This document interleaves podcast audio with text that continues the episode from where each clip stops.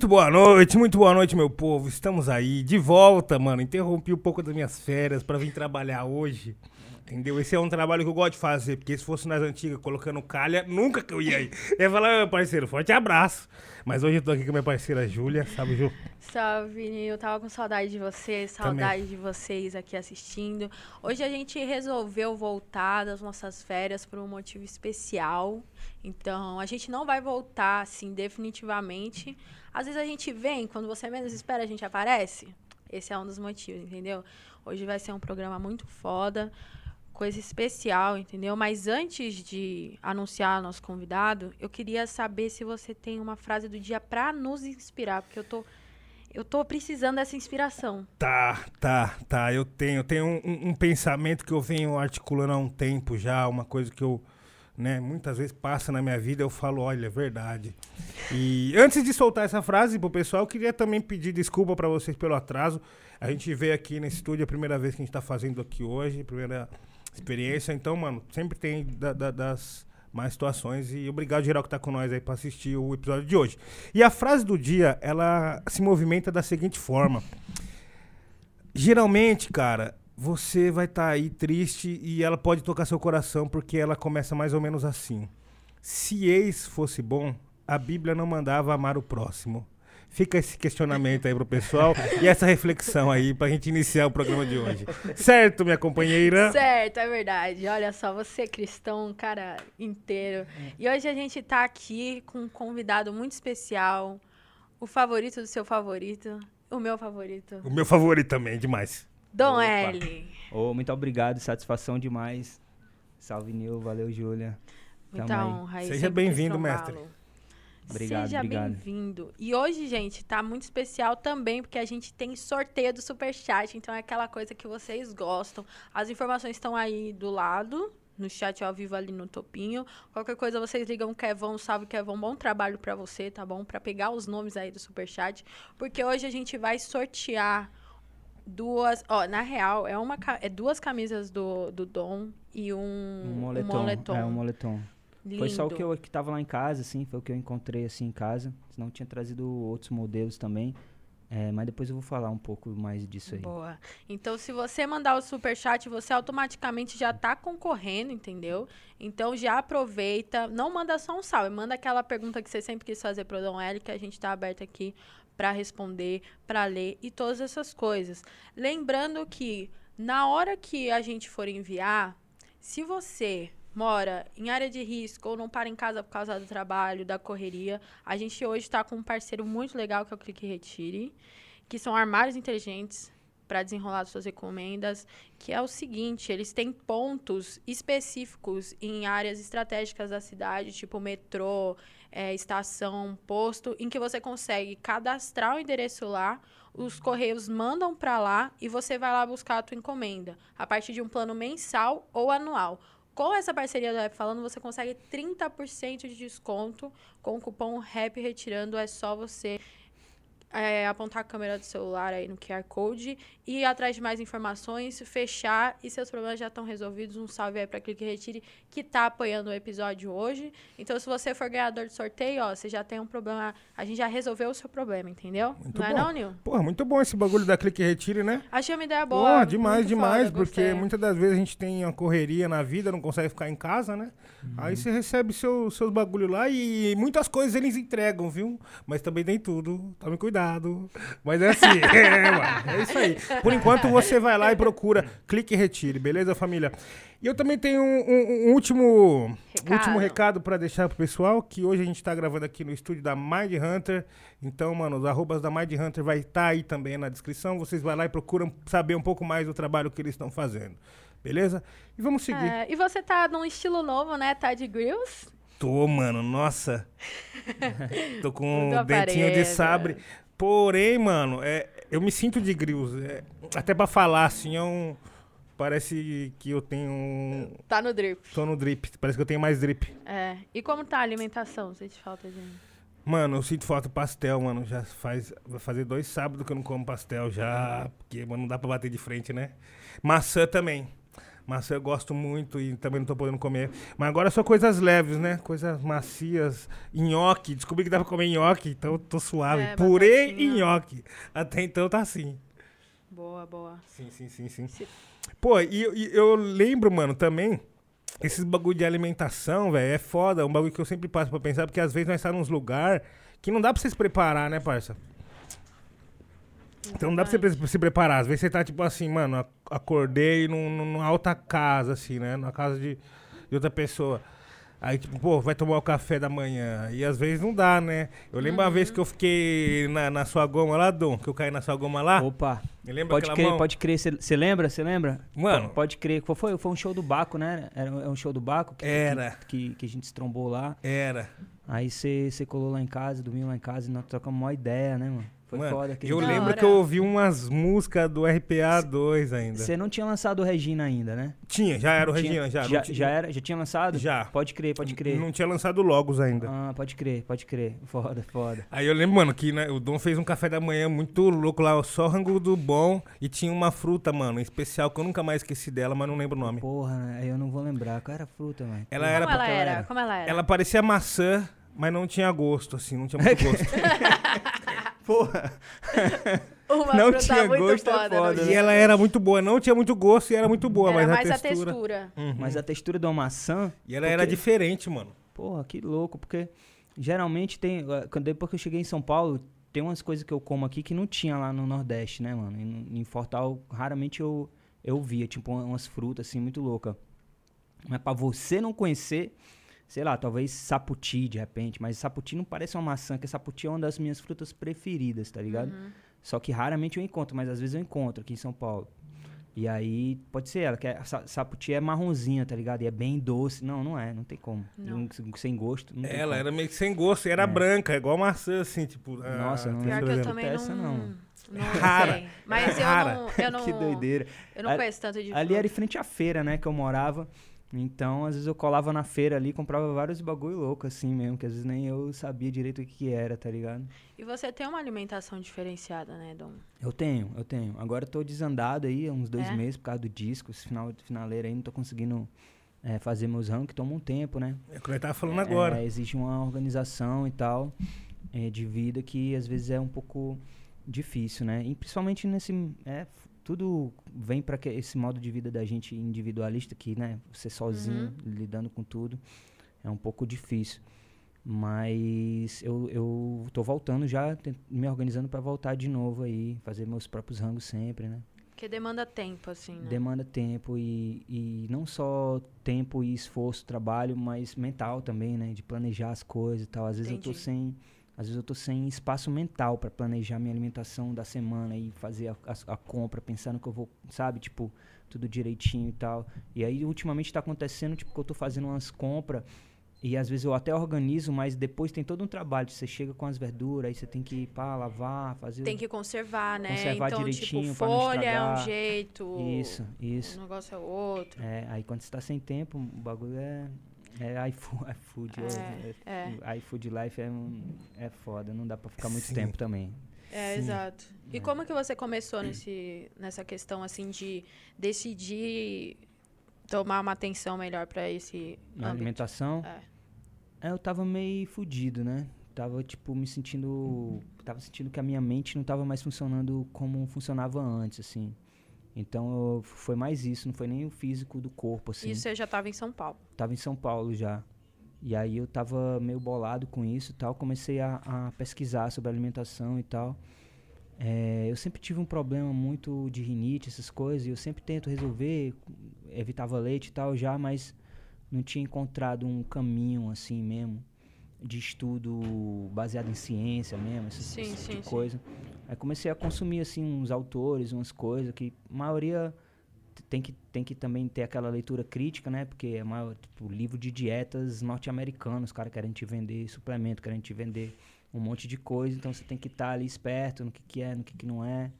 Aí comecei a me acostumar com isso, a, a, a pesquisar, comecei a, a, a entender como funciona o PubMed, esse tipo de coisa, pesquisa randomizada, esse tipo de, de parada uhum. para saber sobre suplementos, sobre alimentação, sobre esse tipo de, de coisa. E Sim. aí foi, foi, fui em frente. Isso, isso começou, é muito louco, porque isso começou no dia que eu fui fazer as fotos da capa de RPA 3 com a Alton. Uma vez eu falei isso pra ela, ela falou, não acredito. Eu falei, é. Porque quando a Alton chegou lá em casa, foi um dia que eu tava muito fodido. Nesse dia eu tava mesmo no fundo do poço, assim. O RPA 3 foi um negócio muito tenso para mim. É, eu tava num conflito. Tinha acabado de acabar com a minha ex, assim, tinha, tinha me. Tinha é, é, ficado tão bolado que eu esmurrei o armário da. da o, o, a porta da varanda, quebrei o vidro, cortei minha mão, minha mão tava ponteada, assim, tava num momento de vida muito, muito louco. E nesse dia a Alton chegou, no dia seguinte, assim, a Alton chegou para fazer as fotos, ou dois dias depois, tipo isso. E, e aí ela chegou falando, cara, toma um você tá meio pra baixo, assim, pô, toma um café com, com óleo de coco, mano. Eu falei assim, como assim, cara? Café com óleo de coco? Que brisa é essa, cara? Ela falou, é, é bom por causa disso e pá, não sei o que, é muito louco. Eu falei, pô, legal, vou experimentar e tal. Eu tinha óleo de coco lá, eu fiz. E aí depois eu fui na internet procurar e tal, aí, aí fui ver como era essa, essa, essa história, por que que agia assim, aí comecei, aí comecei a pesquisar sobre jejum intermitente, aí comecei a aprender sobre jejum intermitente, sobre é, é, é, dieta cetogênica, esse tipo de coisa. Aí, pô, aí, aí pronto, né, que eu sou maluco, aí comecei a experimentar as coisas tudo, né. Aí experimentei uma parada por uma fase, fiquei magro pra caralho, quase não dava pra me ver se eu tava de lado, se eu tava de frente, tá ligado? Aí porra, depois. Isso fazendo exercício? Fazendo exercício, fazendo. Assim, na verdade, é, é, nessa época eu tinha dificuldade de ter tempo de fazer exercício, mas sei lá, fazendo umas flexões em casa e tal. Aí depois comecei a fazer terapia, terapia do, do, do, frio também, do Inhoff, né? Como que é isso? Exposição ao frio, né? Então, é, é uma parada que você... Que, que é um exercício de respiração, né? Eu, fa eu falo na rima, né, do Inhoff, naquela, no, no feat que eu fiz com, com, com Freud, né? Eu falo, eu falo, aí tem um monte de gente que me pergunta até hoje sobre isso. É um, é um cara que ele desenvolveu um, um uma parada que ele ele consegue, por exemplo, escalar o Everest de shortinho, assim, sem camisa e de chinela havaiana, tá Caralho. Tá Falando que frio é psicológico. Chamou em Hoff. Não é que é psicológico, não. Não é essa brisa. É o, a é, tua é, mente trabalhando. Não é, não é isso, não é isso. É que ele desenvolveu técnicas pro teu corpo esquentar, entendeu? Ele fala que o teu corpo é capaz disso. E, e, e aí um, é um processo de hormose. O nosso corpo trabalha numa temperatura muito tênue. Se tu for pro frio, o teu corpo precisa se esquentar de alguma forma. Quando o teu corpo entra em pane, é quando tu começa a tremer. Então, tipo assim, quando, quando você vai fazer exposição ao frio, tipo, começa tomando banho frio no inverno. Aí você, pá, de manhã vai lá tomar um banho frio. E aí você, se você começa a tremer, porque você começa aos poucos, né? Uhum. E, e, o Inhoff tem todo um exercício de respiração que você faz antes, que aí é, que, aí é que tá a, a, a, parada, entendeu? Tipo, ele trabalha com a hiperoxigenação. Então você faz um exercício de respiração e alongamento que deixa o teu corpo, a tua circulação sanguínea melhora tá ligado? E, e, aí tu, tu hiperoxigena o teu sangue, e aí o teu corpo já começa a fazer um monte de processo ali que ele se livra de células que estão mais, mais mortas, fracas, ele começa a, a, se movimentar. Ele começa a se depurar, teu corpo começa a fazer um processo de limpeza porque ele tá em pânico, entendeu? Então, tipo assim, ó, rapaziada, o bicho tá pegando, só pode ficar quem tá na quem tá disposição, tá entendeu? E aí começa a se livrar de, do, do, que, do que não presta e, e criar novas células, um bagulho mais ou menos assim. E entendeu? você foi. Começou com banho gelado e você foi até, até que ponto? Não, então, eu, eu comecei fazendo o exercício de respiração e o alongamento dele, tomando banho frio, que já é difícil para mim, porque eu sou cearense, né? Eu, eu sou friorento. Então, agora, por exemplo, que eu não tô fazendo, às vezes eu sinto frio do nada, assim, ninguém tem frio e eu tô com frio, entendeu? Uhum. Porque eu, eu, por isso que eu gostei de fazer isso, porque eu sei que já é uma dificuldade para mim. Então eu, eu pô, se, se eu tenho essa dificuldade, tem alguma coisa errada comigo que no meu corpo que me, sabe, tipo assim, é, uma, é, uma, é um ponto fraco, que é legal eu, eu treinar esse ponto fraco. Então eu comecei a fazer, que aí é um exercício de respiração, você hiperoxigena, dá uma brisinha, é legal essa parte. É. Você fica meio chapado na hora, é. Você faz uma parada e quando você. Inclusive, você não pode ficar fazer em pé, você tem que fazer sentado, sentado. porque você pode desmaiar. aí, aí aconteceu, eu, me, eu comecei a me acostumar a fazer, né? Aí, pá, tô fazendo um bagulho aqui, aí eu já tava. Aí tive um dia que eu tava na correria. Aí eu, ah, nunca desmaiei. Aí logo no dia que eu Foi, ah, não Você desmaiei, isso é papo, esse bagulho, só os fracos desmaiam nessa porra. Aí fui, tava preparando um café e começando a respiração aqui. E aí eu apaguei, cara. Apaguei, bati minha, minha, Costela. bati minha costela na cadeira, assim. Eu- você não lembra, né, que esse desmaio, tipo, eu não sei quanto Sim. tempo eu passei desmaiado, tava sozinho em casa. sozinho. Aí, pá, acordei assim, porra, caralho, é verdade mesmo, eu desmaiei. Que doideira, tio. É, é louco essa parada. Porra, eu via, mano, às vezes você tava ali no, no story, você mostrava mais esse bagulho de tomar banho gelado ali. É, no último inverno eu tentei uns Caralho, dias, tentei uns dias. O bagulho é do louco, mano. Tomar banho gelado, fi. É, mano, é vivência do sistema. isso É daí. foda, mas eu só consigo assim, tipo, no exercício e tal. Quando eu tento fazer exposição ao frio não- na vida real, eu não, não consigo ainda não. Mas eu- um dia eu vou fazer o bagulho mais hardcore mesmo, que é você comprar uma banheira, tipo... De gelo. de- e botar uma banheira de gelo, tá ligado? Uhum. Tipo, sei lá, pode ser uma caixa d'água, entendeu? Pega uma caixa d'água daquela, compra uns pacotes de gelo, pá, bota um monte de gelo.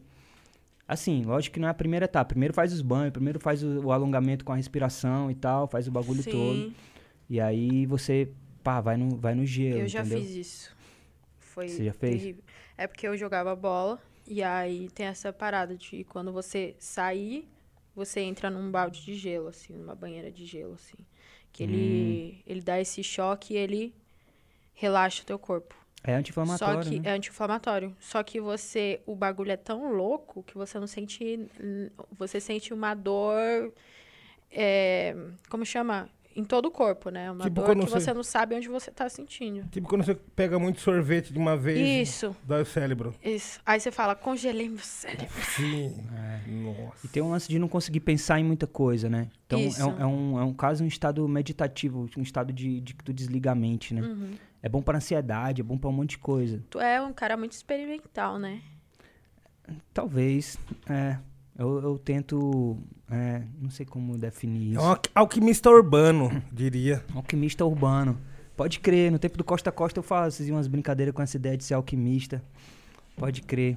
Alquimista urbano, Pois é. gostei. Gostei. E você acha que você, você estava falando, né, que quando você mudou para São Paulo, você começou nessa alimentação, depois começou a fazer essas coisas.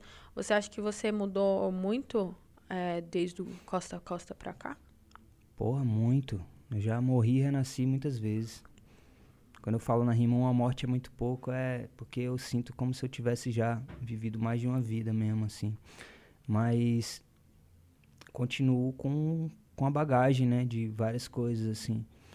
Mas é isso, eu tô sempre, sei lá, eu acho que é, uma vida é muito pouco, assim, tem muita coisa que você precisa é, é, que você pode ser, que é que, que você é, né? Então eu, busco às vezes é, é, sair do meu da minha zona de conforto, entendeu? Tipo, quando eu- às vezes quando eu encho o saco, quando eu vejo que putz, mano, tô de saco cheio de mim mesmo, tá ligado?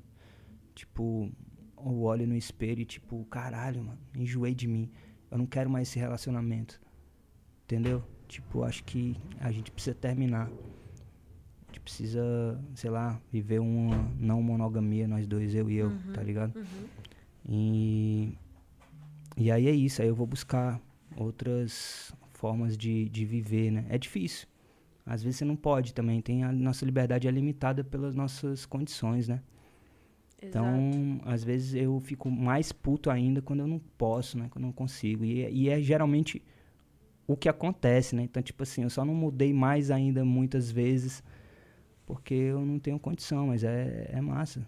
É massa, sim. Tem coisas que são princípios, né? Que você não muda, né? Tem coisas que são seus princípios, seus. seus é, a, a- a sua fundação, né? E, mas outras coisas é legal mudar, mudar de lugar, mudar de casa. Eu, por exemplo, teria muita dificuldade.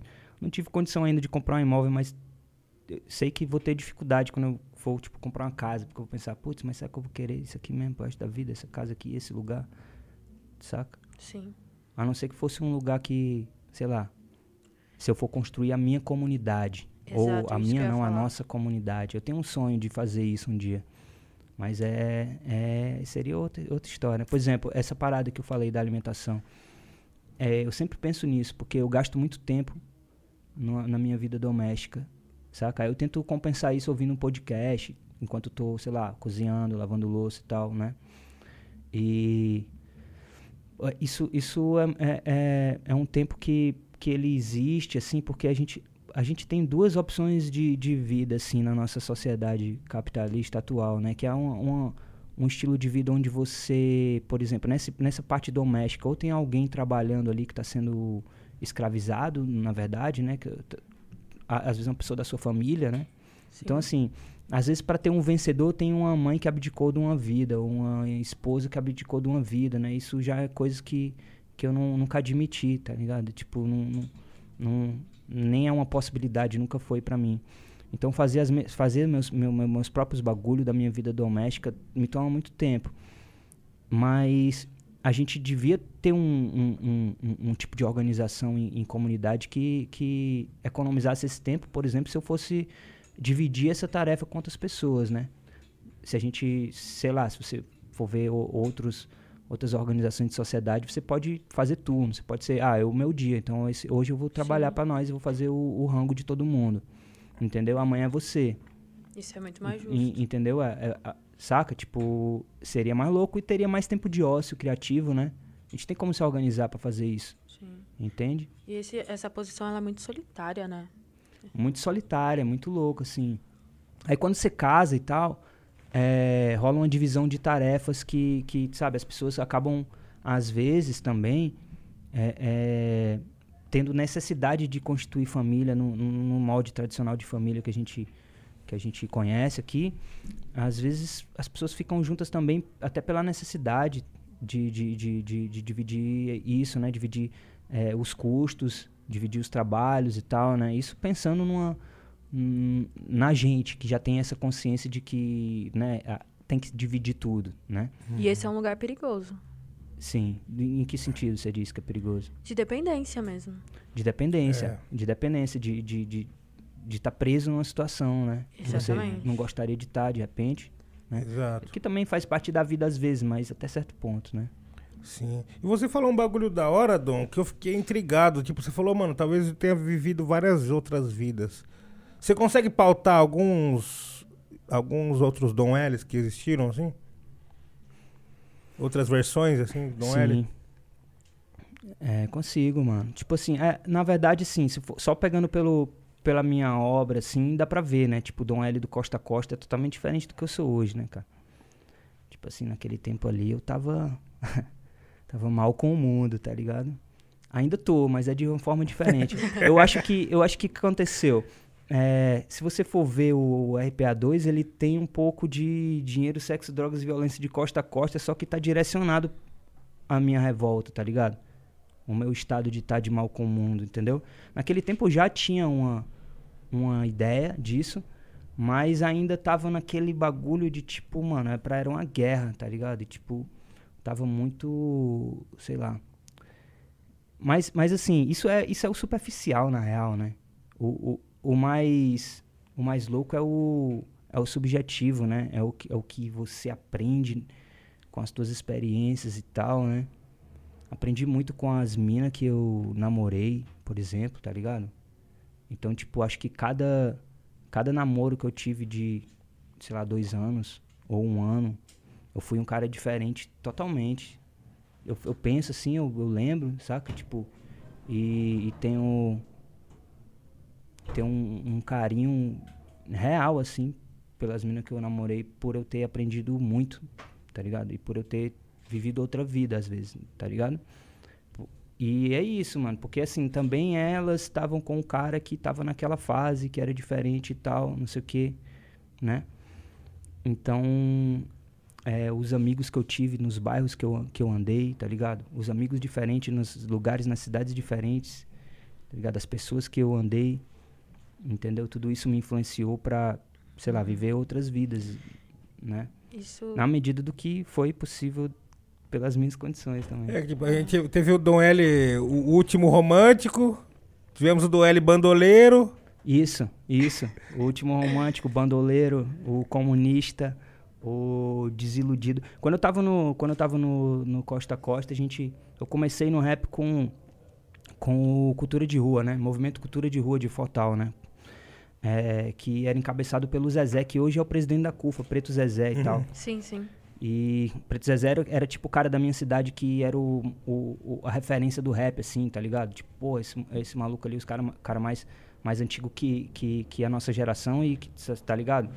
É, que tinha uma geração antes dele também, tá ligado? Pra você ver, a história do hip hop é muito louca. A gente tá agora aqui e teve caras que vieram antes de nós, mano, numa situação de que não tinha nem possibilidade de ganhar dinheiro com rap, tá ligado? Uhum. O bagulho era pelo uhum. amor mesmo. E essa rapaziada se organizava politicamente, tá ligado? E, e, eu, e, o hip hop era meio que um movimento social, se organizava em posses. E aí, e aí eu fazia parte da posse do meu bairro. Então foi assim que eu comecei, tá ligado? E aí começamos, pá, entramos ali, primeiro governo Lula tal. Eu tive um pouco de desilusão com algumas coisas. E aí eu me tornei um cara meio também, tipo, é, puto com a esquerda e com esse tipo de, sabe, tipo, com a, com a política, da forma como ela era, como ela funcionava e tal. E aí foi quando chegou o Costa Costa, porque a gente foi, foi tipo uma, foi uma, uma ruptura, assim, tá ligado? No, no que era o rap nordestino. Mas só que a gente tinha aquela bagagem. Porque a gente tinha essa cultura de, ah, é rap, faz rap, tem que ir ler os livros. Hum. Entendeu? Uhum. Então, assim, o Galo. O Galo era um cara que, quando eu conheci o Galo, ele já vinha de movimento negro, tá ligado? Já vinha de, tipo assim. O, o Galo colava no, no, no Grucon, que era do movimento negro de, de Fortal, que os caras os cara expulsavam nazi, irmão, da cidade, tá ligado? Mandava vazar, entendeu?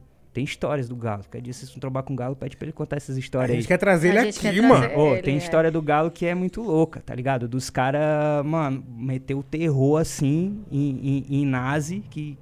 Tem que reviver esse grupo aí hoje, mano, hein? Bagulho, o bagulho tá louco. Não era brinquedo, não. Os caras não brincavam, não, tá ligado?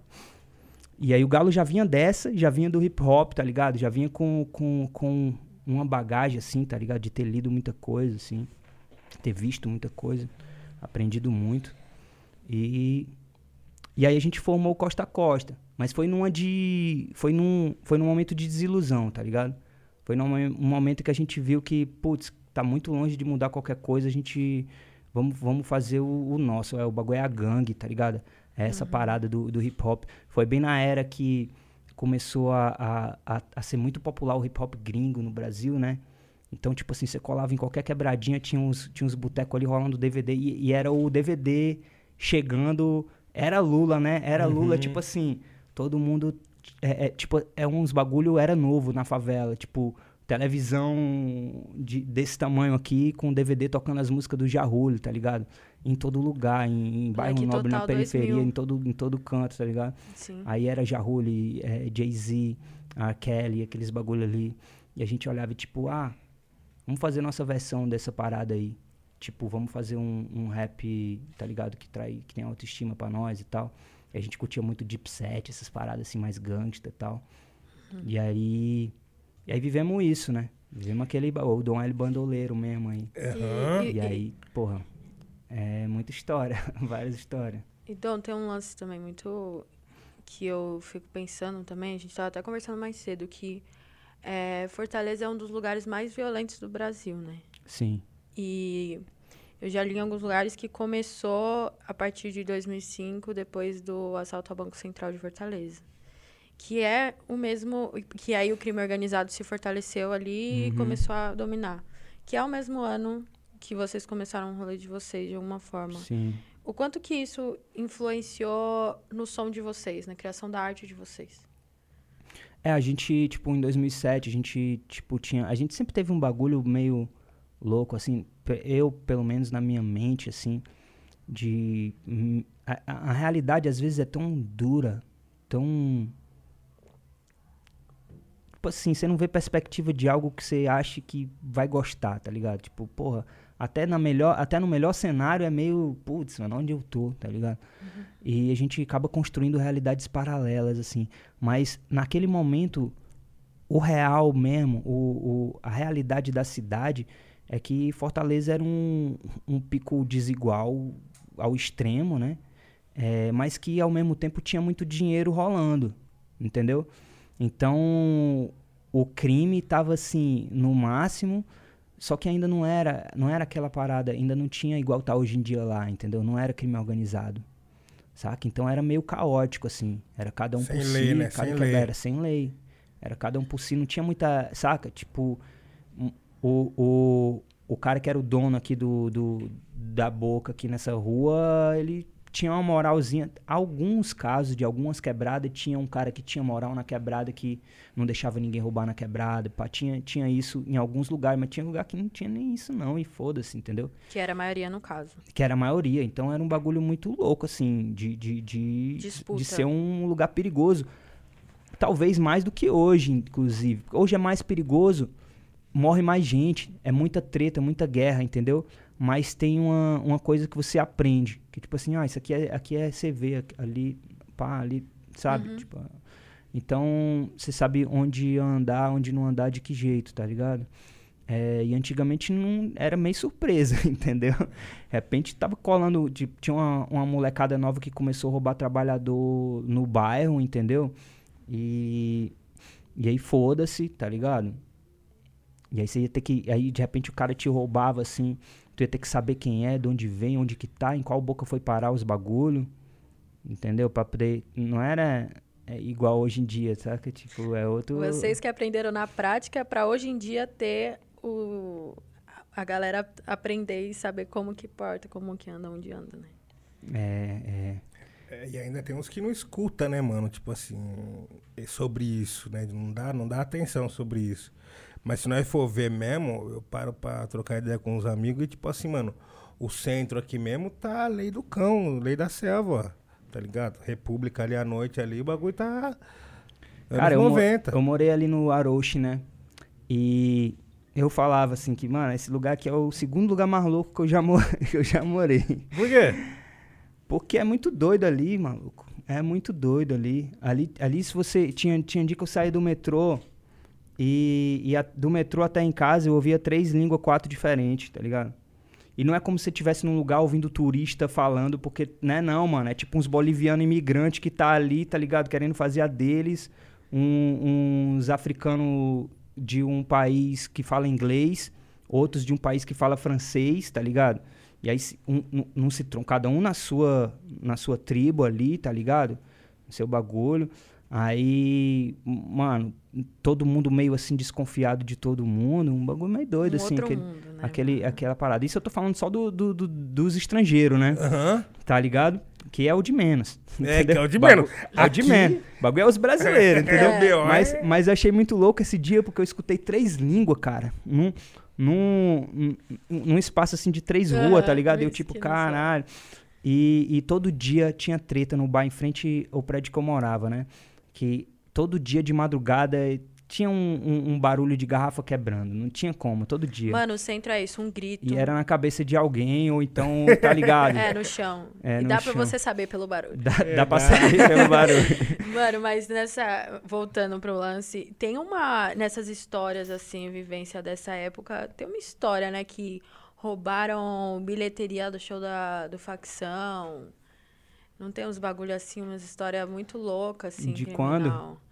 No, em Fortaleza, assim, nessa. Roubaram, não? Não é, roubaram, roubaram não bilheteria do show de facção? Acho que não, acho que não. Acho que nunca chegaram a roubar bilheteria do show de facção, não. Acho que não. A gente ficava, a gente ficava brincando essas paradas, né? A gente zoava. Ah, vocês zoavam. É, a gente entendi. zoava. A gente falava assim, cara, o show do facção é um bagulho tão louco. Mas tão louco que se alguém quisesse roubar a bilheteria do show do facção, seria o bagulho mais fácil do mundo. Porque era um lugar que você, por exemplo, podia colar de bala clavo e tava suave. Ah, é um fã do facção ali, tá de bala clavo. tá ligado? Aí você podia colar com uma banca de. Tô dando, nunca vão fazer isso porque tem um respeito, tá ligado? óbvio, do, óbvio. Do, do rap e tal. Nunca fizeram. Mas a gente falava que o bagulho era muito louco. Teve um parceiro meu, cara, que uma vez colou num show do, do Facção em Fortal. Ele tava lá em casa. Era o Sold. Sold é um b-boy das antigas, muito respeitado, assim. Fez. É, é, foi, foi. Não sei como chama, tipo, técnico de, de, de crew de, de, de hip hop de Manaus, que foi campeão mundial e tal, né? Aí o Soldier foi lá no, no no show, ele tava dormindo lá em casa. No que ele chegou do show, ele falou: Meu compadre, que cê é louco, foi tenso pra mim. Eu, caralho, foi tenso pra tu, irmão? Pra Porque, pô, eu sou o um maluco vivido, tá ligado? É. Ele falou: Caralho, foi muito tenso, mano. Era muita vagabundagem, a rapaziada. Tipo, a rapaziada tava com uma. Tava com uma, uma. Uma, uma vibe assim muito pesada e tal, mano, e tal. Mas é porque nessa época, real mesmo, assim, era uma, a vibe do rap, assim, da galera que curtia É, esse tipo de som era, era pesadona, mano. Era uma rapaziada. Mano, imagina como que não era, assim, os relatos dos fãs pros caras. Tipo assim, na hora que você tromba os caras que gostam do seu... Hoje em dia, né? Os caras gostam do seu som, vai lá na sua DM e mandam... Ô, Noel, o bagulho é o seguinte, você me salvou, as suas ideias me salvou nessa situação assim, assim, assado. Já vem uns bagulho pesado, né, às vezes. Uhum. Imagina como que não era pra esses caras no show trombar os malandros lá. Era sempre as ideias de mil graus, parceiro. É, é, é. E era diferente, né? Tipo, no show do Racionais era diferente do público do show do Facção. No show do Racionais, às vezes você trombava assim. Eu, eu colava no show do Racionais e você, você trombava uns malandros mais velhos, assim, uns caras que saíram do crime e tal, tá ligado? Tinha muito essa onda, assim. E, e assim, gente comum, né? É, é, o show do Racionais já, já, já, já era diferente, assim. O, o, o Facção parecia um bagulho, é, já era um show mais de, de, de tribo mesmo, assim. É a tribo do Facção Central ali, tá ligado? É aquela rapaziada. Racionais já era um bagulho que abrangia mais, fazia um crossover, então tava gente de todo tipo. Dava playboy, dava maconheiro, dava bandido mais velhos, bandido novo, entendeu? Os crentes. Os crentes, trabalhador comum, entendeu? Dava todo, todo tipo de gente, entendeu? Era, ma- era mais. Tem essa coisa que consideram vocês como racionais do, do Nordeste, assim. E o que você acha sobre isso? Ah, eu, eu acho que, porra, nu- nunca a gente vai. Eu não, eu não, não tenho essa pretensão, porque. Racionais é uma parada que pra mim não tem nenhum paralelo nem no mundo, entendeu? Ima- Imagina no Nordeste, assim, mas eu, eu fico. eu fico lisonjeado, vamos dizer assim. fico lisonjeado com o elogio, mas Racionais é, é, um é uma parada que. É, eu, eu acho que não foi escrita a história ainda do Racionais nem 10% do que significa Racionais, entendeu? Talvez vão demorar pra entender. Vão demorar muito pra entender e É. escrever, que, tipo, só quem viveu, sabe? Tipo assim, você tem que conversar só no Nordeste, assim, se você for pegar. Tipo, mano, se você for ver os caras que levavam racionais no Nordeste, por exemplo, né? Cada cidade tinha um cara que, que, que, que era o cara que levava racionais. Entendeu? Então, assim, se um playboy quisesse levar racionais lá em Fortaleza, ele ia ligar pra Meire lá ou pra, ou pra alguém e, e ela ia dizer assim, ó, fala com o Zezé. Que era um preto de favela que representava Racionais. Foda-se todo mundo, só ele que mexia com Racionais ali. Os caras os cara pro- tinham que procurar ele pra vender CD nas lojas, entendeu? E assim, é, tinha esse, essa parada muito louca, né? Talvez até rolasse de ir por outro cara, mas, tipo, tinha que ser uma condição especial, entendeu? E aí, tipo, Lamartine no, no, no Maranhão, entendeu? Isso é um modelo de negócio muito foda, né? Não, é um modelo de negócio muito louco que eles fizeram, porque eles distribuíam o CD de mão em mão. E mandava lá, e mandava lá pro, pro, pro, pro, pro Maranhão, entendeu? Então, e tem histórias, porque, assim, tem histórias que você conversar com Lamartine sobre ida do Racionais, sobre, ah, colou na favela da Liberdade no Maranhão. O Brown colando na favela. Essa, essa história que me contou foi o do Gueto.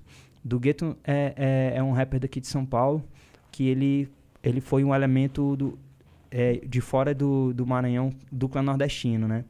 Que é um grupo de rap dos mais ah, respeitados, assim, do Nordeste da, da, da geração anterior à minha. E, e, cara, ele conta essa história, tipo, ah, no dia que o Brau colou no bairro da Liberdade, no, no Maranhão, assim, com a favela louca, assim, que os polícia não entendia. Os polícia não entendiam, os polícia olhavam assim, tipo, mano, o que que tá acontecendo? Tem um cara ali no meio dessa rapaziada que tá, tá entregando criança pra ele beijar, que que é isso? Tá ligado? Tipo, mano, Jesus Papa. veio à Terra. É, tá ligado? Um bagu- bagulho assim, louco. É, história de muito- bandido que pediu pra, pra ser enterrado ouvindo um homem na estrada. né? Tem tantas histórias é, de racionais como uma, uma liderança, assim, é, é, orgânica, assim, popular. Sim. E, e mudou tanto, assim, a cabeça das pessoas em tantos sentidos, né? Que foi, foi foda. E é muito legal você falar isso, porque sempre quando a gente se debruça sobre documentos de racionais, é muito pela perspectiva da- do impacto deles em São Paulo, né? Uhum. E, mas no Brasil inteiro é um impacto muito grande, orgânico. Muito. Inclusive, é, o, Costa, o Costa Costa também vem de um impacto orgânico muito grande, assim. Uhum. Tipo, a própria distribuição da mixtape foi um lance muito louco, né? Sim. A gente aprendeu isso, né? Tipo, a gente via essa história do Racionais e a gente fazia o nosso. Tipo, a gente fez, a gente fazia isso. Tipo, em São Paulo a gente mandava CD pro Nego Chique. Nego Chique era um cara que a gente mandava mixtape pro Nego Chique, né? A gente tipo, mandava de 100. Nego Chique eu nunca mais vi, desde que eu cheguei em São Paulo, não vi mais ele. É um, um mano da, da, da Zona Sul que colava ali no Capão, conhecia a rapa do Racional, mas ele conhecia todo mundo do rap. Ele era o divulgador do rap, né? Ele andava com um monte de mixtape na, na mochila e CD e todo rádio que ele ia. Então você mandava uns bagulho pra ele, ele, ele sabe, distribuía a parada. Tá ligado assim. aquele cara do Chris irmão. que anda com jaquetão? Uhum. Aí ele abre a jaqueta e tá Um tudo... monte de CD. Era esse cara, era isso, é. Ele ficava na galeria ali sempre, tá ligado? Trocando ideia, pá, depois colava nas quebradas, colava nos lugares. A gente mandou um mixtape pra ele que, pô, chegou em um lugar que a gente nem imaginava que ia chegar. Outro cara, aí, aí ao mesmo tempo que a gente tinha esse bagulho, tinha o Léo Cabral, que é um, olha, olha a conexão inimaginável. Que o Léo Cabral era um cara do TV Favela, lá em, lá, lá em Fortal, que era um projeto social que vinha da, daquele bagulho que, a gente, que eu falei no começo e tal.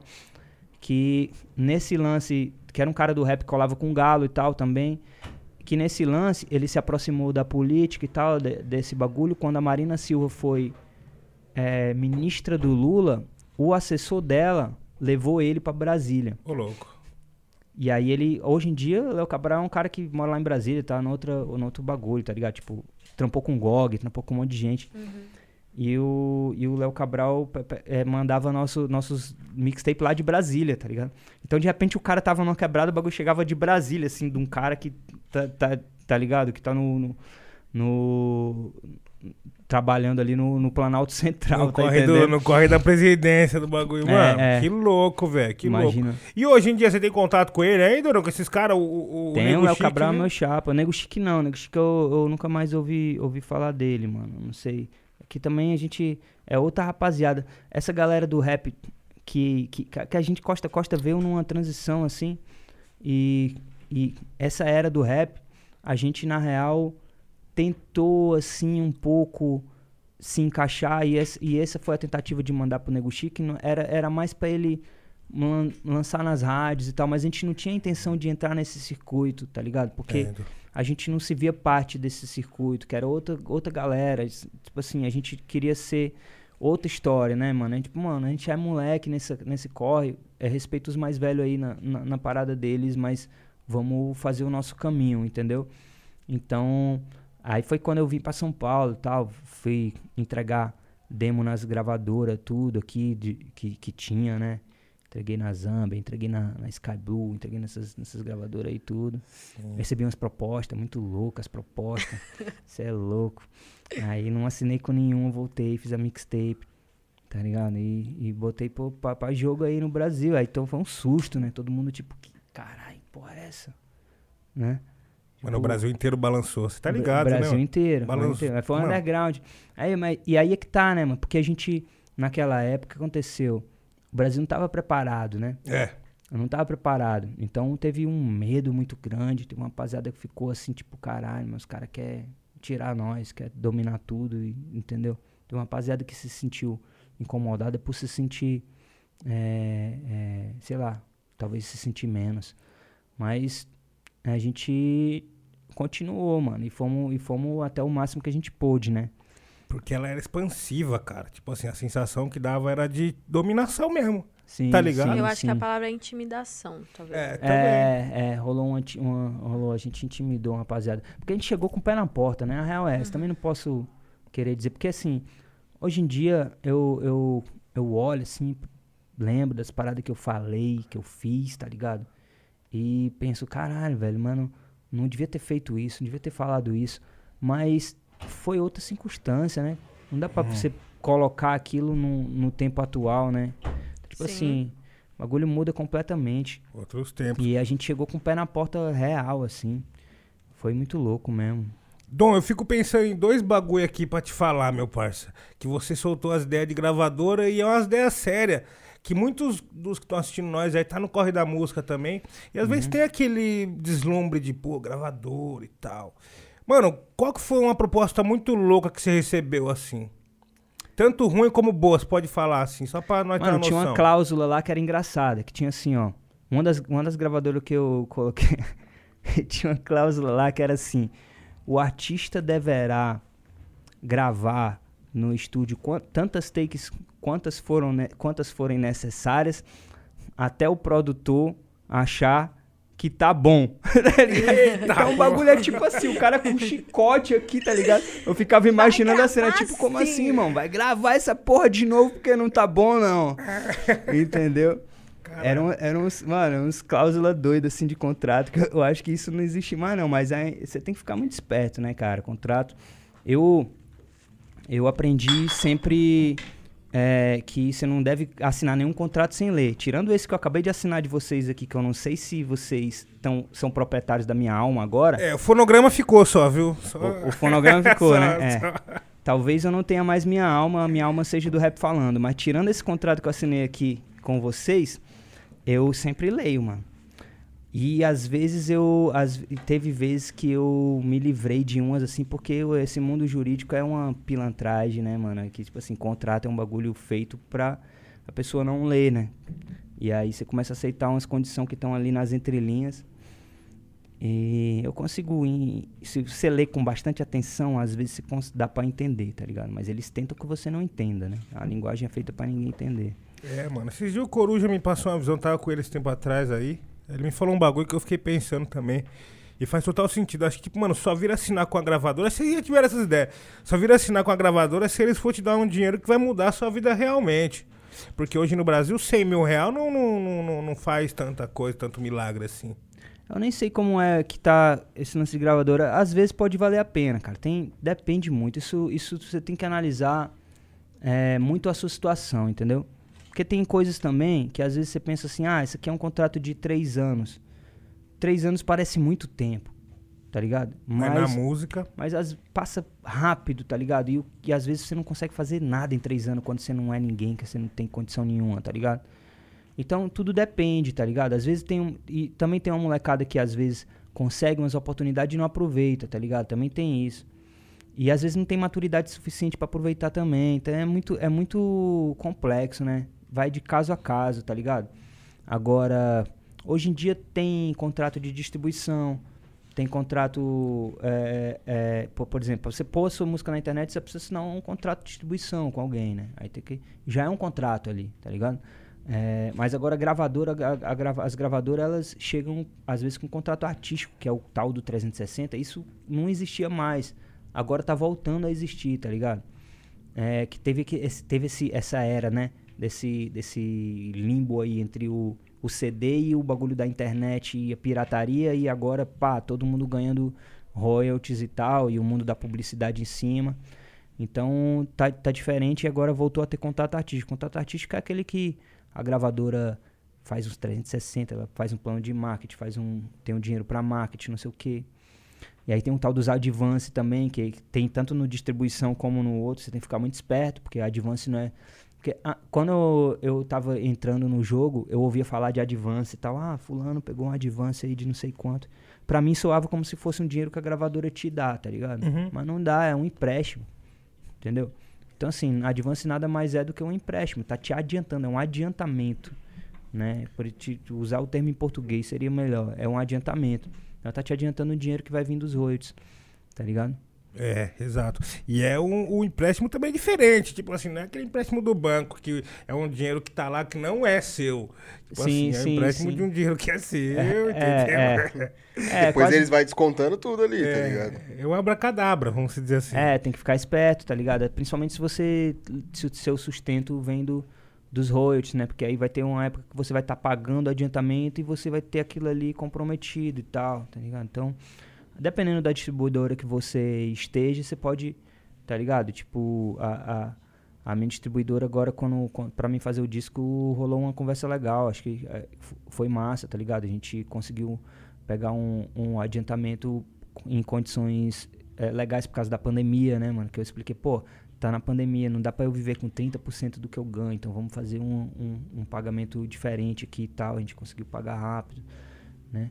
Então, é, tudo é relativo. Você tem que. O lance é ficar esperto, assim, entender que cada caso é um caso, cada situação é uma. Isso é, o lance é ficar de olho aí, gente. Fica essa dica aí do mestre. E, mano, a gente falando de carreira e tudo mais, acho que não pode ficar de fora aquela clássica, né?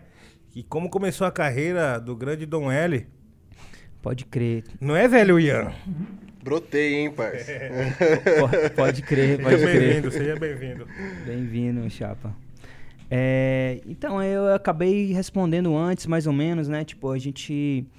É, eu escrevi uns versos em folha de caderno ali e tal. E comecei a, a, a gostar de... Sei lá, eu ouvia umas rimas, ouvia uns raps. E aí o Junior D começou a me apresentar um monte de rap brasileiro que eu comecei a curtir. E uns raps gringos, né? E... Eu ouvia o gringo, assim e eu via os brasileiros e tal, e, e, pensava assim, tipo, pô, tem um swing a mais nesses caras aqui que não tem muita gente, tipo, fazendo aqui, porque é mais difícil a língua, né, tal, tem essa coisa e tal, mas eu acho que eu consigo fazer, tá ligado? Então eu comecei a inventar novos flows, assim, que eu não, que eu, que eu não via ninguém fazendo, tá ligado? Eu, tipo, caralho, dá pra, dá pra experimentar mais com isso aqui, tá ligado? Tipo, acho que a galera tá um pouco acomodada nesse 4x4 aqui e tal, acho que dá pra fazer umas coisas. E isso vinha muito, e na verdade era uma coisa bem natural, assim, eu lembro que eu pegava o, o, o ônibus e ficava no fone, às vezes, saca, tipo, ouvindo um bagulho, tinha uns pedacinhos de instrumental, já vinha um flow assim na minha mente, tá ligado? E às vezes quando eu tava sem fone, vinha um beat na minha mente. Eu, eu vinha um instrumental na minha mente, eu começava a inventar uma parada assim do nada. Foi aí que eu vi que eu também podia produzir e tal, né? Então, quando teve a primeira coletânea de rap é, lá, lá de Fortal, que foi pelo MCR, né, pelo Movimento Cultura de Rua, que eu falei, que era encabeçado pelo Zezé, pela rapaziada, eles chamaram o Clodoaldo e o Paulão, do Resumo do Jazz, que é um grupo de rap aqui que é, os caras sabiam produzir, eles estavam produzindo a coletânea, eu colei junto. Falei, pô, eu quero aprender essa parada aí, saca? Então eu, eu, comecei assim, meio que querendo aprender a produzir, porque também eu não achava que meu rap era certo, né? Porque o, os raps da galera era tudo muito politizado. É, Nordeste sempre, sempre teve essa tradição, né? E o meu rap era mais bandido, era mais malandro, assim, de rua, saca? Uhum. E eu me sentia errado. E aí eu, eu ficava assim, tipo, ah, eu quero aprender a produzir pra rapaziada e tal. As paradas que eu faço é mais pra mim mesmo. E aí o eu, eu rimei pro Clodoaldo, foi pro Paulão, não lembro. E ele falou, pô, mano, tá, é foda esse bagulho aí. Pô, tem que gravar essa parada aí, você tem que fazer esse bagulho. Aí eu, isso ficou na minha cabeça, tipo, pô, de repente eu posso fazer isso, saca? De repente eu posso fazer umas rimas aí. E aí comecei a, a, a, Foi louco, porque ao mesmo tempo que eu, aprendi, que eu pensei em fazer umas rimas, foi quando eu aprendi essa parada. Aí fui comprar um computadorzinho e tal, para fazer meu próprio bagulho, gravar minhas guiazinhas ali, tá ligado? E aí eu brisava nessa parada já. Pô, só hum, quando eu consegui, pela primeira vez, assim, é, gravar uma rima, tá ligado? Eu comecei num gravadorzinho, na real, né? Naqueles gravador Panasonic de fitinha, né? Hum. Eu botava o beat ali e ficava no Panasonic ali. É uma coisa que eu falo na, na, no feat que eu fiz no som do D2, eu falo disso. Do, do, das tec, Technique, né? O, o gravador Technique. Tem um Panasonic tem um Technique.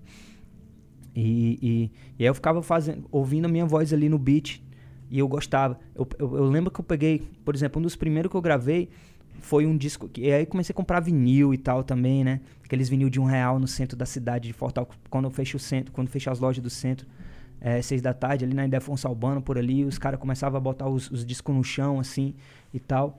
E, e aí você comprava disco de um real, de cinco conto, de dez conto no máximo e tal. comecei a comprar um monte de vinil. Aí tinha uns vinil da Xadê, que sempre tinha uma música instrumental, mano. Tá ligado? E sempre os instrumental. Você achou o lugar certo. Pô, curti pra caralho. Aí, aí foi um dos primeiros que eu, que eu fiquei gravando no gravadorzinho. Botava aquele som da Xadê ali. Tem um que eu até hoje eu curto muito esse beat, mano, tá ligado? É bem, é bem Tupac anos 90 o bagulho, tá ligado? E assim, eu tava nos anos 2000, já quase chegando nos anos 2000, né? Segunda metade dos anos 2000, mas é, eu tava tinha coisa que tava chegando para mim ainda que era dos anos 90 do rap gringo. Eu tava conhecendo a obra do Tupac, que tinha morrido em 97.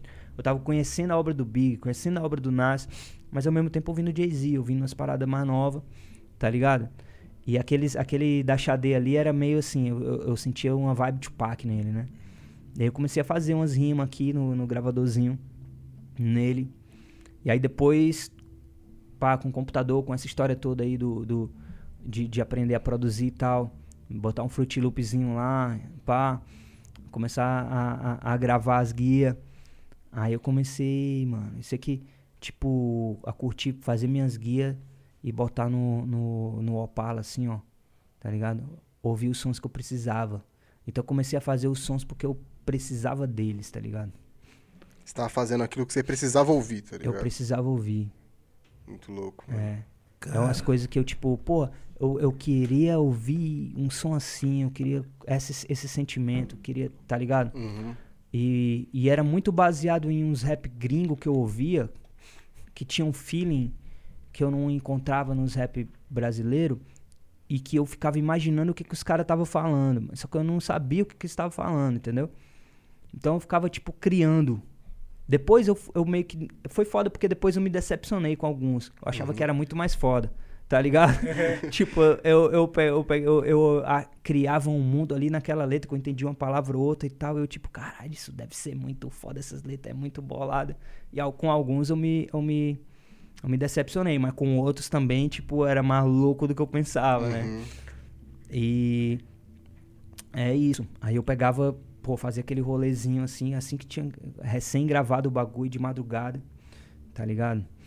Foda, foda. É um sentimento indescritível, assim. E, mano, por que Dom L? Aí era Dom Louco na época, né? Caralho! É, era Dom Louco, é. Era Dom Louco. Ah, é aquele bagulho de rapper, né, mano? Cria o bagulho porque, ah, eu acho legal essa Preciso de um vulgo, tá ligado? De um vulgo. Vai uhum. ser Dom, Dom L.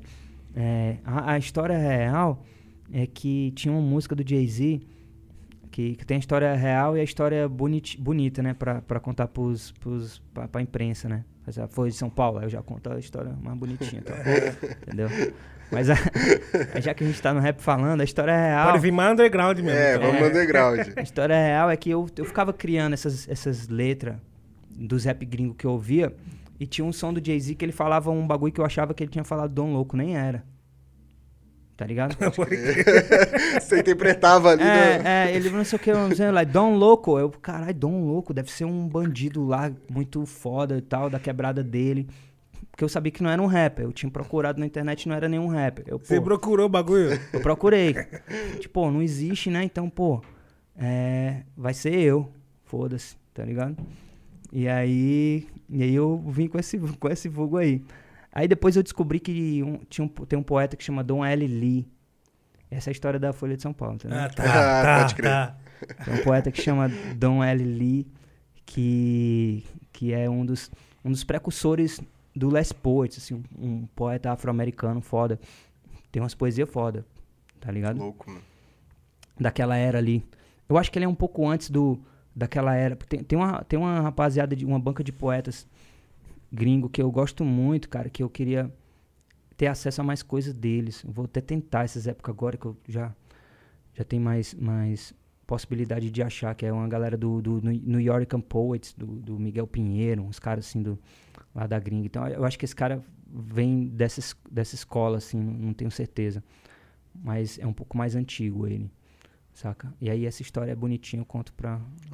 pra essa daí passa pra, um pano é, maneiro, passa... né? É, pô, né? Pô. Pô, essa daí é boa. Pô, o, o nome de um cara que inspirou o cara que inspirou os caras que criaram o rap, entendeu? Uhum. É muito. É tipo você, que é, é o artista favorito do artista favorito. Tá é ligado? exatamente você, tá Tipo, primeiros cara é o Les Poets, né? Dizem que são os primeiros, né?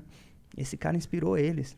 Imagina. É, maluquice. Nossa, aí, que louco, mano, esse bagulho do nome. Eu nunca imaginava, mano, de anos que eu conheço a obra, mano. É, eu Você ficar matutando. Mano. O dia que nós trombou, eu falei, nem vou perguntar essa fita, não. Qual é do L? Deixa no destino.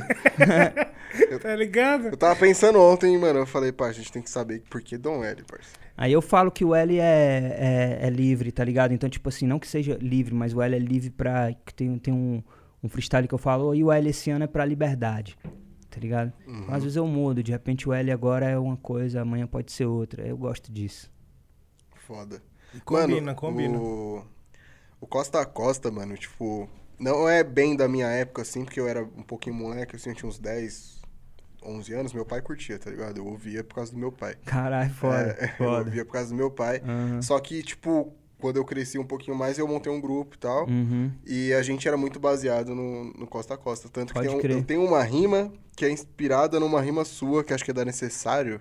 Uhum. Que é. Que ano isso? Tipo 2010?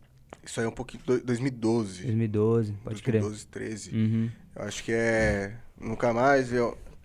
Puta, como é que era? Lembra uma passagem É, dela, tô tentando assim, lembrar, tô tentando lembrar. um trecho. Da- a do necessário, você fala? É, do necessário. Uma coi... al- Alguma coisa com a grama do branco. Tipo, uma, gra- uma grana no banco, uma grama no branco. Grana do banco, né, é, é, não é fácil. É, não é fácil, verdade. É, não é fácil, Não é. é fácil. Não é fácil, Não não pensar em pensar você. nisso, É. é. isso mesmo. É, é, é, pô, eu quase lembro, mas não lembro. Uhum. grama Tô do tentando lembrar. É, é, e quero nunca mais ver uma grana do branco. É isso Tá mesmo, tipo, eu só quero, tipo, é, uma grama. Uma grana no banco. É, não, eu só quero, tipo, é, uma grana no banco, é, e quero e nunca, mais ver uma grama, do, branco. branco. E tipo, é. a gente fez um bagulho desse. Eu tinha um grupo, mano, o Caio Passo, você já ouviu falar também, ele era do meu grupo. Pode crer, pode crer, A pode gente crer. tinha uma parada ali na vila ali, movimentando, tá ligado? Era- Louco, louco. E, e Costa a Costa sempre foi muita referência, tipo, é muito foda. Foda, foda, foda. E, mano, e por que Costa a Costa? Costa a Costa era porque eu era da costa leste de Fortal e o Galo Uhum. da costa oeste, né? Pode crer. Aí a gente tinha essa, essa, esse, esse lance, né? De, Louco, louco. de ser os dois lados, dois lados da cidade, mas que na real é, é dois lados só da orla da cidade, né? A cidade é bem maior que isso.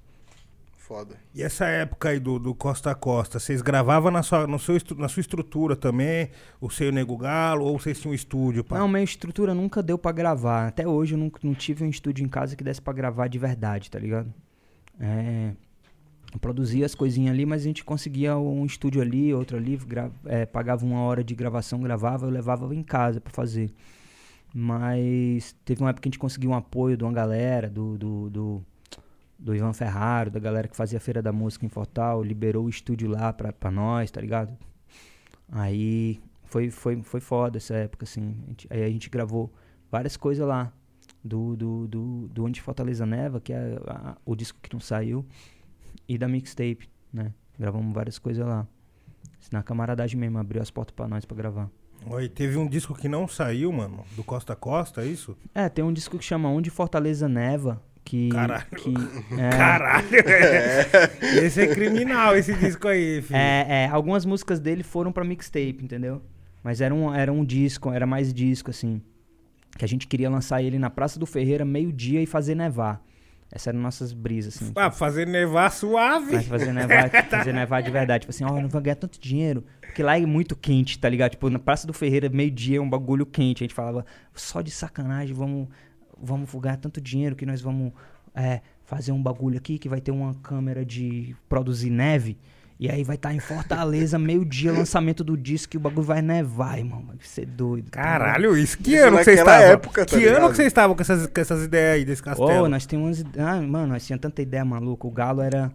O Galo. O Galo, quando começava a viajar, mano, a gente sentava eu e ele, assim, na quadra do Conjunto de São Pedro ali, às vezes, pô, em frente à minha casa, assim, eu ficava tipo. E o Galo começava a bri- brisar nas ideias, mano, inventar história desse tipo, assim, tá ligado? E eu dando pilha, né? Só loucura, cara, só loucura, só coisa doida, assim. né? Mano, você é louco. Imagina Ô, fazer esse é por, lançamento É por isso que eu dia. falo, às vezes eu troco ideia com o Galo, eu falo assim, mano, ainda bem que a gente não fez sucesso mesmo, porque, sei lá, velho, talvez a gente não teria sobrevivido, entendeu? Mas era muito doido, mano. Mas era muito maluco. Eu já sou doido hoje em dia, né? Tá aí o meu disco aí. Pra, pra... Às vezes eu, eu, eu ou, ouço, tava ouvindo esse disco aí, pensando, cara, eu sou muito doido mesmo. Mas é isso, né? Vem de lá, tá ligado? Mano, quando eu via o cara o vapor, eu- essa era a brisa que eu tinha. Eu falava, cara, o Duane deve ser um maluco 220 volts mesmo, assim, mano. Eu também, Aventureiro louco, mano. E eu sou calmo na minha, assim, que eu, eu, eu, eu pareço um cara tranquilo, tá ligado? Assim, né? Pá. Mas quem me conhece na, na intimidade sabe que sou mais doido dos doidos. É, é louco. Esse aí é os perigosos, tá Mas eu ligado? fiquei mais tranquilo também, assim. Pô, depois de Caro Vapor pra lá foi, foi tudo outro, outro, outro nível, assim, de visão e tal. Um amadurecimento mesmo, né, cara? Sim, é mano, sim. importante. É, então. Antes de sair de, de, de, de costa a costa, mano, também teve muitos episódios é, lendários, né? Com Costa a Costa. Que até ilustraram até as músicas, né? Tem, tem, tem a faixa que vocês colocaram lá, vocês recebendo o prêmio e tal. Uhum. É, fala um pouco dessa passagem aí, mano, pra nós. Pessoal também que é muito novo e tá aí e conhece Costa a Costa, mas não tá ligado dessas passagens É, épicas pô, aí. teve, teve, teve o prêmio TUS, né, cara, que a gente ganhou é, que foi como o melhor grupo do, do Norte e Nordeste e tal. Que foi o Caetano Veloso, tava entregando. Uhum. Que o Tuz era um bagulho muito doido.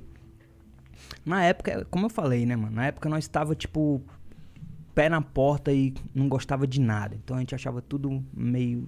Tudo para nós era, tipo, meio meia boca e tal. Mas pensando em retrospectiva, o prêmio TUS foi um bagulho ambicioso, assim, né? Do Celso Ataíde que ele criou. Porque ele, o rap era muito mais underground do que era hoje em dia. Era um bagulho muito estigmatizado como uma parada de favela que era só pra favelado e que não tinha nem um puto, tá ligado? Não tinha nem essa visão de que pode ser que isso dê dinheiro. Porque eu lembro que, por exemplo, ao vários lugares em Fortal, quando a gente lançou o bagulho e o som era louco, tinha várias pessoas que curtiam já na cidade, a gente podia fazer show e botar mil pessoas num lugar em Fortaleza. Mas ninguém, ninguém abria as portas para nós fazer um, um, um show, porque a galera tinha medo, tá ligado? Eu tinha medo, tipo, ah, mano, esse tipo de música aqui no, minha, no meu estabelecimento, não quero, tá ligado? E o Celso Ataíde, ele fez essa parada lá, na, naquela época do Prêmio Tools, pegando a toda a Globo, aí tinha, tá ligado, Thaís Araújo apresentando um prêmio, aí tinha o Caetano Veloso no outro, aí pá, uma apresentação do Mos Def, tá ligado? No, pô, no, no, é, nesse teve uma apresentação do Mos Def que, mano, tá na minha memória até hoje, ele assim, engoliu o bagulho, chegou assim, tipo Ali é MC, né? Ali é MC, né, uhum. né, mano? Ali é MC. Pegou o bagulho e entrou, na, entrou no palco e foi por entre as mesas, assim, que tava todo, só o rapa do rap ali, tá ligado? Caralho. Tava rimando por entre as mesas, depois voltou pro palco. E nós lá, né? Marrento pra caralho, tipo, é isso mesmo, nós também, só, nós também é foda igual, tá ligado? e, e aí a gente ganhou, mano, a gente nem esperava ganhar. E ele lá, quando vocês ganharam, ele lá, ele tava lá. Mosdef? É. Não, não, não. Mosdef ah, tá. é estrela, né? Mosdef ah, tá. colou, fez o verso dele, pegou, sei lá, o, o jatinho dele supersônico, o espaçonave, não sei, tô zoando. Mas eu não vi ele mais, não. É, mas a galera do rap era, era tava, tava, tipo, desacostumada com aquilo, né, mano? Assim, é, era uma coisa para ser construída, assim. Mas foi louco, a gente ganhou, né? Mas teve muitas coisas loucas que aconteceram no Costa Costa, né, mano? Teve uma vez que a gente foi vaiado. Ô, louco. Vez que, a gente, é, a gente desceu do palco pra sair na mão com a galera que tava vaiando, assim. Foi muito louco, assim. Quase que dá ruim. Era, era show de quem esse dia aí? É porque que aconteceu? E ó, pra você ver como o mundo dá volta, né? Porque a gente. A gente. As, a gente. É, e foi lá em. Eu acho que foi em BH isso, mano. Foi em BH isso. O cara levou a gente pra BH.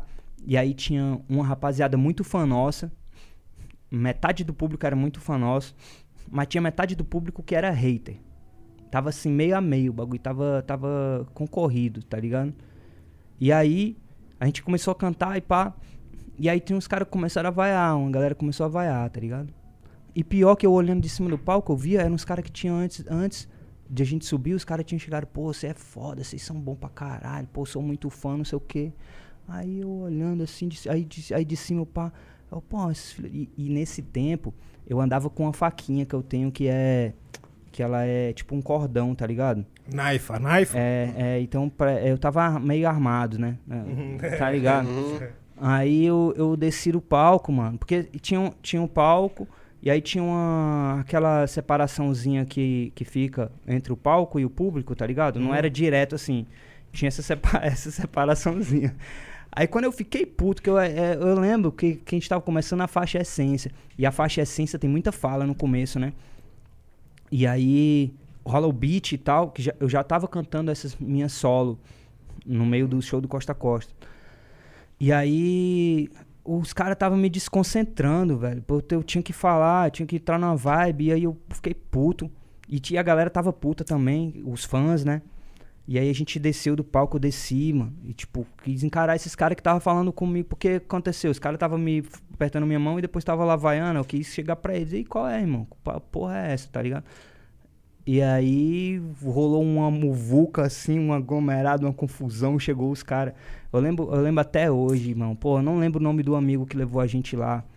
Um, o parceiro que levou a gente em BH. Muito sangue bom, velho. Ele chorou ele chorou assim depois, pô, mano, sou muito fã de vocês, não queria que isso tivesse acontecido. Ele ficou decepcionado por nós, assim, porque ele uhum. achou que nós, que a gente ia, achou que a gente ia ficar muito puto, ficar muito bolado. Mas não, tava na energia costa a costa, a gente não tava nem aí. A gente, tipo, ah, foda-se esses caras aí. A gente ainda ficou na, na frente depois, esperando ver se rolava alguma coisa, tá ligado? Porque nós tava na disposição de confusão mesmo. Então nós ainda ficamos ainda lá na frente do, do, do lugar, enquanto rolava os outros shows lá, esperando ver se ia rolar uma confusão. Quase rola. Muito, nós, nós era muito E, louco. mano, chegaram, tipo, a boicotar vocês, assim, tipo, por vocês serem afastados, tipo, ia fazer show pra cá. Ah, vamos colocar esses mano por último, tá ligado? Vamos. É, não, esse- esse- na verdade rolou pouco show, né, cara? Rolou pouco show? É, foi mais quando rolou esses shows assim, na- é, é, foi, foi muito raro, assim. Tinha pouco show, porque naquela época a gente não, não- Tipo, era muita gente, a gente tinha que viajar de banca, né? Grupo de rap e tal. E aí, pouca gente encarava de pagar as passagens. A gente fez mais pelo Nordeste. No Nordeste rolou, rolou show em Recife, rolou show, rolou shows por ali. Natal, cidades do Nordeste a gente fez. Mas é, São Paulo, pouco. E, e nunca. A gente fez São Paulo um show numa virada cultural, tá ligado? Pode crer. E já era, tipo, na verdade, meio que já tinha acabado quase o grupo, tá ligado? Tava meio, meio nas últimas já. Mas não acabou ainda, né? Mas é que é isso. As condições não eram, não eram favoráveis pra nós, a gente foi esfriando e aí eu vi reacender depois fazendo o meu solo. E aí trazendo essa, essa perspectiva. Aí o Galo fez o solo dele e tal. E é louco, né? Você participou também do, do solo do Galo, nos Sim. processos, Sim, sim. além de criar junto e tudo mais. Uhum. O, o espírito Costa a Costa tá mais do que vivo. Ali você vê isso, mano. É, Tá é. ligado? É. No disco do Nego Galo eu senti isso daí. É, eu também, mano, Por eu causa também. disso, tá ligado? Eu chapei muito por causa disso. É, o Galo é aquele cara que eu passo meses sem falar com ele. Quando a gente se fala, parece que a gente tá na mesma coisa, tá ligado? Nossa, é foda. esses irmãos, esses irmãos cara nossos é- aí, eu tenho um também. Ele É. deve estar até vindo aí. Porra, irmãozão. O Carlinhos é Tá, tá, tá por aí? Ele gosta pra caralho do você, mano. Pode Eu crer. falei pra ele que eu ia vir Pode crer. trombar você hoje. Ele falou, Foda, mano, foda. Louco, Coreia, louco. Coreia tá aí com O nós. Coreia tá aí já? Foda. Tá. Aí, Gostei. Coré, Caralho. salve, Coré. Salve, salve. Monstro dos monstros. Por que Coreia? Coreia. Ah, mano, você ver a cara dele lá, ó. Veio direto de lá, ó. É do norte ou do sul? Coreano, Fala Cola coreano. aí, Coré, cola aí, Coré. cola aí, cola aí. E, mano, barbeiro monstro, hein? Ele é barbeiro brabo, monstro, ele é brabo, parceiro. Então, Dom, e, e- e desde essa época, assim, mano, você já tava fazendo as produções de beat? Você já tava entrando nesse bagulho de produtor? Tava, é, então, Olha eu, eu sempre fiz, né, mano? Fiz porque eu tinha que fazer, né? É como eu te falei, tipo, não tinha. Era uma, uma brisa muito minha, né, cara? Fazer rap, tá ligado? E, e fazer do jeito que eu queria. Salve, salve, irmão. Chega aí, parceiro. aqui, família. Fala com nós aí, cola Salve, aí, pô. Ah, Tá bem, mano? perderam, né? Desculpa. Ah, mano, aí, acontece, né, mano? bonita essa daí. Ah, essa aqui é da Essa é bonita, hein, é parça? empresa, né? Você É. tá ligado. Sim. Uniforme de empresa. Satisfação, mano, satisfação, meu filho. Tô ali assistindo ali, tá, tropa? É nóis. É Nóis, nóis, nóis. Coré. É, onde que eu tava mesmo? É, óbvio. Na parte da produção. Na parte da produção. É, então, eu, eu, eu comecei a fazer. Comecei a fazer porque eu precisava, mas mesma coisa do rap, né? Eu Eu também precisava vou- fazer meus raps e pra fazer meus raps eu precisava fazer meus, meus beats, né? Uhum. Às vezes eu pegava uns gringos, uns, não, gringo, eu pegava um. Aquele, se liga aqueles discos de, de instrumental que vinha as faixas separadas? De Doom Break. É, que tinha. É, é, que tipo, tipo, vem. É, como é que chama aquilo? É, tem um nomezinho pra isso, mano. É. Composition, não sei o que. Não, não, é, é. Tem um nomezinho. Que vem o beat inteiro. E aí vem o baixo separado. Ah, faixa por faixa. Vem, vem, vem o multitrack dele, Sim, entendeu? uhum. Só que às vezes eu não tinha. eu- às vezes eu gostava já do beat, foda-se, vou rimar nesse beat aí mesmo, do jeito que tá. Entendeu? Já rimava no beat. Tem música da mixtape do Costa Costa que é assim, entendeu? Os reggaeton ali, tá ligado? Louco, que era um louco. disco de beat de reggaeton. eu Peguei, ah, foda-se, vou rimar nele. Né? Mas eu, eu gostava de fazer os beats também. Tem esse lado do sample da Marisa Monte, né? Do Não É Fácil e tal. Sim. É, tem o Necessário, que é produção minha, sample do Tim Maia, tá ligado? É, uma referência aí do- ali do Hard Knock Life, né? Que eu tava fazendo como se eu tivesse na gringa. Eu tinha essa, essa parada, tipo, eu tinha um bagulho que, como eu, eu consumia muito rap gringo, eu pensava assim, eu, e aí, nessa época, tinha um maluco que colava lá na, na PF, o MG, que ele era um, um, um maluco do Brooklyn, que ele era angolano na verdade, mas ele morou a vida inteira no Brooklyn. Só que ele tinha se envolvido nos bagulho muito pesado lá, Ele tinha condenação perpétua lá e tava em Fortal. Ele tinha. Como é que os caras falam na gringa? Na gringa? Moving bricks. Brick, wall, brick walls, né? É Uhum. tipo quando o cara movimentou de verdade. Sim. Ele tinha umas fotos, ele mandava, ele mostrava umas fotos do, dele na, na- no auge dele lá e tal. E aí ele tava na favela, pra tu ver como a vida do cara foi, tá ligado? E aí ele tava na favela em Fortal, assim. De vez em quando mandavam umas malas assim de roupa pra ele, umas roupas da Rockaway, aquelas roupas quando a galera usava aquelas Uhum. roupas XXXXXXL, tá ligado? Sim, tô ligado. E aí ele falava pra mim assim, irmão, esses rap que tu faz, se você tivesse na gringa, você seria um cara que estaria no nível dos caras, você seria um artista da Rockefeller fácil, mano. Tá ligado? Você seria um artista da Rockefeller. E eu, isso ficou na minha cabeça, tá ligado? E ele era um cara que sabia inglês e sabia português bem fluente, ele sabia do, do, do- exatamente Do do, que que, ele você- tava falando uhum. ali, tá ligado? É, aí e eu comecei a, a, a. a gente pegava o Smack DVD e ia assistir lá na casa do Júnior Day e tal, essas paradas, que eram os DVD das tretas de lá que os caras faziam os freestyle e os caras citavam o som do outro no começo da música, começava no mesmo flow, depois vinha fazer um flow diferente, tá ligado? É, e aí era a cultura hip hop, né? E aí eu quis fazer isso necessário, tá ligado? Eu peguei um sample do Tim Maia meio que fazendo o meu Hard Knock Life, tá ligado? Então eu peguei, "Ô, vou fazer, quero fazer essa, essa parada começando como se fosse um Hard Knock Life. Começar com aquela mesma. As duas primeiras frases é, é, é, né? Eu não quero mais virar esse craque. Primo. Eu quero andar de Nike no style, pano gringo. Gringo. Eu não quero 12, eu não quero as noites longas e mais estresse, mas eu quero as gatas, eu quero as liga com várias, das de 10. Quem não quer, aí já muda, Uhum. tá ligado? E aí eu vinha, e aí sample do Tim Maia no refrão, tá ligado?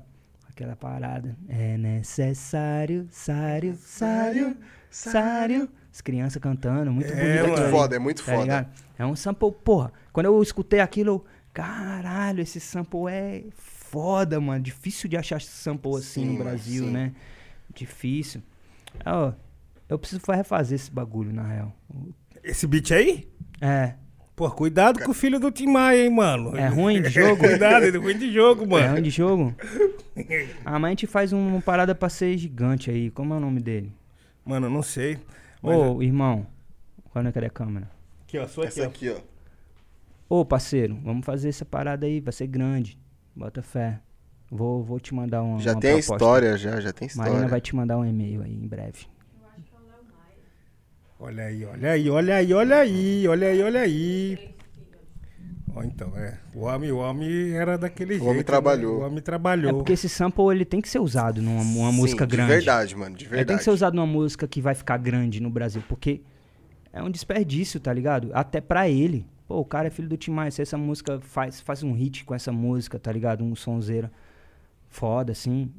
Eu não gosto desse bagulho de hit, mas um, um som um som eterno, tá ligado? Sim, sim, sim. Que as pessoas vão ouvir e vão dizer, caralho, de onde é isso? Aí vai ouvir lá o original, tá ligado? É, e é o que nós gostamos de fazer também, né, mano? Fazer o bagulho pra ficar aí durante muito tempo. Você falou desse bagulho aí que, que, que divide as faixas, tá ligado que hoje tem um site que faz isso, mano? Faz o quê? Que você bota o, o, o som lá e ele divide as, a- os bagulhos. Ah, eu vi, é, ele dá, dá uma dividida ali, né? Não é perfeito, Não é perfeito, dá pra né? dividir, é, não. Perfeito não tem como, né? Vai contra a lei da física. É. Mas tem umas coisas que é impressionante, cara. Tipo, eu, eu já... Eu peguei uma vez um, um teclado num- do- do- de um cara e botei no Melodyne e dá pra você mudar a nota. Porque o bagulho Pode tava, crer. tava desafinado, tá ligado? Pode crer. O, o, o- o maluco mandou um beat pra mim meio synthwave, aqueles bagulho que é meio fora de nota e tal. Aí, às vezes você não nota que tem um bagulho fora. Aí eu peguei, pô, tem uma nota fora aqui. Eu abri. Ah, pô, é coisa do demônio aquela porra. É, o Melodyne uma- Melodyne é foda. Melodyne é O foda. bagulho abriu o acorde, tu mudou uma nota. do- Como é que pode, meu irmão? Você muda e fica lindo, mano. Fica lindo. Passa batido. Passa você nem batido, vê. passa Oi, você trampa com, com FL até hoje? Não, não. Hoje eu tô.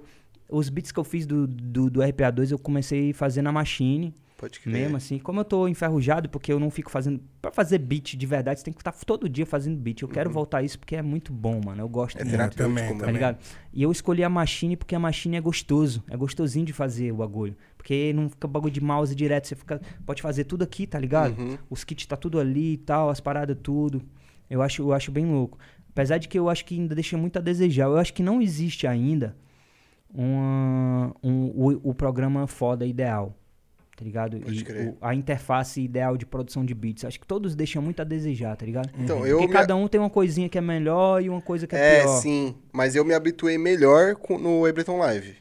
Sim. A- ali eu curti bastante. Ableton Live pra quem é das edição, pra quem faz os bagulho muito manual ali no mouse e tal, e, e, e usa o bagulho aqui, Uhum. é, é o mais foda, assim, porque é o que, na verdade, é o que dá pra fazer mais produção de finalizada, assim. Na Machine não dá pra você finalizar o bagulho direito. Uhum. É mais, eu gosto pra você é, botar a ideia ali, se divertir na hora que você tá fazendo o beat, tá ligado? Porque às vezes você fica fazendo muito ali no mouse, é um bagulho muito, sei lá, né, corta vibe, tá ligado? Eu gosto de pegar ali na machine que eu tô ali, pá, ouvindo, é meio MPC, entendeu? Uhum. E ela é feita pra isso, tá ligado?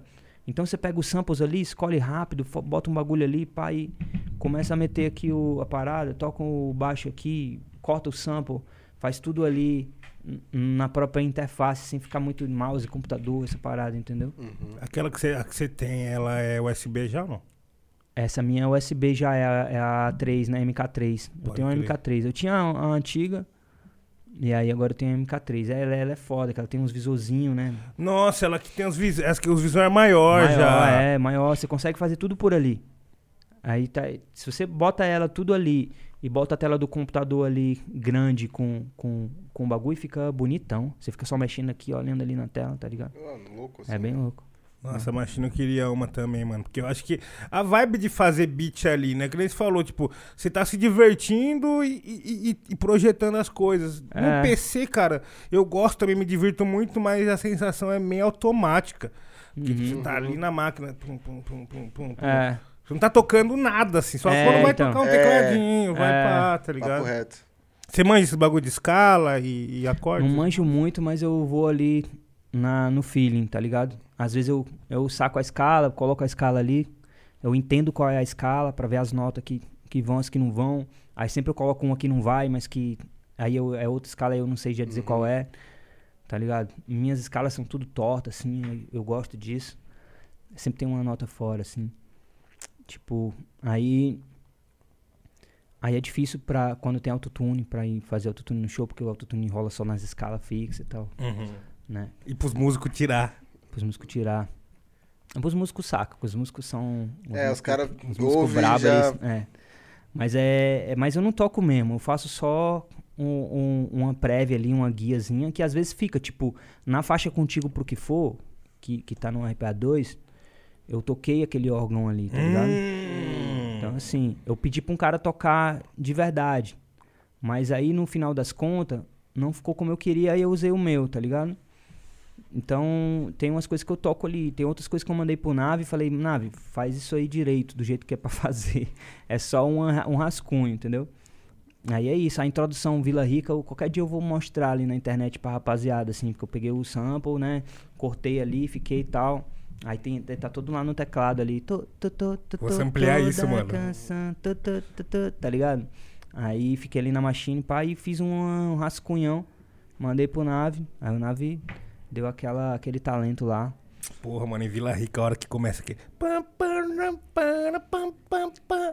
Tum, dum, dum. É, nossa, tum, aquilo eu vou pegar, tum, fi. tum, tum, É, dum, Nossa, dum. eu vi um house acontecendo tum, ali. tum, dum, dum. Tum, dum, tum. Já Aguarda vai os próximos samplear. episódios. né? Ah, caralho, beleza. Porra. E, mano, tem uma, uma parada também que eu fico muito encucado, que é na faixa sua e do Diomedes, que tem uma transição, uma ponte ali. Aham. Quem que foi que idealizou aquilo, mano?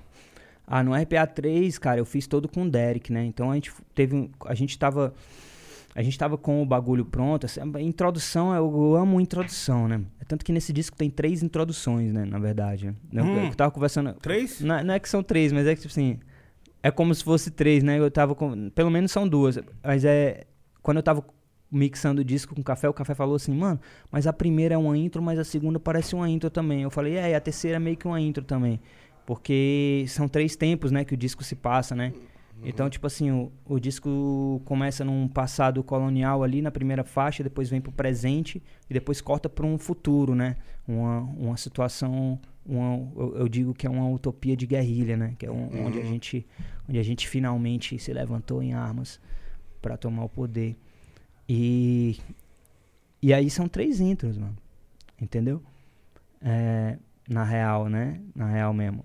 Mas eu sempre piro intro. Você vê que Morra Bem Viva Rápida é uma intro. É. É, aí tem essa intro lá do, do RPA3, que foi feito com o Derek lá em casa. A gente cha- chamei ele, já tinha o, o beat e tal. E a gente começou. E, e eu falei, pô, vamos fazer essa transição aqui. Pra eu falando as minhas brisas e o Derek ali na brisa dele também. A gente foi criando, entendeu? Acho que ele é insano, Porque velho. tinha também. O que, que acontece? A primeira faixa e a segunda são BPMs muito diferentes, tá ligado? Ainda tem isso, que no final dela, eu queria que ela fosse acelerando como um DJ acelera pra ir pro BPM da segunda faixa. Porque, porque senão tava, eu não tava gostando da transição, entendeu? Porque tem isso, que tá, eu, eu faço o disco pra você escutar como um disco, mano. Dá o play e esquece Uhum. tá ligado? É, e aí eu tinha que fazer essa transição. Então você que no finalzinho ela vai acelerando, que é o terra ali. Tadã, tadã, tadã, aí vem. tru, tu, tu, Eu tô nesse jogo por um bom tempo, tá ligado? Tipo, vem no mesmo BPM ali já, entendeu? Vai Muito acelerando. louco, muito louco. Nossa, aquilo ali eu ouço, eu fico pensando, mano, o que, que esses caras estavam fazendo na hora que tava criando isso, velho? Mano, e você Tá falou aí uma parada que eu tava falando hoje. Tava trocando ideia com o Luke hoje. Você Aham. falou que você faz um disco pra ser ouvido como um disco. E a gente Sim. falou, mano, tipo, sobre isso hoje. A gente falou, mano, o disco não é realmente é um disco. Não Uhum. é aquela aglomerado de música que parece uma mixtape, tá ligado? Que, tipo, a rapaziada lança um álbum e tal, só que você ouve, tipo, não tem uma. Uma parada que você vai associar que é um disco mesmo, Sim. trabalhado e tal, tá ligado? E até mixtape precisa disso. Exato. Porque mixtape é mais ainda que precisa mixar as músicas, tá ligado? Uhum. É, você tem que fazer álbum. Eu gosto, eu, eu, eu, eu incentivo as pessoas a fazer Eu acho muito louco, eu disco. acho muito louco. Eu falei pro Luke, o último, o último álbum que eu fiquei viciado foi o, o rap, o, o do Dom Hélio, o último. RPA2? É. O terceiro, não, foi o, O terceiro, terceiro. O 3, é. O O três? 3. O 3. e agora eu tô viciado no 2, tá Pode ligado? crer, pode crer. É um bagulho mu- muito louco. E pra educar o público, né, mano? De você trazer o 3 primeiro e depois o 2. É, tem gente que não bate aquele bagulho. Ah, eu curti muito o 1, agora o 2. O bom é que o 2 é sempre o 2, né? É, o 2 Então não ele tem como não errar. muda, não, não É. altera. O 2 é o 2. Mas é, a galera ainda dá uma confusão e tal. Pô, o primeiro. Ah, não, o 3. O primeiro é o terceiro. Mas porque o primeiro é o 3. É isso. É, cara, porque é um bagulho, é um bagulho diferente, assim, tipo, geralmente os artistas vêm, ah, um volume 1, volume 2. Sim. Mas o Kali J já tinha feito isso, na real, né? É, Kali J começou o dele no volume. Não sei se é o volume 3, o Kali J Na batida, volume Da 3. ba- Volume da 3, né? batida, é, É, ele três. fez, ele fez também isso. Só que ele foi por outros motivos e tal. Aí, e não saiu, né, até agora, né, o 2, né, O dele. 2 ainda não, mano. Ainda não. Ainda não. Pô, esse daí eu pirei, velho. É. E aí, Júlia, seja bem-vinda de volta. Obrigada, tava ali, agora voltei. Você tava falando do. do, do é Ainoa que chama? Como que fala? É Ainoa, não é? Ainus, Ainus. Arnus. É. E, mano, é muito foda. Pra quem não sabe, é um cineasta, um, um diretor muito foda que Sim. fez Madame Satã, Uhum. A Vida Invisível, vários É, outros. isso. Céu de Sueli. Isso. Viajo porque preciso, volto porque te amo. E e você já trombou ele? Ele sabe do seu trabalho? Porque seria muito foda um filme baseado no- nos teus álbuns também, É. né? Ele, ele sabe do meu trabalho, eu sei que ele sabe, mas eu nunca trombei ele, não. Uhum. Peço desculpa pra ele aqui, porque eu acho que deve ser muito louco o cara ter uma, uma citação dessa e deve dar uma ansiedade, assim. Às vezes eu fico pensando, porra, mano. Puta sacanagem que eu fiz com o cara, né? Não, jogou na armadilha, Jogou jogou na mim. armadilha. É, foi uma É um sacanagem. roteiro pra você. Eu não pensei nisso, porque na verdade foi uma coisa meio automática. Eu queria fazer o bagulho ser um- um- uma trilogia reversa. Eu não tinha o título ainda, mas já tinha citado ele numa música. E aí eu pensei, ah, vou fazer o nome do disco que ia ser Rascunho para Inus e tal. Aí a galera que tava comigo, irmão, tu tá se.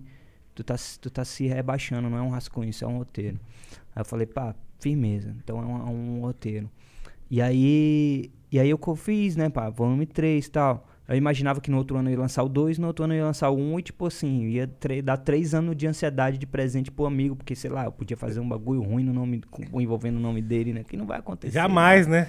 Não vai acontecer. Difícil. Mas, Não. Mas, né? É, deve provocar uma ansiedade. Se fosse eu, eu ia ficar meio assim, porra, mano. Eu ia ficar meio puto, sei lá, se pá. Não, talvez não. não sei. Mano, é um bagulho louco. Tipo assim, você tá dando um presente pra ele no de Baratiba. É, é, É, é né? perspectivas. Cada artista, ele Na verdade, eu tô. Eu tô é, é uma homenagem, na real. Eu falo, eu falo isso, mas é, Isso. é- é zoando. É uma homenagem e, e, assim.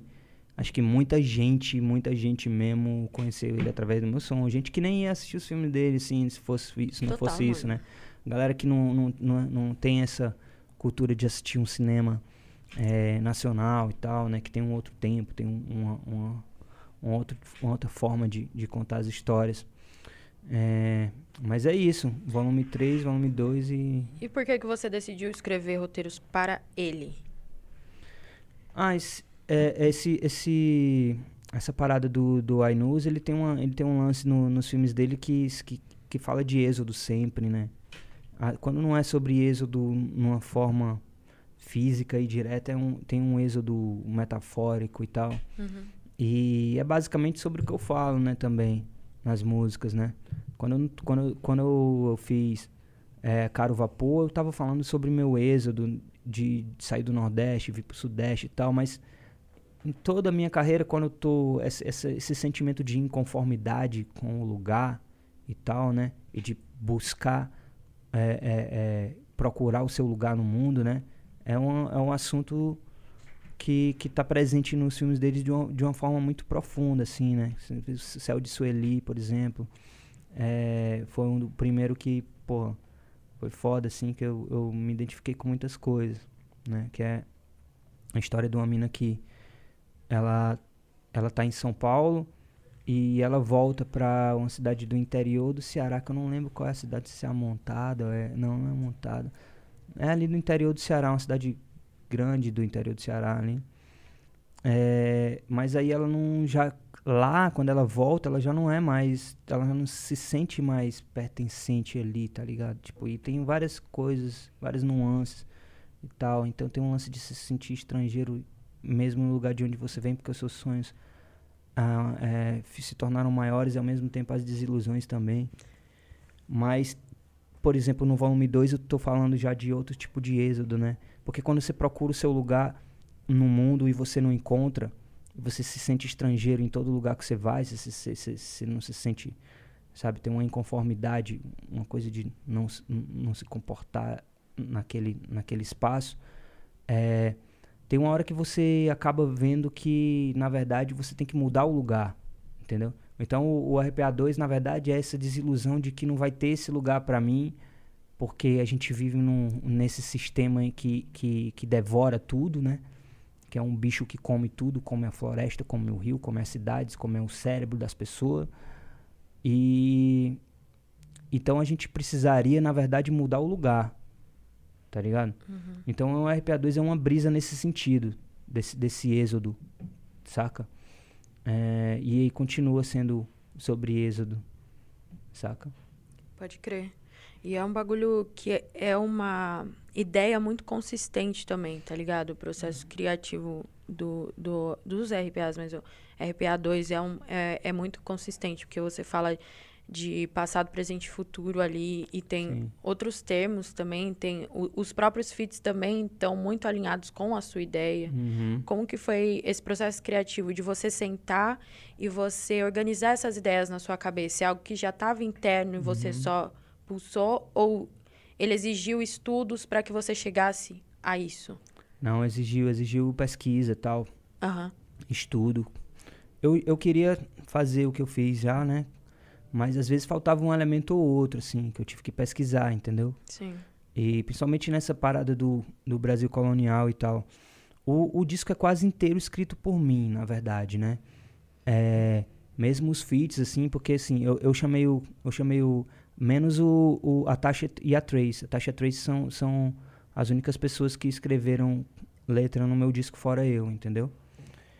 Então, Entendi. então tipo, todos os outros feats eu, eu chamei pela força das pessoas, pela voz dela e pelo que elas representam, saca? Porque assim, eu poderia ter, eu poderia chamar o Matheus fazendo rock pra ele escrever com certeza, porque ele é um grande artista, tá ligado? E eu, e eu gostei de trazer ele na minha introdução justamente porque eu gosto de sempre trazer alguém de onde eu venho na, na- nas intros do meu disco, ou alguém Uhum. novo, né? Por isso que eu trouxe o John Mads no, no RPA 3 e tal. Na época que ele, come, que ele escreveu, não tinha tido suicídio ainda. Ninguém aqui pro, pro lado do Sudeste, ninguém sabia quem era o John Mads. A maioria das pessoas não sabiam, né? E aí eu queria apresentar ele. Eu falei, pô, o rap é foda. E agora eu quis, tipo, mostrar alguém de, de Fortal. E aí eu quis trazer o, o, o Fazendo Rock, que é, além de tudo se encaixava perfeitamente na ideia da música. Só que eu não tinha o tempo pra fazer todo o bagulho de tipo, irmão, porque eu, como eu fiz com a Tasha Trace, foi um bagulho que demorou meses, cara. Tipo assim, irmão, muito obrigado, Tasha Trace, por vocês fazerem esse bagulho, porque você chamar alguém para fazer um feat é uma coisa. Agora, você chamar alguém, mano, pra se encaixar num bagulho que você tem que estudar história para fazer, é, tá ligado? Não é, é, todo mundo que topa. Elas mesmas falaram que estudaram pra caramba. É, pra elas, elas foram fazer o bagulho. Mano, eu tive que. Eu, tipo assim, eu, eu cheguei tive que explicar toda a história do disco, porque não dá pra cair de paraquedas, entendeu? Uhum. Então eu cheguei para elas e falei, ô. Oh, é, a história do disco é essa, pá, não sei o que. Então vocês vão entrar nesse momento aqui falando desse, desse contexto e tal. Aí elas, elas já sacavam muito, né? Que é, elas são, sacam muito de muita coisa, são né? São pesquisadoras, né, mano? Elas sabem muito Sim. de muita coisa, essas meninas, mano. E aí, e aí elas já sacavam várias coisas, assim, tipo, e, e, e aí eu só, só falei, ó, é mais ou menos isso aqui. Elas te, foram fazer mais pesquisas e tal, pra encaixar ali. E chegaram chegando daquele jeito, foda. Mas demorou meses, cara. Tipo assim, aí, aí não dava pra fazer com todo mundo, entendeu? Isso. Tipo, se eu fosse é, fa fazer a mesma coisa com o Fabrício, com o Matheus fazendo rock, com, com o Giovanni Cidreira, Altinista, todo mundo. É o meu, o meu. Não, não ia rolar, tá ligado?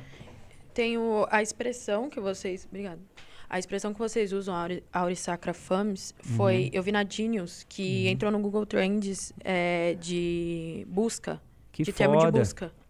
Que então, foda, muita mano. gente foi atrás do que significava do que significa. essa expressão. Foda. Você consegue explicar pra gente o que significa? Consigo. É, Aurissacra Fames significa, eu talvez não seja exatamente, mas é tipo a maldita fome do ouro, né? É, que é aquela parada de que a, que a corrida do ouro é a febre do ouro, né?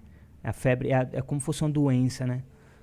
Quando, você, quando, quando descobriram que tinha ouro em Vila Rica, começou a lotar a cidade. Vinha gente de todo lugar do mundo e Vila Rica se tornou o lugar, a, a cidade de maior população das Américas.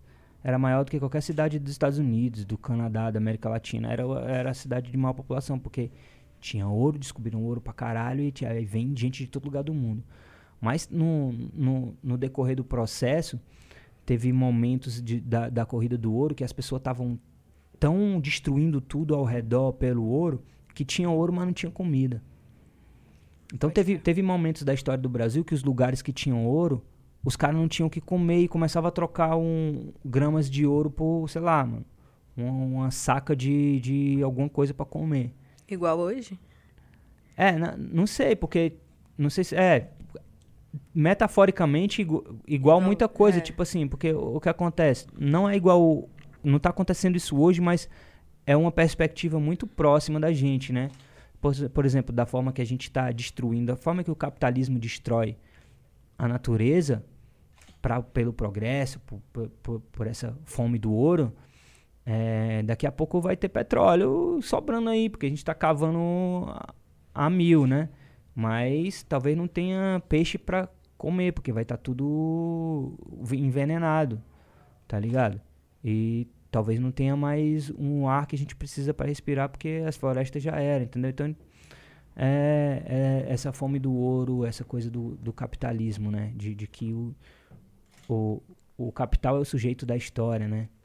Então, tipo, o, o, é, sai do teu controle, tá ligado? Tipo, não é que os bilionários podem do nada, tipo, fazer boas ações e ser filantrópicos e tal. Eles não têm vontade. Quem manda neles é o capital deles, tá ligado? Eles representam o capital, é uma coisa meio indissociável, assim, né? E a Aurissacra Fames é, é, é, é de onde vem isso, né? Que é a fome do ouro, é o colonialismo, né? Que é, tem uma relação com o capitalismo, né? inseparável também, né? Então, ali, ali é, é, é a gente representando é, é um personagem de remanescentes de comunidades destruídas pelo colonialismo e que se tornaram bandidos.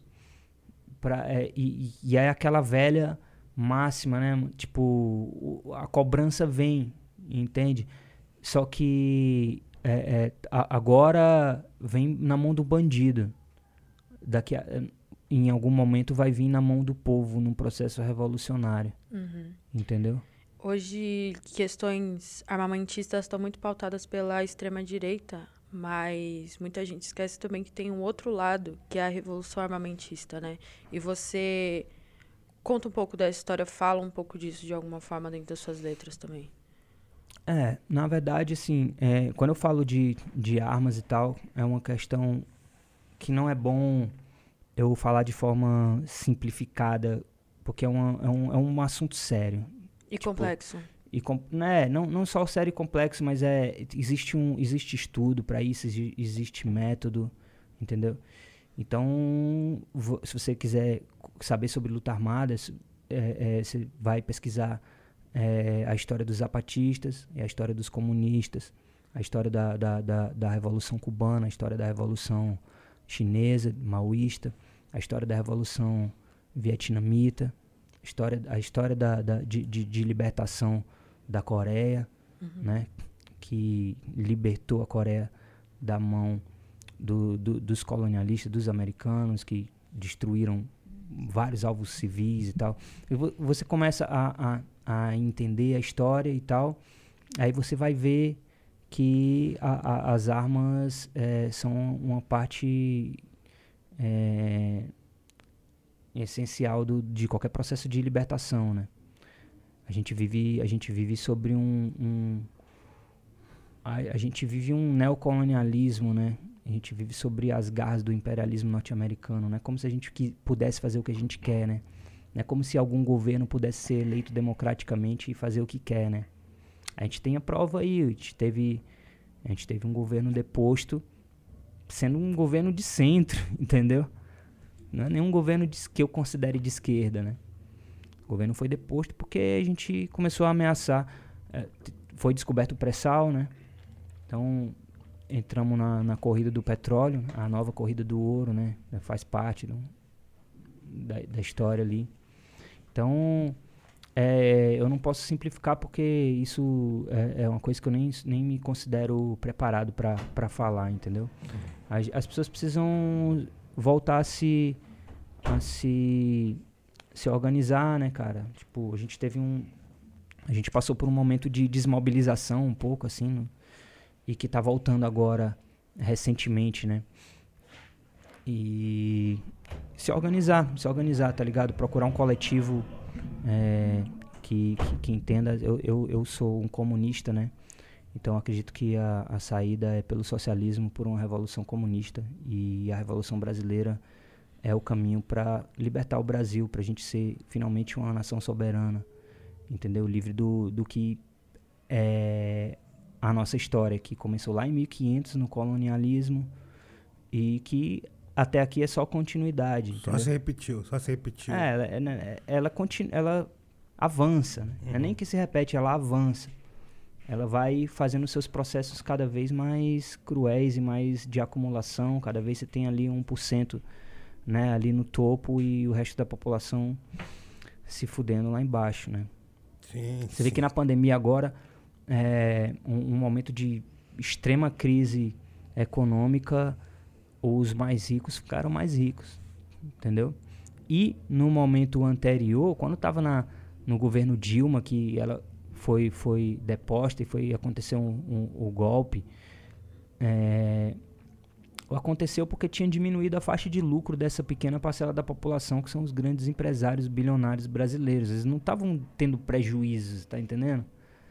O bagulho todo que leva os caras a a apoiar um fascista, a aceitar um fascista ignorante que eles têm vergonha pela parte estética, eles têm vergonha pelos, pelo, pe, pelos princípios, eles são iguais a ele. Ou, na verdade, piores, bem piores. Uhum. Mas, mas é, é aceitável porque eles precisavam disso. Tinha diminuído a margem de lucro deles. Entendeu? Mas não é que estava tendo prejuízo, saca? Então, assim, é, um, é uma é uma rapaziada que tem muita fome de, de do, muita fome do ouro. Tá entendendo? É, é. o Auri Sacra Fames no, no seu... Na sua prática. Na sua, na sua prática e no sentido original que começou lá atrás. Sim, sim. Você que tá assistindo a gente aí, acabou de ter um pedaço de uma aula de história do L, vai pesquisar o que ele falou aí. Fica olhando só a Guerra dos Farrapos, não, a Guerra dos Canudos. Vai pesquisar outras coisas também, entendeu? Certo, é mestra? Isso, certo. E pra quem tá assistindo aí, muito obrigada às dois mil, duas mil pessoas instantâneas que estão Caralho. assistindo Ô, essa louco. entrevista. Ô, louco, aí é recorde. É. Aí é recorde, mano. E pra Foda. cima, então, mano, o bagulho tá muito louco. Já compartilha, entendeu? Não tem problema se você não pegou desde o começo. Já vem aqui pro papo. Hoje a gente tá fazendo um superchat especial, um superchat de sorteio. Então, se você é, pagar a partir de 20 reais, você tem direito a um salve aqui pro, do. Você pedir um salve do Hélio, uma pergunta e também ganhar um desses prêmios aqui maravilhosos. Que a gente vai sortear depois é, dessa entrevista, dessa conversa muito foda que a gente tá tendo, fechou? Então, fica esperto, esperta e manda aí o superchat pra gente, que daqui a pouco a gente vai ler. Hoje ainda tem verso livre. Uh, esse eu tô ansioso pra esse, mano. Ai, vai acontecer muita Falar pra coisa. você, hoje eu vim, mano, até com a minha camisa que eu mais gosto, porque era um episódio especial demais, velho.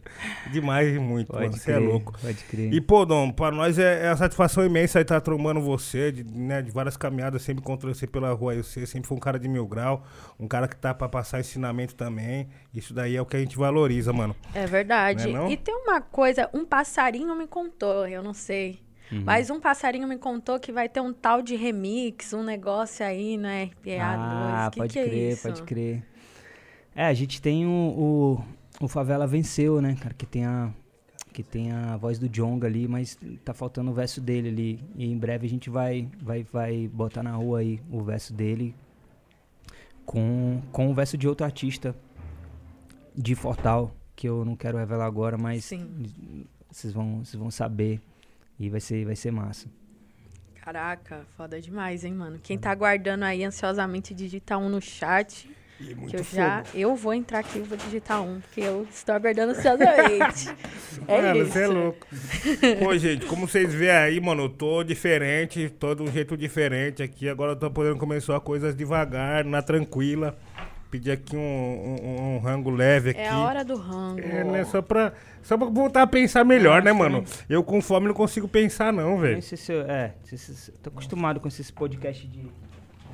Vai ficar aqui até que hora mesmo? Vai estar previsto pra três da manhã, é isso? Isso, três da manhã. Mais ou menos isso. Tá tudo certo, Tamo entendeu? aí. Três da manhã.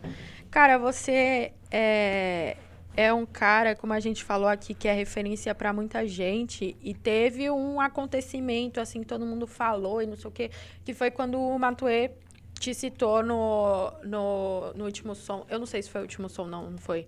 Que foi Quer Voar, assim. E foi muito da hora, assim, da parte dele. Ele até falou na Folha de São Paulo que ele ficou com medo da sua reação.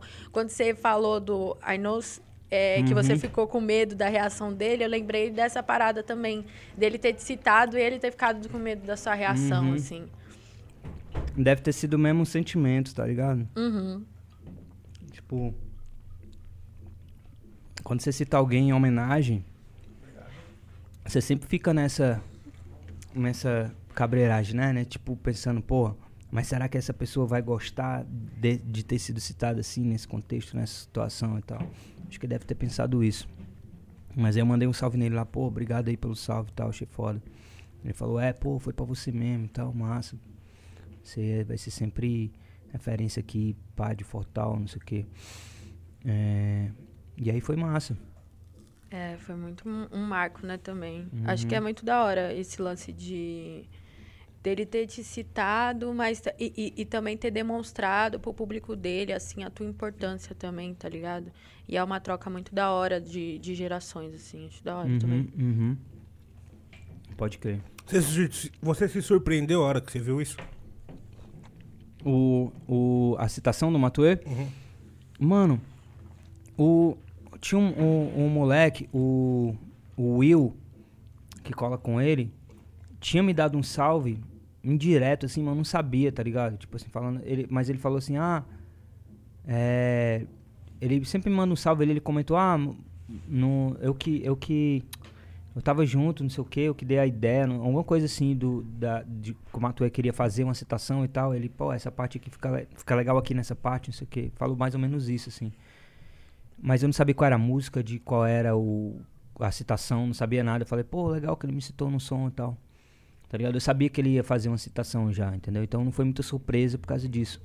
Mas foi surpresa pela forma e como foi e tal, tipo, naquela música. Como ali, repercutiu. entendeu? É, como repercutiu e tal. Hora. Apareceu Foi muita isso. gente depois também. Cara, quem é Dom L? Onde É. tá o Dom L? Qual é a fita? Eu sou muito citado, né, nos raps, é muito louco, assim, meio que, meio que se tornou uma coisa meio natural pra mim, assim, porque volta e meia tem alguém me citando no- no- nos raps, né, mas antes é, era gente mais, não, não sei se mainstream, assim, como, como um atuei, entendeu? Mas sempre tem, sempre tem umas citações, assim, principalmente no Nordeste, né, no Nordeste sempre tem gente citando na- nas letras, eu fico sempre muito feliz pelo respeito, assim, que a rapaziada tem o carinho mesmo. Muito Acho louco. foda, assim. Tem muitos, tem muitos sons mesmo. Tem sons com meu nome, né? Isso é legal. É demais, mesmo, é mesmo. Garotas curtem Dom L. Tem garotas com Tendon L, que é de um cara do sul. Tem, tem, tem outro som do, do, do amigo lá de, de Natal. Tem vários, tem vários sons, mano, com meu nome. É Muito muito da louco. hora. É. Garotas curtem Dom L Tem mesmo. um isso do é. THC, mano. É verdade. Tá ligado, THC? Tem um som que ele fala também, mano. É muito louco. louco. Uma pessoa que era muito fã sua também, que eu via sempre citando trecho, essas coisas, era a Marília também, né, mano? Hum. Marília Mendonça, É. mainstream total, é. Louco. Que é mainstream total, assim. Hum. Quando eu era moleque, eu achava que um bagulho desse mudava a sua vida. Tá ligado? Hoje já é um bagulho que eu penso mais pelo respeito, assim, tipo, ô, legal que, que a Marília Mendonça curte meu som, tá ligado? Tipo, mas eu não é uma coisa que eu, tipo, ah, pô, vou fazer um feat, vou fazer um hit, não sei o que. Eu não penso mais assim, entendeu? Entendi. Porque às vezes a pessoa curte teu som, te respeita e leva pra vida dela, tá ligado? E faz parte da vida dela a tua música, entende? Mas isso não quer dizer que isso vai, tipo, pelo fato dela ser mainstream, ela postar meu som uma vez no, no stories dela vai trazer um, 200 mil seguidores pra mim. Isso não acontece, saca? Tipo, a construção, principalmente do tipo de artista que eu sou, é uma construção de carreira que tem que ser de verdade. Essas coisas não, sabe? Tipo, o João Gomes é um cara que ouve meu som pra caralho e tal, me manda Aham, vários salves, Sim, saca? O cara tá muito grande e tal. muito. No caso dele, eu quero fazer um feat, porque eu acho louco o, o piseiro, assim. Até falei pra ele, ô, me chama num piseiro aí desse aí que eu quero rimar num bagulho desse. Ele me Nossa, chamava vai ser lendário. Lu- Luiz Lins que tá fazendo É, isso. o Luiz Lins, Luiz Lins fez o melhor de todos pra mim até agora. Que, que, ele, que ele fez ali foi. Ah, que é aquilo. O Luiz Lins é. é tem nem palavras pra falar sobre o Luiz Lins, cara. O Luiz Lins é, é foda demais. Eu sou muito fã do Luiz Lins. Nossa, ele é muito foda mesmo. E. E o Piseiro, eu- mandei um salve pro João Gomes que eu queria. Mas não é porque ele é o João Gomes e pá, não sei o que. É porque eu acho, eu acho ele bom. Eu acho. Eu gosto do, do, do som que ele faz. Gosto da voz dele, gosto de como ele canta e tal. E acho o ritmo foda, entendeu? Então, pô, rimaria num bagulho desse ali. Mas a Marília Mendonça, quando ela, pá, mandava salve, não sei o que, eu nunca cheguei pra ela, pô, vamos fazer um feat, não sei o que, porque eu não. Só se eu, pá, de repente encaixa aqui, eu até penso que pode rolar, mas, saca? É mesma coisa com o Matuê, com todo mundo e tal. O Matuê também a gente já falou de, pô, vamos fazer um e tal, mas tem que rolar o, a oportunidade, né? Tipo, o Jonga faz tempo que a gente fala em fazer um som. E rolou essa oportunidade e eu, eu chamei ele, entendeu? Um cara que, que também a gente sempre, pô, tô com ideia, vamos fazer um BK. Vários, vários, vários artistas, né, mano? Que eu com respeito, que eu acho foda. Mas é, isso. É, muito louco, né? Porque a gente, eu tava até falando com, com o Ninho, que a gente tá gravando a mixtapes pra sair na mão. E é a primeira vez que eu tenho contato. Raps pra sair na mão. Raps pra sair na mão. E é a primeira vez que eu tenho contato muito próximo de como é a gravação de uma mixtape, de um álbum. Eu não sabia que era tão complicada essa questão, principalmente de feat, assim. Porque o público pede muito, tipo, ah, feat com fulano, quando que vai sair, não sei o que, não sei o que. Mas você se encontrar. é, a, a ideia, né, mesmo, assim, não fisicamente falando, mas você se encontrar com uma pessoa ali pra conseguir fazer um feat, bater agenda, bater as ideias, bater beat, bater tudo, é um bagulho muito, muito difícil e demorado e muito complexo, sabe? Eu acho que. E antes eu não tinha essa ideia, assim. Uhum. E essa coisa que você falou de bater as ideias é muito com o que eu tenho aprendido também ultimamente participando desse trampo, tá ligado? É foda. Colocar todo mundo em sintonia, né? Exatamente. Quando é um trampo solo, tipo o meu, às vezes é louco, porque assim, você tem que colocar todo mundo em sintonia, mas tem gente que você vai trabalhar que não tá em sintonia. 100% e nem vai estar, tá, tá ligado? Tipo assim, às vezes, no, no, às vezes a pessoa tá ali, é, por exemplo, eu, eu nesse disco, produção do Nave tal, o Nave entrou totalmente no, no meu mundo ali, saca? Aham. E isso era necessário porque ele é o produtor. Mas aí quando a gente vai chamar um arranjador, um bagulho, uma coisa assim, às vezes não dá pro cara entrar, principalmente por causa da pandemia, não, não dava, porque cê- eu não queria mandar as músicas pra todo mundo que é músico, entendeu? Mandar todas as músicas, porque fica muito fora, sai do teu controle, aí acaba vazando. Então, se estivesse no estúdio, pô, vamos ouvir aqui tudo e tal, e vamos entrar na vibe e tal. Mas ainda nesse disco é um bagulho que era mais difícil ainda, porque pra me entrar na vibe eu tinha que, o quê? Dar um manifesto comunista pro amigo ler, tá ligado? Tinha que, né, con- converter, converter o- a pessoa, né? E aí não dava tempo, apesar de esse ser o intuito. Mas... mas... Fazer mas a igual gente- na Casa de Papel, que o professor reúne todo mundo e dá aula, tá ligado? É, tá ligado? É. Mas Você tinha que. Você tem que trazer as pessoas pra vibe ali do, do bagulho de alguma forma, entendeu? E é, às vezes é difícil. Principalmente nesse, nesse contexto de gravando à distância, essas coisas, saca? Era foda. Ainda bem que eu pude estar na, na, na direção dos vocais, assim, saca? Alguns não rolou, e alguns, alguns tipo assim. Às vezes você precisa estar presente. E aí teve alguns vocais que precisaram ser gravados mais de uma vez, entendeu? Teve vocais que não, eu não pude estar presente e que acabou não rolando, saca? Tipo, é. E eu sei que se eu tivesse presente, Rolava. rolaria, entendeu? Então, é, é- essa dificuldade é real, assim, é, é- é muito difícil. Nessas condições que eu fiz, é mais difícil ainda, assim. E tomara que a gente não, não continue essa porra pra sempre, né? Porque o RPA1 eu quero gravar em outras condições, saca? Tipo, Sim. mais vibe, assim, trazer todo mundo, pá, as cópias do Manifesto Comunista ali no, É, ali em cima da mesa. em cima da mesa, esse tipo de coisa? Sim, uma, uma boininha, uma, bom- uma bombetinha. Não, mano, isso é, é foda. Tipo, você criar um disco com todo mundo é um momento que todos os artistas sonham. Você parar no estúdio, pô, ouvir o CD com a galera, chamar os músicos, Aquela parada de alugar uma casa. alugar uma e casa. Ficar lá. Mano, isso daí é o, é o, o plano máximo de criação, assim. Já Essa conseguiu, é Dom? Conseguiu já? Não, não consegui fazer isso ainda não. Eu quero fazer algo parecido no RPA1. que A RPA1 é outra brisa, né? Que tipo assim. é, o, o volume 1 vai ser em Fortal, né? E, porque é, é de onde eu vim e tal. Apesar de que, assim como a RPA2, não vai ser essa história, porque isso, isso é o RPA2, mas a outra história, que é a história que vem lá pra origem, é, também vai ter outro bagulho temporal louco que eu não posso falar agora. Mas, mas eu quero fazer em Fortal esse disco. Entendeu? Total. E aí eu quero alugar uma casa lá, saca? Tipo, na minha área ali mesmo, tipo, no Futurama ali pela Praia do Futuro, ou sei lá, pelo Serve Luz, não sei. Por ali. Na quebrada que chama Futurama lá. Futurama ali é na, na, na- na- no, pé do, no pé do morro ali do Conjunto de São Pedro, tem uma quebradinha que chama. Um, é uma- praticamente não é nem um bairro, só se chama Futurama. É ali pelo Futurama. Por ali, porque ah, agora tá tudo diferente, né? Tá tudo mudado ali pela Praia do Futuro. A gente chama de Praia do Futuro Velha, né? Que é a Praia do Futuro. Olha como é louco. É a Praia do Futuro Velha. Velha. Tem tudo a ver, né? Com as minhas brisas, né? Aham.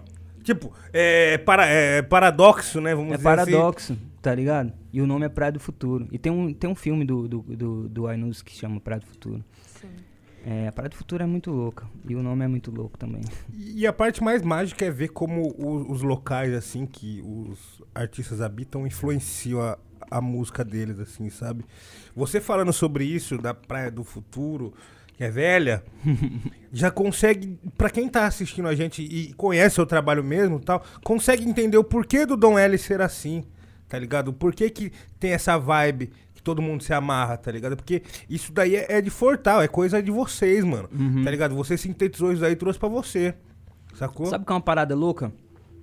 Ninguém consegue, consegue cantar os meus flows fácil, de primeira. É verdade. E é muito difícil cantar os meus flows. Ah, pra eu gravar a outras pessoas cantando o flow que eu crio, é um bagulho que realmente precisa, mano, de várias takes, várias, tipo, pra pessoa pegar, porque não pega. É tipo, parece que eu rimo numa métrica diferente, aí tem um sotaque no meio que parece que o meu sotaque facilita. Não sei o que que é. E também Mas eu só sei que é influencia na difícil. sonoridade também. A sonoridade, É. é. É difícil mesmo. Mas até ah, tem uma coisa que é do, do sotaque, do local, e tem uma coisa que é minha mesmo, assim, da forma que eu uso a língua, as, é, é, as fonéticas do português e tal. Eu não sei explicar, mas é, é sempre mó, mó, mó treta pra conseguir que a galera cante do jeito que eu componho, tá ligado? Dessa vez você fez isso, né? No caso. Dessa vez rolou muito isso, é, escrevi pra galera, pra galera cantar, saca? A parte da out também, né? É, teve gente que pegou mais rápido, mas tem- sempre tenho que dar uma, uma explicada assim, ó, é aqui o ponto de, de corte do, do, do, do- sei lá como que chama, da fonética da parada, saca?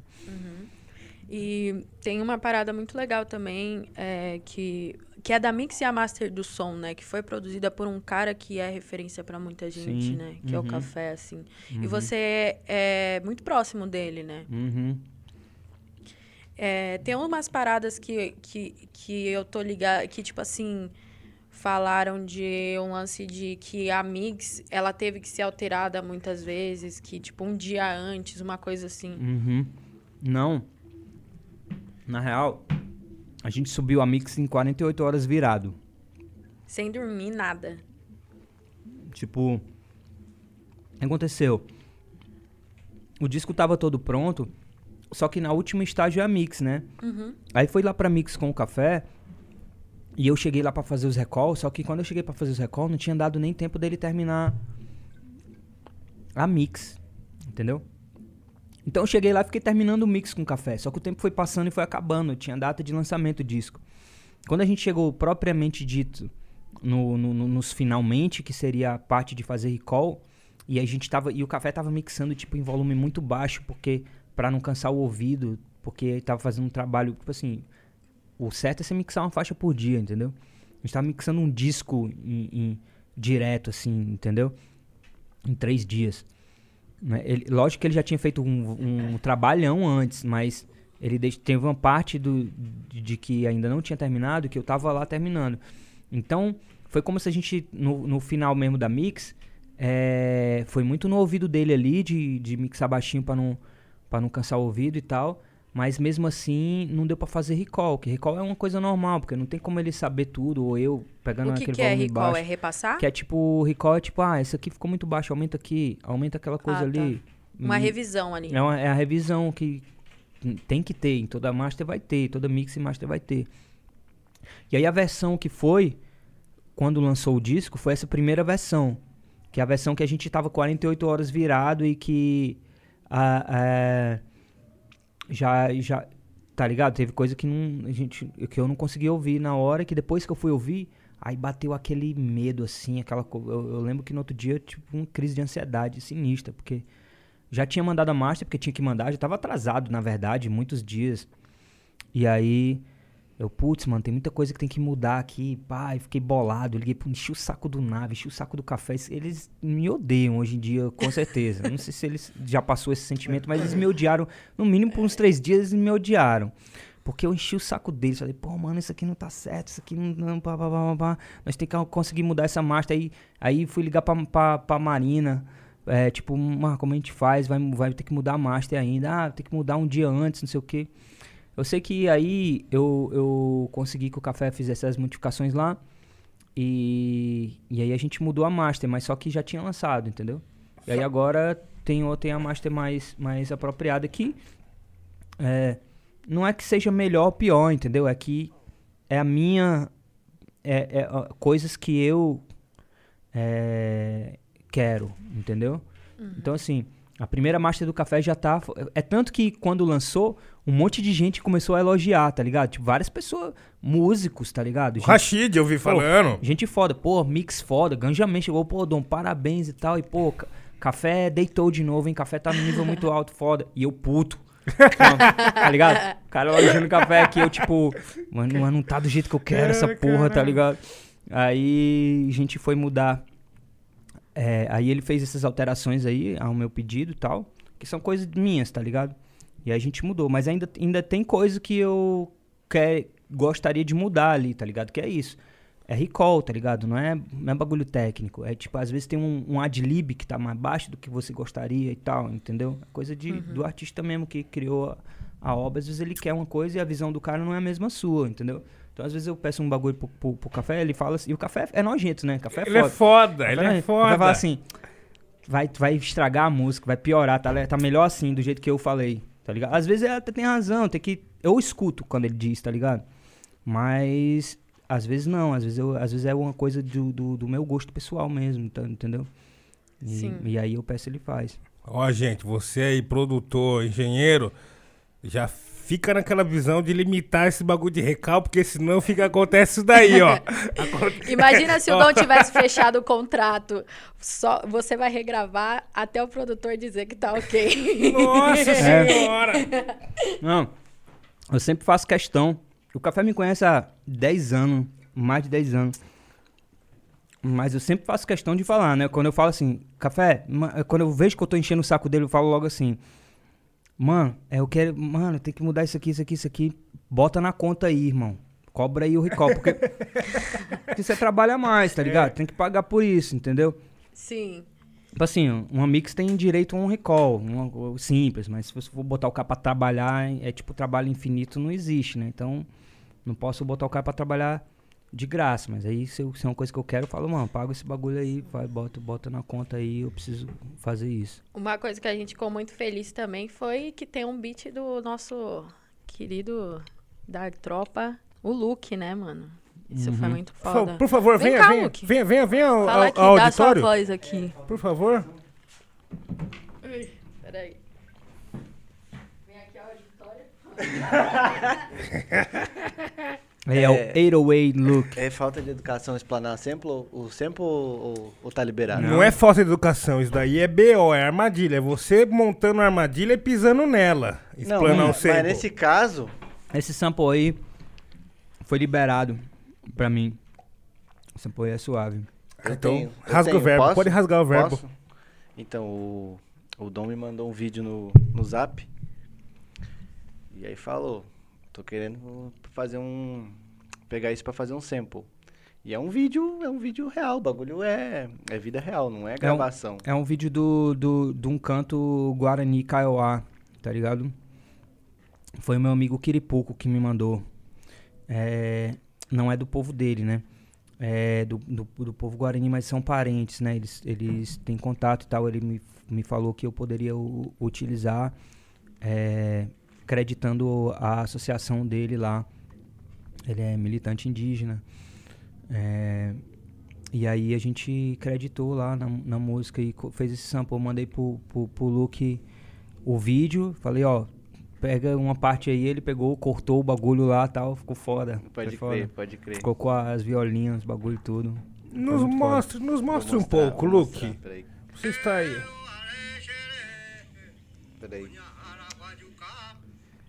Primeira vez indo pro mundo isso aqui, né? Uhum. É. Será que bota na câmera aí? Deve Rola na câmera? Acho que rola, né? Que nós queríamos botar aqui, mas nós não conseguiu. Mas se pá, dá um zoom aí.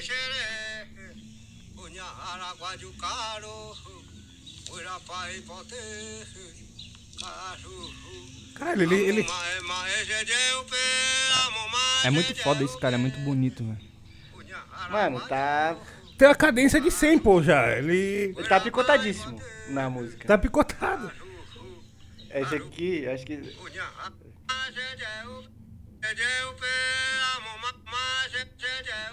Essa trechinha que é o. Esse comecinho que ele fala ali, tá certinho? Bota ele É, novo. o ini- ele começa do mesmo jeito.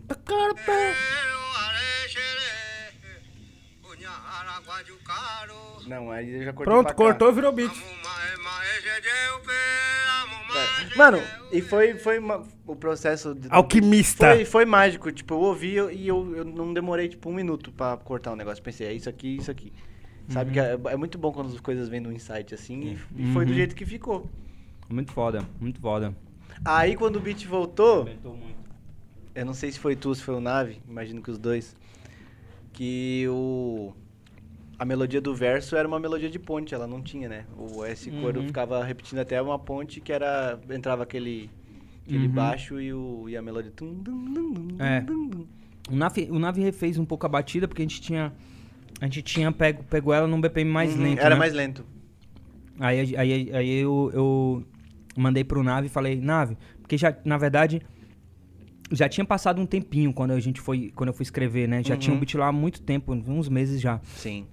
Aí eu mandei pro Nave e falei, Nave, queria fazer esse bagulho mais, um pouquinho mais rápido e tal, um, um trap mais diferente de- de- desse aqui. Aí ele pegou e mudou a batida, acelerou um pouco o, o BPM, Acho que o né? tom subiu também. O tom, né? O tom Uhum. subiu também um pouco. É, mas aí ficou tudo lá, né? Violinha, baixo, as paradas, tudo. Pai trocou os timbres da Aero 8 e tal. Mano, o jeito do Nave selecionar timbre, juntou com você também, que você é um cara que é o selecionador de timbre É, nato. pode crer. Mano, o jeito de- que vocês timbraram esse disco todo ficou, mano, impecável.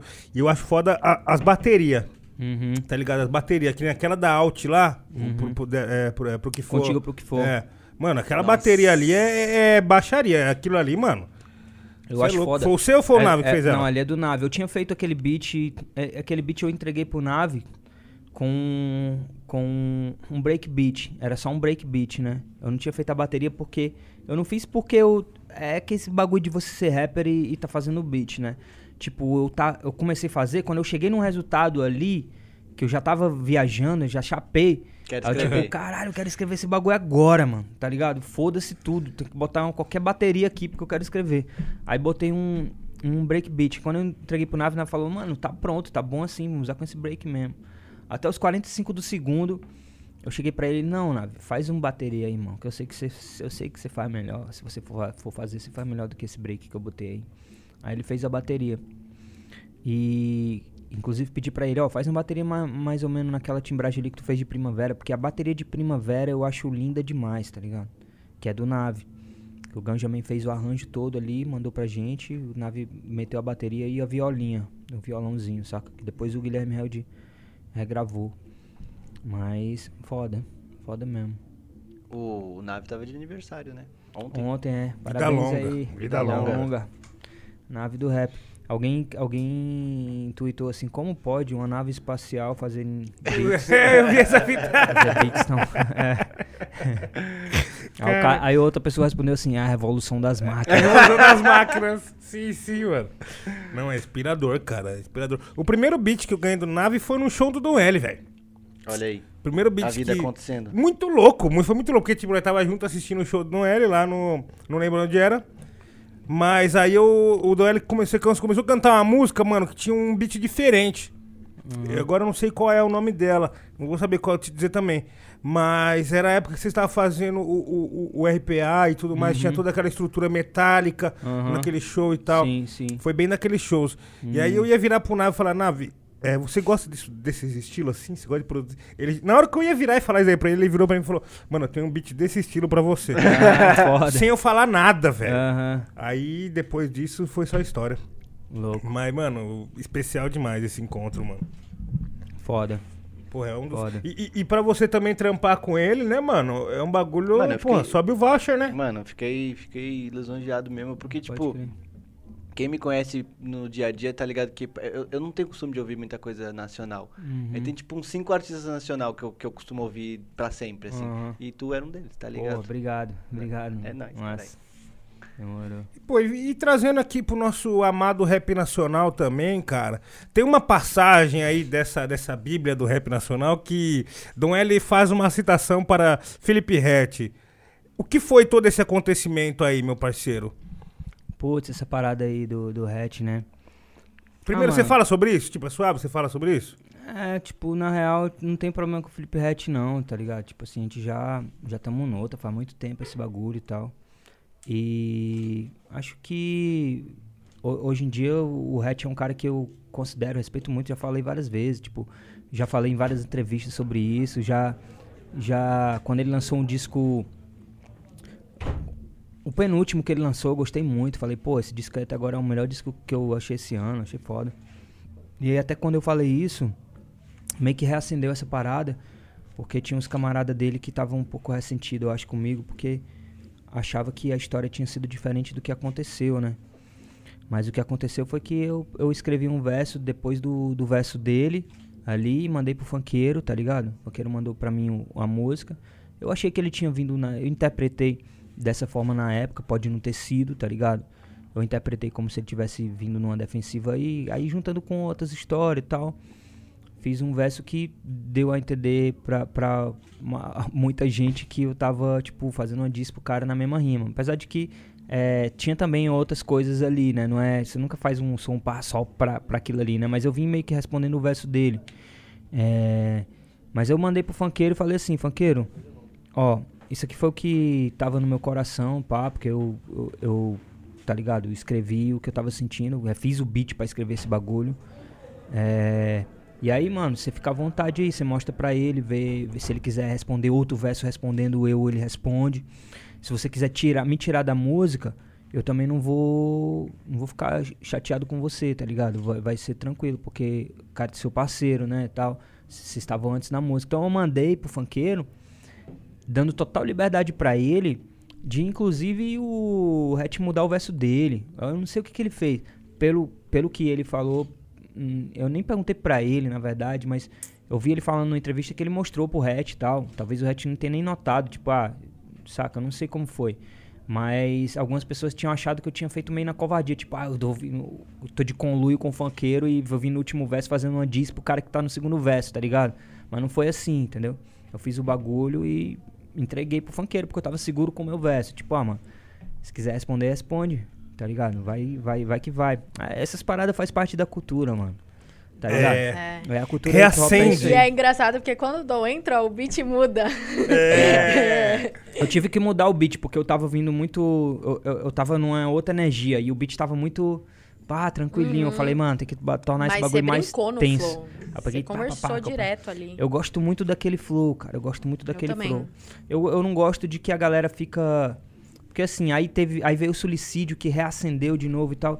E, eu, e aí eu acho que a galera tem que entender que um bagulho que aconteceu 5, 6 anos atrás. Não é pra você ficar, tá ligado, mano? Tipo, enchendo o saco do cara por causa disso, entendeu? Tipo, é uma parada que aconteceu, faz parte da cultura hip hop, mano. Ninguém fica hoje em dia respondendo o post do Nas dizendo, ou do, do Jay-Z dizendo, caralho, o Nas acabou contigo em Ita. É tipo, e aí, mano, tá ligado? Tipo, Jay-Z é um dos, um dos rappers mais importantes da história. E rolou esse, esse bife aí, rolou essa, essa treta entre eles. O Nas também é outro, um dos mais importantes. Então, assim, é legal a galera aproveitar é, é, é, esse episódio como parte da cultura, curtir a música, curtir o verso, tá ligado? Várias vezes eu pensei em pedir pro funkeiro tirar do ar, tá ligado? Porque não é uma coisa que eu quero acender, não é um, não quero, entendeu? Não quero, é como eu falei, tenho respeito pelo hatch. Então eu não quero que as pessoas fiquem nessa, tá ligado? Que da hora. É, da espero hora. que a, que a galera entenda como um, um bagulho bonito da cultura hip hop, é isso, mano. Hip hop é foda. Pô, perfeito. Da hora. Família, eu vou fazer o seguinte, vou propor uma coisa. A gente lê alguns superchats e depois a gente ir pro verso livre. Você acha? que domina, A mestra. galera tá, tá pedindo, tá ansiosa. Aqui você é a Eu lei. acho da hora. Imagina, que isso. Não. É honra toda minha. Pelo amor de Deus. Hum. Então, ó, seguinte, já aproveita e já chama a galera, já conta. Vamos bater 3K nessa live? Vamos bater 3K? Vamos, vamos fazer eu isso acredito daí? em vocês, Vamos fazer mano. isso daí? Eu Vamos fazer daí? Pô, tem, tem essa rapaziada toda aí esse tempo todo, é mesmo? Caralho, É, vocês são foda, mano. Mano, nós nunca teve esse, foda, esse, esse, esse número de público ao vivo, tá ligado? É a primeira vez, Pois mano. é, é real, eu sempre vejo. Quando ela falou 2000, eu achei muito estranho. Porque eu sempre, eu sempre É. vejo esse bagulho de vocês. Eu vejo que é mais depois que vai tendo, que a galera Isso, vai, é. vai vendo, Nossa, aí, tá aí fica muito hora, view, mas mano. ao vivo assim, porra, louco. Tem gente falando que tá mandando até em grupo de Facebook de carro, mano. A live. Ah, moleque. Caralho. Manda, manda, no- manda nos de igreja também. Manda nos de Manda igreja nos que o bagulho igreja. estrala, filho. Manda-nos de igreja. Manda no, no grupo de WhatsApp do teu bairro, Vamos mano. fazer esse crossover, tá ligado? É importante esse disco chegar nas pessoas, entendeu? É isso aí. É isso, mano. Vocês são muito foda. Então daqui a pouco o Dom L vai fazer o verso livre. Então aproveita, vamos bater 3K antes desse verso, porque merece toda a visibilidade Bora. do mundo. Bora. Agora, olha só, o JNTS falou: Salve Dom, o RPA tá lindo demais. Você, MC de hoje, são os melhores do BR de longe. Você pode contar aquela parada que tweetou sobre a importância e sobre observar a carreira do Raf e como você vê o desenrolar? Hum, pode crer. Eu não, eu, não, eu não acompanhei muito mais, assim, tipo, na real, quando eu mergulho no disco, e às vezes, assim, naquela época que eu tuitei aquele bagulho, era que é, eu falei já em várias entrevistas isso também, né? Quer dizer, numa entrevista eu falei que o, que o, o Rafa Moreira, ele tava. Ele tava fazendo um, um bagulho ali, cara, que eu achava muito interessante, assim, como artista, porque ele tava todo tempo falando do, do, da relação do público com o, o, o, o fetiche do rapper, trapper, homem negro, tá ligado? Tipo, e ele brincava com isso de uma forma muito louca, assim, parecia que ele jogava isca pra galera, saca? Tipo, É verdade. eu quero, eu quero falar um bagulho aqui, mas eu vou jogar uma parada pra você, pra você vir ouvir, entendeu? E aí ele, pá, vinha e metia ficha. É, em outros momentos eu achei que ele, pá, já, já entrou num, numa parada que eu já não, não curtia muito, não me identificava muito, mas depois ele sempre tem uns paradas que eu gosto e tal. E eu, eu não sou um cara que acompanho muito, mas achei ele que. Acho que todo mundo que tá fazendo trap hoje em dia no Brasil é, teve essa, essa. Tipo assim, ele foi um cara que. Um dos precursores desse bagulho, né, mano? Ele começou a fazer quando pouca gente tava fazendo. Não sei se ele é o primeiro, não sei. É muito difícil falar essas É coisas difícil falar de pioneirismo, né, de mano? pioneirismo, né? Tá ligado? Tipo, essas paradas. Tipo, tem coisa que eu faço no Caro Vapor que é meio trap, tá ligado? Tipo, não sei o que que é. Também, as, também a galera. Galera tem muito esse bagulho de boom bap ou trap. O, o, o, o hip hop tem um milhão de coisas entre o boom bap e o trap. A maioria das coisas que a galera fala que é boom bap não é boom bap, mano. Boom bap é aquele bagulho que é boom bap mesmo, é anos 90, tá ligado? Tipo assim, a- às vezes, ah, porque o Don L que faz boom bap, tipo assim, eu tenho um boom bap no meu, que eu, que eu lembro, assim, tem, agora tem talvez, contigo pro que for, talvez seja um boom bap, mas antes disso tem depois das três, que é boom bap. Fora isso, não acho que nada ali é boom bap, tá ligado? Amor, amor bem rápido é um boom bap, não é? Tipo, plástico é um boom bap, não é? Tipo, chips. Rolê dos loucos é Ro- um trap. filho. Rolê dos Loucos é um trap, não é um trap. É 2013, tá ligado? Mas assim, a, a- o, o, o, o bagulho de, de ser trap ou não vai além disso, né? Então, é, como linguagem, o Rafa Moreira foi pioneiro. Porque é a linguagem, é a roupa, é o delivery, né? A entrega, é, é várias fitas. E nisso ele, ele foi pioneiro, ele acha ele e é um cara dos mais talentosos que a gente tem aí, tá ligado? Mano, na mama, cara que cria facilmente flows e ele tá sempre mudando, acho isso louco também nele. Ele não, você vê que há vários trapper tem um flow, pouco, na verdade, tipo assim, tem tem trapper que nem tem um flow, mas uns- tem vários trappers que tem um, um flow, né? O Rafa Moreira tá sempre mudando os flows. E eu sou assim também, entendeu? Então eu respeito artistas que são assim, tá ligado? Tipo, me mantém sempre sendo ele. Então, você escuta o, o, o flow e você diz, caralho, esse é o Rafa. Mas é outro flow. Então ele não perde a identidade dele, sendo que ele tá criando coisa nova constantemente. Isso é o que eu gosto de fazer também, entendeu? Eu tenho muito respeito por ele. Acho ele um, um artista muito importante. Cara, o que eu gosto, assim, dele é o lado inusitado, assim, sabe? Tipo, ele vem na, naquela frase. É, é, comendo miojo e fumando maconha. Falou, mano, quem que vai trazer isso daí, é, tá é. ligado? Tipo, mano, É. você não tava esperando isso, tá ligado? Isso que é o trap. É, pode crer, pode Sim. crer, pode crer. Exatamente. Muito obrigado pela pergunta, viu? Como que é o nome dele? JNTS. Jubileu TS. É porque eu falei um bagulho meio profético, né? Eu falei assim, ó, daqui a dois anos vocês vão. Porque a galera tava. Diz meio que. Eu lembro. Aí eu falei, ó, daqui a dois anos vocês vão ver que o, o, o Rafa Moreira é o artista mais importante desse ano. E naquele ano ele foi, não lembro qual ano, mas naquele ano ele foi realmente o artista mais importante do trap, do, do, do hip hop, tá ligado? Tipo, ele foi o cara que fez coisas ali que depois viraram a tendência, tá ligado? Ele já tava fazendo. É verdade. Muita coisa. Fernando Nunes, qual foi o estudo, referência musical ou bibliografia, é, ou bibliografia para chegar num álbum tão conceitual como RPA 2? Dá pra perceber a sonoridade e texto fechados num roteiro mesmo. Só mudaria o nome para Roteiros para a Revolução. pode crer, pode crer. É, é bem isso, né? Cara, eu, eu, eu estudo, assim, dentro das minhas possibilidades. Pretendo estudar mais e tal. É, até porque ser comunista é uma coisa séria, né, mano? A gente que é comunista, a gente sabe que não é brincadeira, né? A gente tá propondo um mundo novo, né? Sim. Então você tem que ir atrás de saber do que se trata, né? Então, eu sou muito humilde em dizer que eu tô, tipo assim, no jardim da infância, saca? E, mas, mas muita coisa é, é parte daí, né? De você é, entender o que, que é e buscar informação, entendeu? Então eu comecei. Eu, eu, eu, eu gosto de ler muito romance, eu leio pouco livro teórico, saca? É, e eu tava numa, numa pira de ler os clássicos, então eu tava lendo é, Machado de Assis, Lima Barreto, eu tava nessa brisa, mas aí eu pensei, porra, mas eu preciso de mais elementos para fazer esse disco, porque é, é isso, né? Entre a, a, a, arte e a coisa mais teórica e tal. E aí eu comecei a, a ler algumas coisas, me informar, mas é muito superficial no, do ponto de vista, assim, de que eu possa dizer, eu não sou intelectual, entendeu? Eu não sou um cara que possa dizer... É, tem gente muito mais preparada do que eu para falar, falar disso, mas eu estudei o que, o que eu precisava para eu dizer o que eu precisava dizer, entendeu? Então, tipo assim, tem coisas é, que eu fui me informando e que eu não sabia, assim. Às vezes é uma parada, um, às vezes é um, um, um texto da, da Jacob, né? É, da revista Jacob, que tipo fala, falava de Asata Shakur.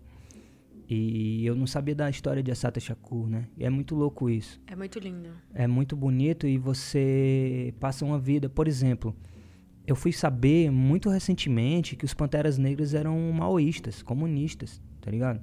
as pessoas apagam isso da história, entendeu? Panteras Negras eram, é, é, eram revolucionários, pregavam a revolução nos Estados Unidos. Eles são marxistas, tá ligado? Tipo, Angela Davis é marxista. E é muito louco como isso passa batido, porque o, a propaganda norte-americana, imperialista, quando eles vê que não pode controlar um bagulho, eles tentam disfarçar, entendeu? Sim. Então, você, então até o filme Panteras Negras é muito louco, eu achei muito louco, porque o filme Panteras Negras, com, com todo respeito à importância dele, uhum. é, se tornou a primeira busca quando você coloca Panteras Negras no Google. Certo. Certo? Certo. Então, assim, o que, que, que, que ameaça mais? Entendeu? Então, assim, talvez seja interessante os caras botar um monte de dinheiro num bagulho desse, tá ligado? Agora, já o filme do, do Fred Hampton foi um filme foda. Foi um filme que falou da história dele como um líder revolucionário e tal. Uhum. Entendeu? Mas, enfim, a Sata Shakur, é, é, várias é, histórias de, de, grandes líderes é, brasileiros como Marighella, né? Marighella era um comunista, né? Que pregava a revolução, pegava um, um, uma, uma, uma, sociedade, é, é, a revolução socialista, né? E você assistiu o filme? Não assisti ainda. Eu, eu sei, assim, os comentários que eu tenho sobre Marighella é sobre a, a repercussão, né? Mas uhum. eu não uhum. assisti o filme, eu quero assistir. Eu, eu sei que tem. É, eu, eu sei que tem um, um, alguns problemas e tal, mas que ao mesmo tempo é um grande filme e tal. Eu acho importante, saca? Mas acho que é isso. A gente não pode deixar que as pessoas comecem a achar que Marighella era um cara que tava, sei lá, lutando pelo. como, como é que a galera fala agora? Pelas instituições, tá ligado? que instituições, né? Porque eu de repente a esquerda começou a, a ter que ficar, sei lá, a favor das instituições, entendeu? Mas essas instituições são que produziram a nossa miséria, entendeu? O direito é uma coisa. Saca? Então, assim, eu fui pesquisando coisas, né, é, é, lendo e também vendo pessoas que, que são. que eu considero grandes influenciadores, né, mano? Tipo, como o Alisson Mascaro, quando ele fala de direito, é foda. Tem um, um uma fala dele na, na, num bagulho da, da, da Boitempo que é foda. Aí você tem o Chavoso da USP, tem o Jones Manuel, Sim. tem a Sabrina Fernandes. Você tem, você tem várias pessoas que estão hoje em dia na internet é, não deixando que as pessoas fa é, falseiem a história como é de praxe, entendeu? Outras mas, mas é isso. É, é, na parte de história do Brasil, foi mais louco ainda, porque é mais difícil ainda de você encontrar como era sabe? Tipo assim, sem aquele viés e tal, né? Você pega um livro de história do Brasil, quando ele está falando sobre a corrida do ouro, quando ele fala sobre a escravidão, ele fala como se fosse uma coisa, sei lá, chega à beira de naturalizar a parada, saca? Que é um. Porra, o que, que foi a corrida do ouro, né? Foi um, um, um bagulho sangrento, horrível, tá ligado? De é, é, escravidão ao extremo, assim, num nível que nunca tinha acontecido na humanidade, entendeu? Existiu escravidão em outros momentos da história, em outros povos, mas nesse nível, desse jeito, não tinha tido, entendeu? É, o que foi isso? Como foi o extermínio né, é, é, é, de diversos povos indígenas e tal. Como é, como era isso? Como é pintar esse cenário? Como é, como seria estar tá lá? Entendeu? Então eu tinha que, eu queria trazer nesse disco algumas músicas que você ouvisse e você visse as imagens, sendo que a gente não tem essas imagens. Sim. Entendeu? Porque poucos filmes, não tem superprodução. Você tem aquelas novelas da Globo de época, tá ligado? Que não chega lá, entendeu? então, eu tinha que conseguir pegar informação sobre isso e eu não tinha tempo para eu não sou um historiador, entendeu? Mas aí fui catando ali, fui também utilizando, me utilizando de licença poética ali para para fazer também um, um fazer um, um, às vezes uma coisa temporal que é proposital também para provocar um choque, né? Tipo, eu falo de canudos e quilombos como se fossem é, contemporâneos um do outro, né? Não sei se talvez ainda existisse. É, é, e quilombos existem até hoje, né? Sim. Mas eu, mas eu, é, é, eu tô falando em outro contexto ali, né? É, mas é, no, no, na música Bingo, eu tô, eu tô falando de, de uma temporalidade ali meio louca, porque eu tô falando de caça-níqueis no refrão, né? uhum. né? Então, eu tô falando do passado colonial e tal, mas no refrão eu falo de caça-níqueis que não tinha nesse passado. Mas a, a ideia disso é que quando você pensa sobre as coisas no, no, no passado, você tende a ter é, esse distanciamento, assim, da história, tende a te dar uma visão mais, mais é, como, como poderia dizer, por exemplo, quando eu falo é, é, por exemplo, que o, o, o cara tá no, na trilha para Vila Rica é, saqueando engenhos, matando senhores de engenhos, abrindo a, a, a cela das senzalas, você acha legítimo. Quase ninguém, a gente pode sair ali na rua perguntar para qualquer pessoa sobre esse episódio e ela vai falar: caralho, foda, tinha que fazer isso mesmo. Tava sendo exterminado, tava sendo escravizado, né? Tinha que invadir o engenho lá e matar o senhor de engenho mesmo, tá certo? E abrir a cela das senzalas, entendeu? Agora, se eu disser para você sobre roubar um banco e libertar e abrir as, a, as portas dos presídios, pouca, pouca gente vai entender, entendeu? Mas daqui a 100 anos, daqui a 100 anos vai ser a mesma coisa. Porque é uma, é uma população que está sendo é, massacrada, tá ligado? Só tem preto, pobre favelado na cadeia, é um maior encarceramento em massa do, do, do mundo, só pede, sei lá, para os Estados Unidos, entendeu? Então, essa, essa brincadeira temporal aí, ela é para provocar esse choque mesmo, para dizer que não mudou nada, tá ligado? É, que é uma continuidade e para dar outra perspectiva para as pessoas, entendeu? Aula, aula, aula monstra, aula monstra. Vou ter que pensar sobre Porra. isso uns cinco meses. Não, roubar o banco você pode ir pra que é nós, filho. Vamos pra cima, filho. Vamos pra cima e poucas. Não, mas é uma reflexão aí que daqui a alguns anos pode ser eh, trazida de volta à tona e aí alguém vai falar, porra, olha, o Noel tinha comentado sobre isso. Hoje em dia faz sentido mesmo.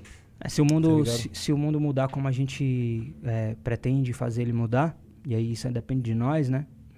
É, com certeza esse, essa era vai ser vista com, com tanto, sabe, com, como uma loucura tão grande como a gente vê hoje em dia essa cena da corrida do ouro, tá ligado? Talvez as pessoas demorem, é, vão demorar para entender que nada mudou também, né? É, tipo, se você, por exemplo, eu sempre falo, quando a galera fala de democracia, eu falo, ó, oh, segue a ponte jornalismo aí, que é uns caras que fala da polícia, tipo, os caras que estão é, vigiando a polícia, né? Toda hora ali, jornalismo foda. Não sei como eles conseguem. Mas você entra no, no Instagram da Ponte Jornalismo, todo dia tem uma, uma coisa bizarra, assim, bizarra é, acontecendo. É, é, um por dia. É um. Ou mais. É um George Floyd por dia ou mais, ou tá mais. ligado? Tipo assim, George Floyd foi aquilo ali, toda aquela repercussão toda. No Brasil é um por dia ou mais ali na Ponte Jornalismo, tá ali, cara. Tá ali na sua cara, uhum. entendeu? Então. Inclusive, você comentou do Chavoso da USP, eu acho que um episódio complementar, sabe aqueles. É série quando você assiste um episódio Uma liga na outra. Foi com, quando a gente recebeu o Chavoso da USP aqui também. eu foi, assisti aquele, achei foda. Foi bem foda, assim, uhum. foi um dos meus episódios preferidos. Foi muito Também. legal. Eu também, é um dos meus dias preferidos. dia. Aulas e aulas. Nil passou mal, coitado. Nossa, mano, passei É. malzão. Muitas ideias. O Babylon by Mars colocou. O Dom L. Essa pergunta é muito boa. O Dom L revolucionário de RPA2 é o jovem sonhador que ele sente falta de ser em aquela fé? É, tem isso sim, tem. É, eu, eu, eu- essa, essa parada de que eu falo naquela fé, e essa parada de retorno, é, é- é, né, recuperar o que você tinha no início, é muito isso, né? Porque essa, essa busca desse êxodo, essa, é- essa busca do seu lugar no mundo e, e de um lugar em que seja bom de viver, é, ela, ela é cheia de desilusões, né? Isso você vai, você vai se, desilu- se desiludindo dos lugares e das coisas do mundo. E você acaba se tornando uma pessoa dura, uma pessoa amarga, assim, né? E quando você vê, cara, você tá perdido nisso, você tá, saca, afogado nesse mar de, de, de, de falta de perspectiva coletiva pra qualquer coisa, assim. Então você não tem um lugar, você tem a sua propriedade, que é o, o máximo que você pode construir, né? E quando a gente é mais novo, a gente sonha. A gente, a, a gente sonha mais longe, né, cara? Então, é, a- tem muito. A gente às vezes tem essa mania de se orgulhar das nossas desilusões e tal. Né? As pessoas mais velhas têm mania de, tipo, achar, ah, isso aí isso é coisa de, de moleque e tal. E eu acho que o movimento de retorno é importante pra nossa saúde, inclusive, tá ligado? Porque senão o mundo se torna um lugar muito. Se você não tiver um sonho, uma utopia, uma coisa pra se construir, saca? Tipo, você vai viver por. Você vai fa- fazer o quê, tá ligado? Tipo, é, e aí, o, o RPA2 tem, tem a ver com isso, porque eu tô falando do meu passado. E, porque assim, é, é, o RPA3 vem num, num, num tempo e o 2 eu falo em quando eu tô vindo pro 3, mas sobre os meus sonhos. E que na verdade é o retorno. Então é como se fosse, como se eu viesse, viesse do 1 pro 2 pro 3, mas que na verdade do 3 eu tô voltando. Só que construindo coisas novas, né? Fazendo, fazendo diferente, né? É mais ou menos isso. E sei. quando você volta, você já conhece o caminho? Mais ou menos, né? Tipo assim, quando a gente volta, a gente tem certas coisas que a gente entende melhor, por exemplo, né? Tipo, não é que você conhece o caminho, que o caminho ele é, ele é cheio de Mudança. ele é cheio de mudanças, cheio de coisas, né? Mas você você começa a entender algumas coisas, você, você tem outra temporalidade também, né? Você entende que algumas coisas são temporárias, que algumas coisas passam, saca? Tipo, quando você é muito inexperiente, você acha que qualquer coisa, tipo, é o fim do mundo, ou, saca? Tipo, ah, você tá na sede demais, entendeu? Mas não, não, não deixa de ter essa sede também, essa vontade, saca? Acho que o, o ideal é, é, é você ter a experiência. É, é isso que.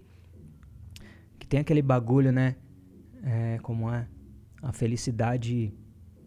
É isso, acho que é em Antígona que fala. A, a, a felicidade é, é, só se aprende. No, não, a, a, a felicidade só é possível com sabedoria, mas a sabedoria se aprende no infortúnio, né? Então, é- é, como que você vai, saca? Dosar essas coisas. Então, se você passou por muita coisa na vida, você tem uma certa sabedoria, mas ao mesmo tempo você precisa daquela sede, né? Aquela sede do, do moleque, né? E isso eu, eu, eu tento não, não perder nunca. Boa. Muito bonito ouvir isso daí, muito bonito. Isso tudo é a praia do futuro velha. É, a Praia do Futuro Velha. É, Ai, ai, que oração, Nil? Será que tá na hora? Ah, é a hora. É a hora dele. Chat, será que é a hora? foi mal. Você que tá com a gente aí no chat agora já continua convidando seus amigos, suas amigas. Chama aí o pessoal pra assistir, porque é. Pessoal da igreja. Da- É, mano, e bota aquele copo de água na frente da, da TV. e, mano, o bagulho é o seguinte: agora é o momento do verso livre. Você está aí com nós, seja muito bem-vindo. Hoje estamos aqui com ele, o homem, o favorito do seu favorito, grandioso Dom L, seu chapa. Entendeu? Bora que então, bora, tá bora que preparado, Dom? Tá Tô preparado? preparado. E, e, Aeroweight Look. Bota aquele que era. fa- Faz o seguinte, ó. Bota a Lily primeiro, aquele outro, certo? Boa. Pra você que tá a primeira É, vez que era o aqui- segundo, vai ser o primeiro, Ah, eu certo? vou trocar a ordem, é isso? Isso. Para você que está a primeira vez aqui, o Verso Livre é um quadro em que todos os nossos convidados, eles têm a, a oportunidade, ou eles oferecem, na verdade, né? A, a, gente tem a oportunidade, na verdade. Nós temos a honra, A né? honra, o privilégio. Somos agraciados. Exato. Desse artista, no caso Dom Ali, hoje, fazer a sua manifestação artística a partir da sua arte. Isso foi meio nada a ver, mas tudo bem. Não, isso então, foi poético. Eu, eu, eu não vou fazer um. Não é exatamente um verso livre, né? Porque é, é mais ou menos uma música mesmo, né? Tipo, Sim. tem coisas aí no beat e tal, né? Mas eu, eu, como eu entendi como um espaço aberto e tal, não deu tempo de, de preparar um verso livre, eu não sou de fazer freestyle, então eu vou fazer esse versinho que eu tô com ele escrito aqui, certo? Tudo bem, né? Tudo bem. Seja bem-vindo. É aberto, o espaço é O- aberto, O né? espaço é, É. aberto para que você se sinta livre Então, for melhor. Então demorou. Aumenta aqui. o som aí em casa, gente. Aumenta o som em casa. de Lili. Aí eu já solto outro. Certo, se, se não for esse eu falo. É, isso aí mesmo. o Aqui é o meu fone, né? uma sociedade nova, efetivamente livre, efetivamente livre Certo. da exploração do homem pelo homem.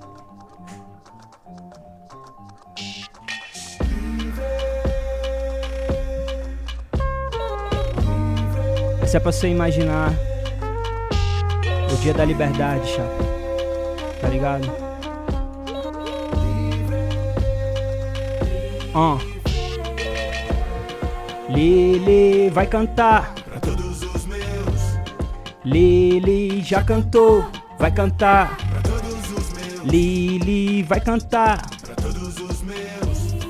Lili já cantou, vai cantar.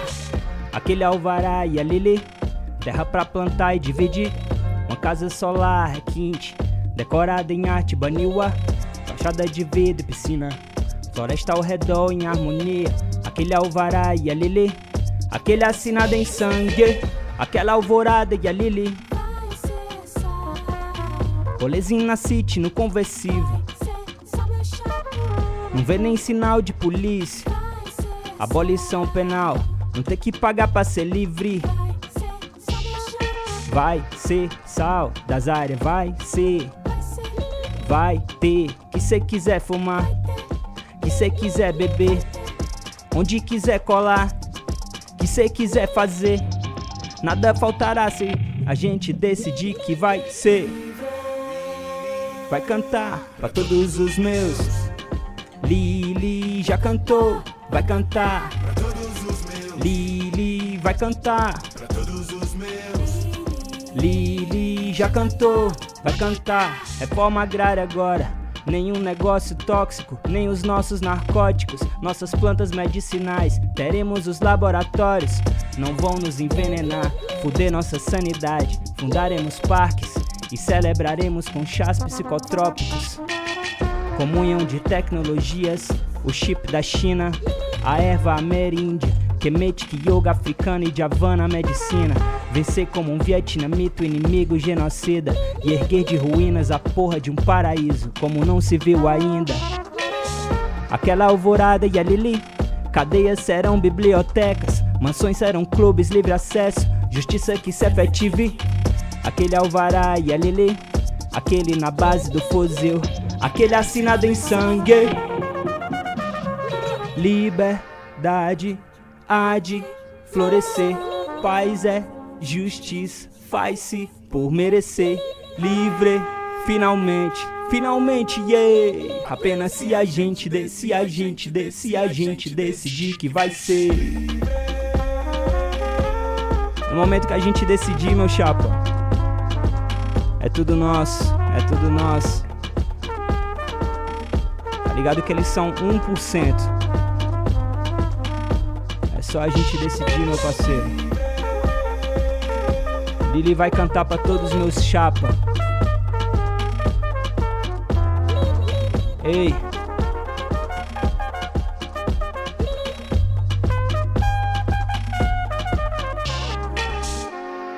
Lili vai cantar. Pra todos os meus.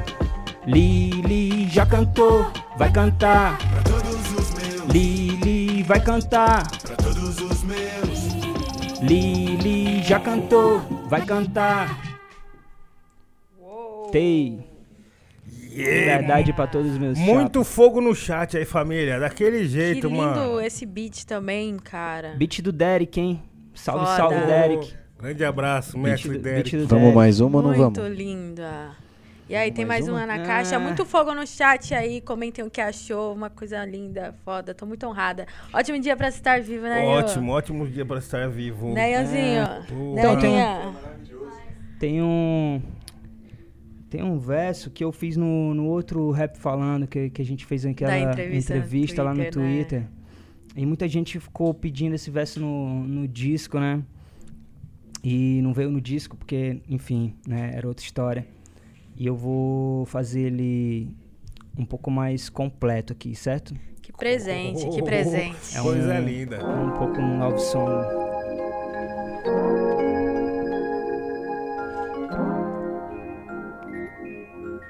Vem comigo. Não sei onde eu vou, eu quero ser feliz e não estou. Eu quero jogar tudo pro ar, tudo pro ar, tudo pro ar. Quero jogar tudo pro ar. ah. Eu sei que machucou, eu fui um egoísta ou sou. Eu não queria te deixar mal. Tudo pro ar, tudo pro ar. Eu quero jogar tudo pro ar. ah.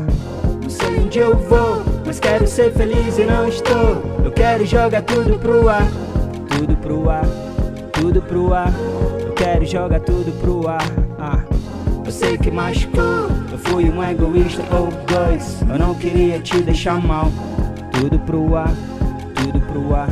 Eu quero jogar tudo pro ar. ah. Eu mudei vidas com as minhas rimas. Preciso que as rimas mudem minha vida. Preciso que a vida mude minhas rimas. Porque eu só posso ser o que acreditaria. Preciso de uma utopia, preciso de um sonho onde eu te visualizaria livre, ainda assim minha. Preciso lidar com a depressão, dizer pra montanha russa que a minha mente não é parque de diversão. Entre as ideias suicidas e euforia, preciso que os picos durem mais que dias e os baixos não. Preciso de um chão quando as notícias me angustiam. Preciso de tanto e preciso precisar menos de vez em quando. Eu preciso quanto? Preciso de pés na terra, cabeça não, não. Preciso precisar te pedir perdão e não sei porque eu preciso, mas porque é de coração disso que eu tô falando. Eu quero ser feliz e não estou. Eu quero jogar tudo pro ar, tudo pro ar, tudo pro ar. Eu quero jogar tudo pro ar. Aham. Eu sei que machucou. Eu fui um egoísta ou dois. Eu não queria te deixar mal. Tudo pro ar, tudo pro ar. Aham. Correndo risco de me arrepender depois. Que se achar que foi melhor o fim. E ter que admitir que desperdicei teu ouro. E ver que ninguém me amou assim. E eu não pude retribuir. ah, mas eu quis. Mas a estrada sexy ali na janela era um céu de Sueli e eu lá. ah. Eu não preciso pegar todas as minas porque a fama chama. Aliás, eu não precisaria de um milhão seguindo se não fosse grana. Aliás, eu não preciso desses recebidos quando a propaganda não é do que eu acredito. Mas não preciso agir como se eu fosse herói ou algo parecido. Eu não preciso fingir que eu sei exatamente onde eu tô indo quando eu só não quero estar incluído nisso, certo? Ok. Não sei onde eu vou, mas quero ser feliz e não estou. Eu quero jogar tudo pro ar, tudo pro ar tudo pro ar. Eu quero jogar tudo pro ar. Eu sei que machucou, eu fui um egoísta ou os dois. Eu não queria te deixar mal. Tudo pro ar, tudo pro ar. Eu quero jogar tudo pro ar. Aham. É isso, Chapas. Uau, só vivendo muitas vidas pra escrever umas linhas dessa, mano. Mano, Uh, você é louco. Você é louco, você é louco. Porra, vida longa. Hélio. Vida longa, vida longa, mano. caraca. Amanhã, ó, esse- esses dois estão no nosso canal de corte, então vai lá, se inscreve. Uau. Opa. mosca, que amanhã tá online. hein? Já vai lá, tem, tem Segue em todas as redes e é isso. música completa agora Nossa. no, no canal de, de corte do. Caralho. Até sem ar, filho. Amanhã tem música nova do Hélio, então, no Desbaratino, moleque. Ixi, essa vai, essa vai pro carro lá na volta, Nem. A nem, sa- nem vai sabia que eu ia lançar um som novo hoje. Caraca, família, muito fogo no chat, muito, muito fogo. Caramba, muito sentimento, mano, nessa letra aí. E é muito foda porque realmente tava, todo, tava a galera tava esperando também, tipo, Aham. existe a curiosidade, né, numa prévia assim, quando você Uhum. esse começo dessa letra e tal. E ver ela inteira assim, muito foda, mano. Obrigada, obrigada, Foda, obrigada pelo foda. presente. Nós- Nossa, nós. demais. Obrigado, obrigado mesmo, mano. E, tipo assim, você que tá com a gente assistindo aí, pode se sentir privilegiado, mano. E tá ouvindo isso daqui em primeira mão, assim, nesse clima. E, porra, o, o rap é foda, não tem mais o que dizer, não. É, rap é nossa. foda. Muito Pô. foda. Que isso. Como eu disse, só vivendo muitas vidas. E, e essas, essas duas rimas que você fez aí, tanto a do Lili e essa do, do, do Love Song, elas viriam pra algum roteiro? O- Então, o ou é, é, isso, é um, isso é um bagulho que, na verdade, eu fiz. A, a Lily, sim. A Lily, ela, ela vinha, na verdade, ela vinha num. num- foi um. Foi um, um. Parte de alguns exercícios que eu fiz de, de pensar músicas em que eu criasse um, uma utopia e tal. Que foi quando eu, eu fiz a batida da procura, né? Que é um lance mais afrobeat, Uhum. tá ligado? E aí eu tava nessa onda, tipo, eu quero criar uns afrobeats falando de, de, de cenários utópicos e tal. E eu fiz a, a batida da procura como uma busca e eu fiz essa. E aí acabei não, não terminando essa. Tipo, na verdade, essas músicas não estão finalizadas, né? São coisas que eu tenho lá em casa, vários rascunhos, às vezes são exercícios que eu faço, às vezes é só um sentimento que eu coloco ali na letra. Igual essa segunda aí, que também não. não foi só, tipo, mano, o, o, o Derek me mandou um beat, eu tava com esse sentimento, eu queria escrever sobre isso, aí eu, pá, escrevi, tá ligado? E aí não se encaixa, às vezes, num, num projeto que tu tá fazendo, tipo, não encaixava muito no RPA2, e aí ficou lá, entendeu? E tu, tipo, ah, qualquer hora eu termino, às vezes passa tempo, você não faz, então... Aí eu, eu pensei, ah, vou lançar esse bagulho, porque muita gente pede lá, né? Falei, ah, vou, vou lançar lá no, no Rap Falando, porque às vezes você nunca lança, tá ligado? Tem vários sons desses que eu nunca lancei, que ficou assim, eu nunca sei. Perde o tempo de lançar e tal, às vezes você tá no outro sentimento, tá no outro feeling, aí acabou sem lançar. Mano, quando tiver uma situação assim de novo, pode vir aqui, tá? Pode lançar assim pode com nós. lançar assim. Pô, mano, viu? bri- mas Mano. obrigado por nos lisonjear com essa. nos presentear também com essa, com essa faixa. Pode Mano, é- crer. é- E eu, eu, assim, eu fico feliz de fazer isso aqui também, porque vocês são, são talvez um, um dos únicos podcasts que eu, escu- que eu escuto, tá ligado? E assisto, Honra. pá. Honra. É, e vocês, merecem muito crescer o máximo possível, tá ligado? É, ficar gigante igual esses caras aí que estão de, de direita aí, que estão gigantes, não tem conteúdo nenhum, e vocês têm muito mais conteúdo, então. Pra gente é uma honra escutar isso no nosso batizado no Porra. dia 30 de novembro.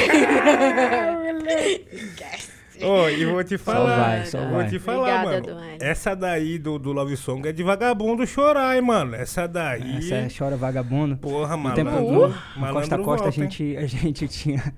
A gente tinha esse, essa gira do Chora Vagabunda. Tanto que na mi- mixtape tem, né? Tem o. Da, da, da- do som lá do Mel e Dendê, tem, tem, eh, começa o som, aí o galo vem, chora vagabundo!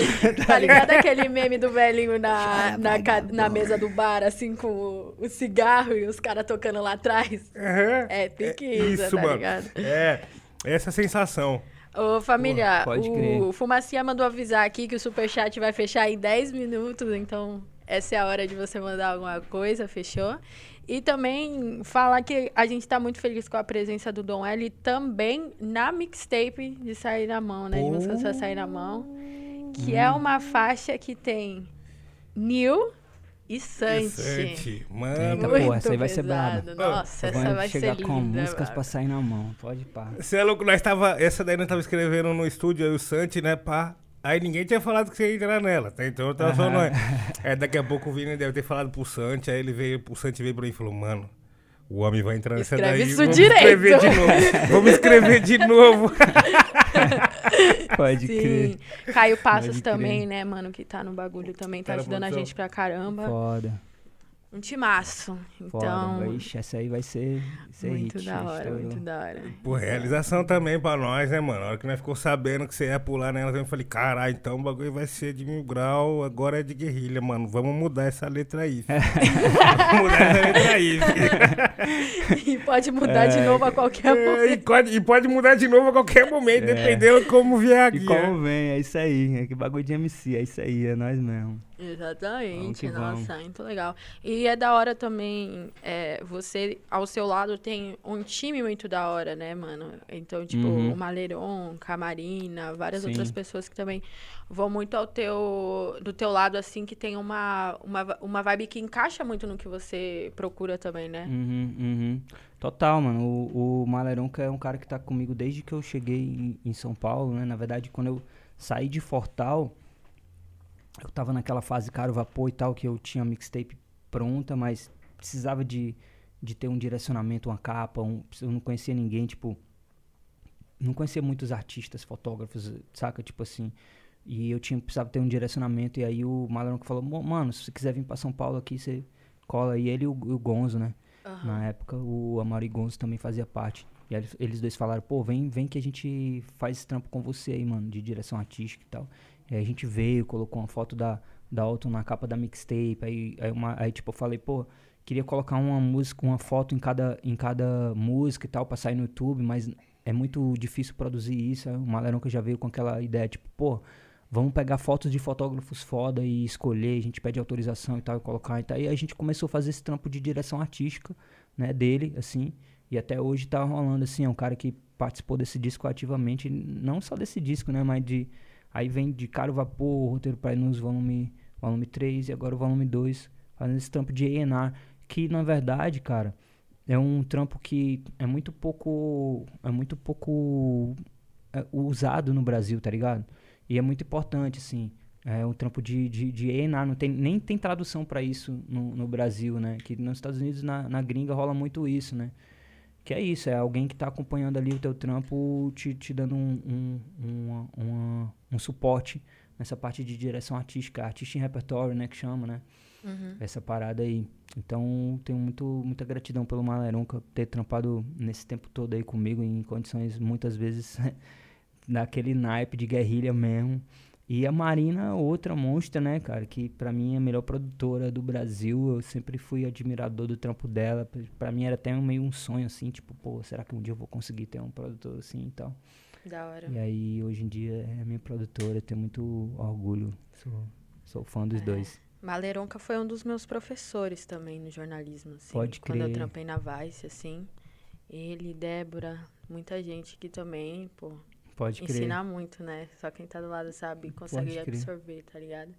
Ele, ele comentou da gente, ele falou assim, cara, queria muito que o Dom L contasse uma história de carnaval. E ele falou que você ia Ah, não, lembrar. Mano, puta que pariu.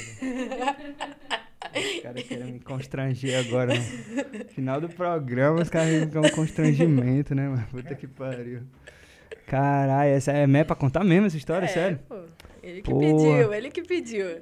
Pô. Então, cara. Ficou um clima. É, não, é que, eu, é que quando eu era de menor, cara, pô, eu era de, de menor, né? Eu era de menor, eu, eu era muito doido, eu saía largado pros carnaval, né? Aí teve um carnaval que saiu um parceiro meu, né? Fomos pro carnaval em Morro Branco. A gente não tinha muito dinheiro, não tinha quase nada. A gente foi lá pro carnaval no Morro Branco. É, eu não posso ser preso, né? Se eu contar coisa assim que foi do Não, passado, a- né? Tipo, eu tava aqui- traficando maconha naquela época, o cara vai me prender? Não, né? Aqui nesse nosso ambiente a gente tem. Tem um, uma... É legalizado. É legalizado, né? Então, eu tava, eu tava. Aí eu fui pro Morro Branco com ele, mano. E a gente é tão louco que a gente tava com mochila nas costas. Tinha um lugar pra gente ficar que era noutra cidade, vizinho Morro Branco. E aí a gente tava cheio de maconha debaixo do, do, do solado do, do, do tênis. É, que a gente usava e ia vender ali, né? Uma paradinha e tal. E aí a gente ficou lá curtindo o carnaval. Ao invés da gente ir pro lugar que a gente ia dormir pra deixar as coisas e tal, não, a gente já ficou lá no, no, no fervo e tal, no carnaval do Morro Branco. Quem é de Fortal sabe que o bagulho é doido, quem é do Ceará sabe que o bagulho é, xi, mano, trio elétrico, pá, mil grau, muito louco, bebemos, ficamos loucos, pá. E na hora de voltar pra casa, a gente, caralho, mano, a gente tem que, tem que voltar não, né? Que tem que ir pro lugar, né? Que tem mais ou menos um mapinha lá. E a gente começou a caminhar, caminhar, caminhar, caminhar. Só que o bagulho era noutra cidade, cara. Não era no Morro Branco mesmo, era numa cidade vizinha, tipo aqueles municípios vizinhos, tá ligado?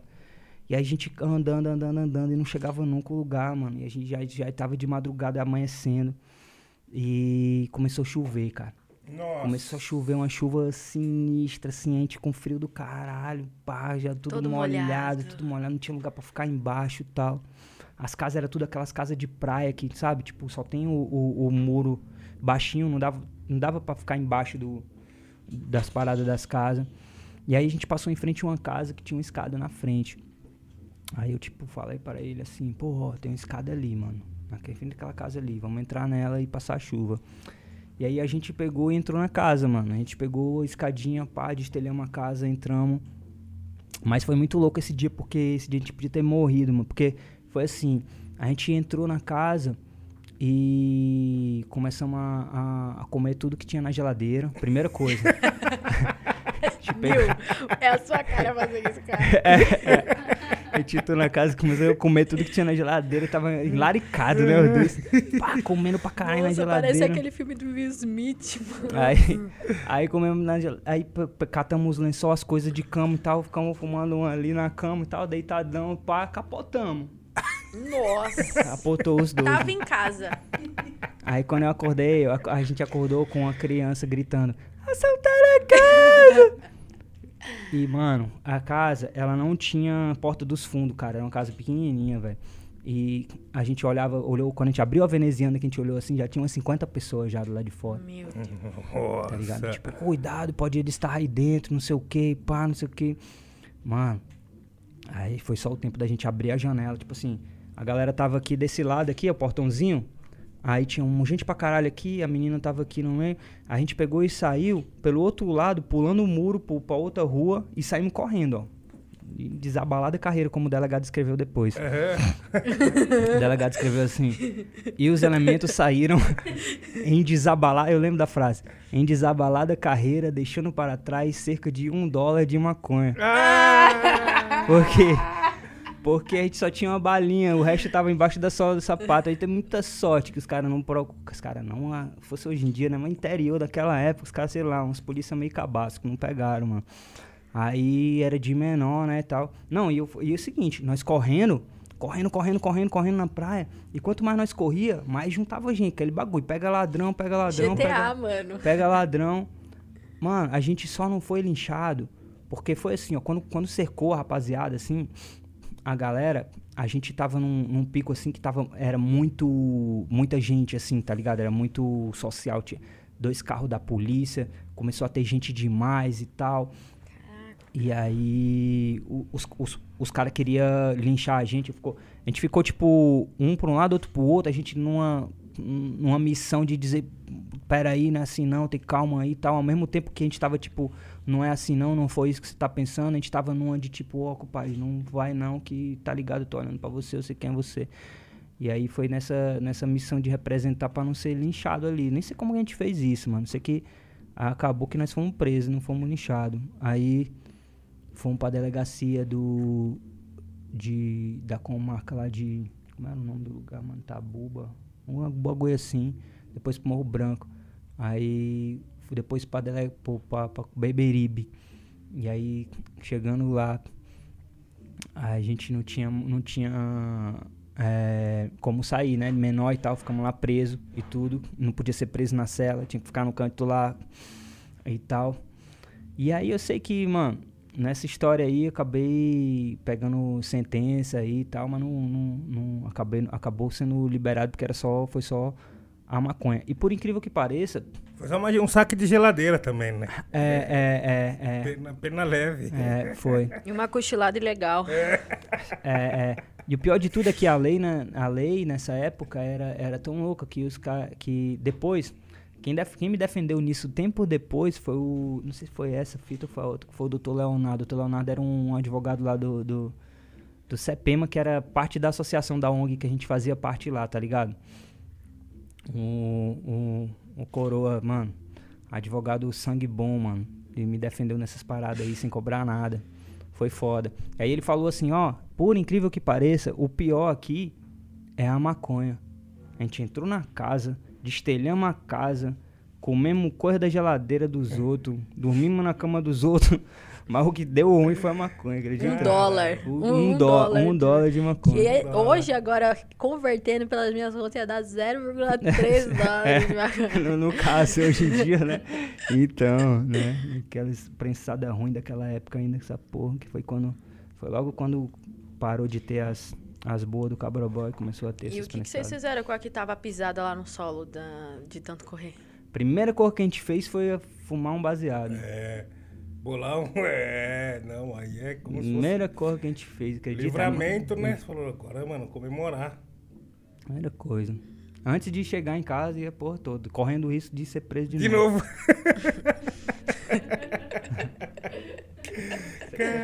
Ai, ai. Cara, isso é foda, se assimilha muito a uma, uma parte que a gente tem aqui no quadro, que é a histórias de enquadro, né? Você tá Exato. ligado? Histórias de enquadro, vixe, mano. Pode crer, tem esse quadro, Histórias de enquadro? É. Tem. Tem. Pode crer, mano. tem. Você tem alguma crer. história de enquadro que você lembra, assim, e foi inusitada? Mano, teve muitas, cara. Nossa, história de enquadro tem umas histórias de enquadro muito loucas, mano. Tem, é, é, as piores histórias de enquadro era quando eu era enquadrado com o Biscuim, né? Que era um parceiro meu que é capoeirista. Que ele gostava de. Ele gostava de afrontar os polícias. Ele é muito doido. Meu, biscu, salve, meu chapa Biscuim. Mandar um salve, tá na Inglaterra agora. Mas, mano, Biscuim era muito doido. Teve um enquadro que a gente, a gente tava com uma rapaziada assim da capoeira. É, e uma galera do Rio de Janeiro, não sei o que, era uma mesa gigante. E aí foi saindo gente, foi saindo um pra um lado, outro pro outro, outro pro outro, outro pro outro. E tinha uma conta gigante pra pagar. E aí eu falei assim, aí eu olhei pra ele assim falei assim, ei, irmão, a galera tá todo mundo saindo fora, é melhor a gente sair fora também, porque eu não tô vendo ninguém pagando, não. Aí a gente pegou e saiu também. E, mano, todo mundo saiu sem pagar. E os, e os garçons atrás de uma rapaziada. E tinha outros dois parceiros nossos que foi, entrou dentro de um beco ali na Praia de Iracema. E os caras tão doidos que, os, que, o, que o garçom foram lá atrás dos caras, os caras meio que deram um sugestão que tava armado, não sei o quê. Eu sei que a gente foi voltando lá pra, pra, pra onde a gente tava, que era o galpão lá da capoeira. Os caras chegaram. Botou nós assim de. de, de é, algemado assim, né? Sentado no chão. E o Biscuinho é doido, né? O Biscuinho ficava assim, ah, você só tá assim porque eu tô algemado aqui, quero ver vir aqui na semana, ó, aqui é, meu, aqui é a minha academia aqui, vem aqui trocar porrada toda hora que é nós, vocês, só, vocês gostam de trocar, vocês gostam de fazer isso, pá, não sei o quê. E cada vez que ele fazia isso, o cara vinha e dava um chutão na costela dele aqui, Nossa. de um jeito que um desse eu já tinha pagado, tá ligado? Eu tava esperando a minha vez que ia ser só a primeira. Seu corpo entendeu? já tava mole já. Já tava mole já. E ele dizendo, ah, e quando, e quando me levar lá pra delegacia vai ser só o trabalho de vir me deixar em casa de novo, e não sei o que, e não sei o que.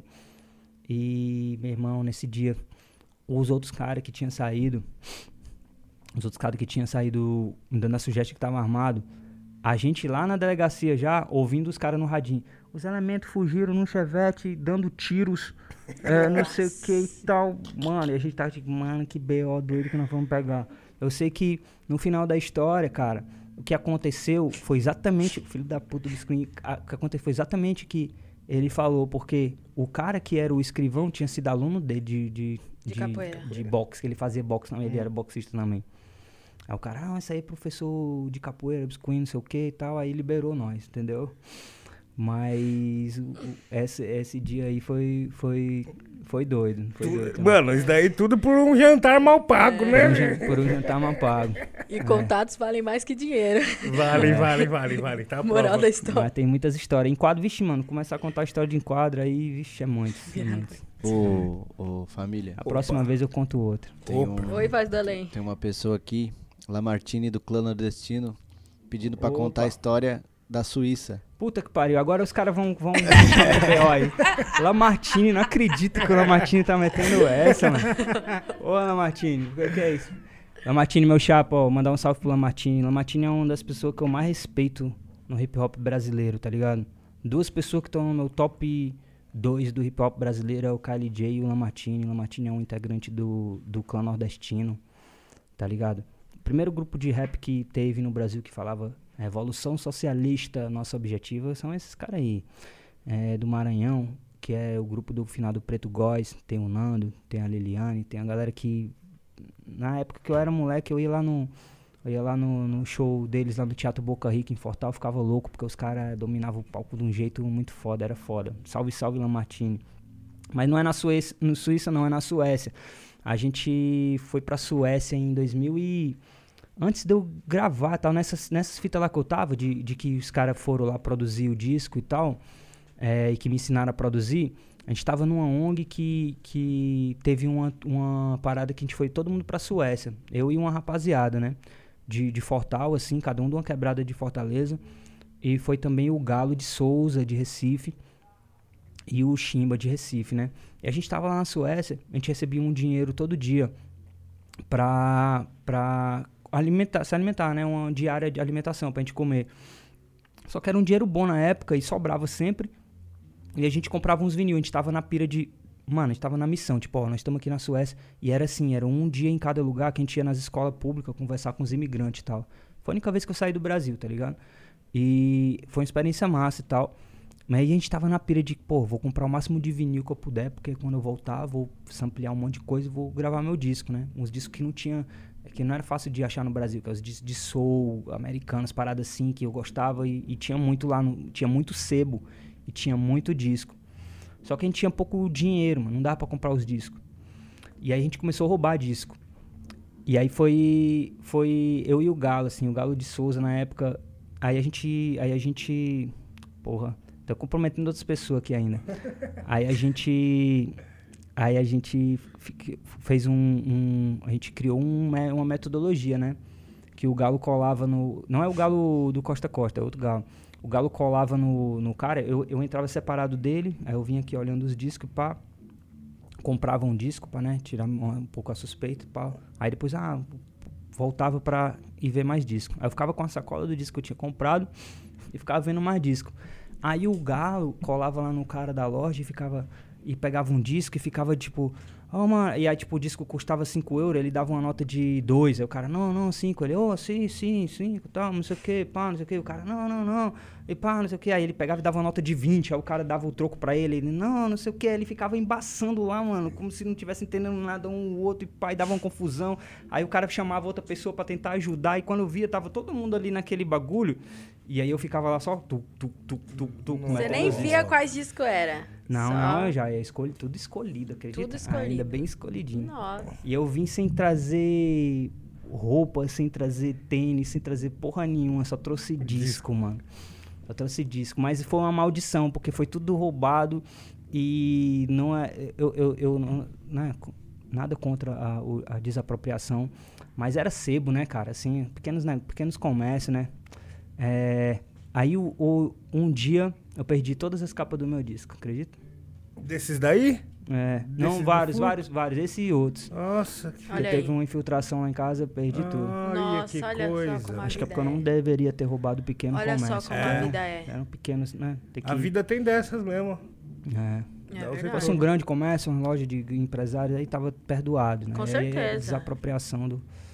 Né? Tá ligado? Nossa, verdade. Mas, Mas, é fica a aí, lição aí, né? Fica a lição. A dica é pra Mas quem é isso. quer viver Salve, salve. Lamartine. Nem sabia que o Lamartine lembrava dessa história, mano. Caralho. Tô louco. Ai, ai. Eu vou ler alguns outros superchats aqui, antes da gente prosseguir. O Daniel Bravo falou: Salve Dom, o disco tá massa demais. Tô viciado na música Bingo. Sucesso, meu chapa. Opa, obrigado. Essa também, eu também tô viciado nessa. Obrigado. Boa. Ana Angélica Marques. Salve Dom, bom demais ver a RPA2 furando algumas bolhas. Qual o seu feat aleatório dos sonhos? Já quero ver Dom L e João Gomes. Sucesso sempre, chapa. Caralho, feat aleatório, mano. Putz, é, João Gomes seria um que eu ia dizer agora, né? Os outros talvez não sejam tão aleatórios assim, né, mano? Sei lá. Deixa eu, deixa, deixa eu pensar. Hum. Ah, não sei, cara. Aleatório, não sei. Só os que eu sei é óbvio, assim, que todo mundo sabe, tá ligado? tipo, Ah, a galera do rap que eu, que eu curto, sabe? Tipo, a- além do João Gomes, essa galera assim. É, mas, sei lá, da MPB, assim, tem uma galera que eu gosto. Eu sempre quis colocar umas minas, assim, tipo, numas músicas minhas, assim, sabe? Tipo, já, já pensei em trazer a Cel, já pensei na Annelise, já pensei em vários artistas da MPB, mas eu acho que nem, sei, nem seria tão aleatório assim, é. né? Sei lá, talvez alguém do, do, do, do samba, alguém do samba mais raiz, assim, gostaria de fazer alguma coisa assim um dia.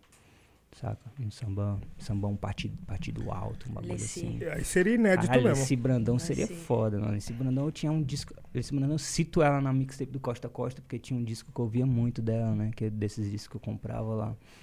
Sempre fui muito fã da Alessia. Ela tem uma voz que é muito única, né? Dela. Uhum. A parada é muito louca, assim. E uma bagagem, né? Uma- É, um sim, conhecimento ali muito, muito bonito. É, e é uma das, das sei lá, um dos, do- um dos lendas vivas, né? Que a gente Exato. tem. Uhum. Queria muito É. ela aqui. Tomara que a gente consiga trazer um dia e recomendo também o podcast do Pô. Mano a Mano com a Alessi, que tá seria muito demais, bom. seria demais. Seria demais. legal, muito legal. Quem sabe um dia aí. Sim, Vai rolar. sim, sim. Lucas L. Park falou: Salve Dom, manda um abraço pra minha irmã. Ela é muito fã sua. O nome dela é Márcia Gabriele. Forte abraço, é nóis. Opa, abração aí pra Márcia. Nós. Grande abraço. Isso que é irmão de verdade. Eu também faria pela minha irmã isso daí. Minha irmã Eu gosta também. muito, gostava muito do Justin. Justin Bieber. Quando a gente trazer aqui. Quando vocês trouxerem o Justin, faz isso, né, cara? Entendeu? É. Exato. Mano, você é louco. Eu dei um quadro pra ela do Just que virava relógio.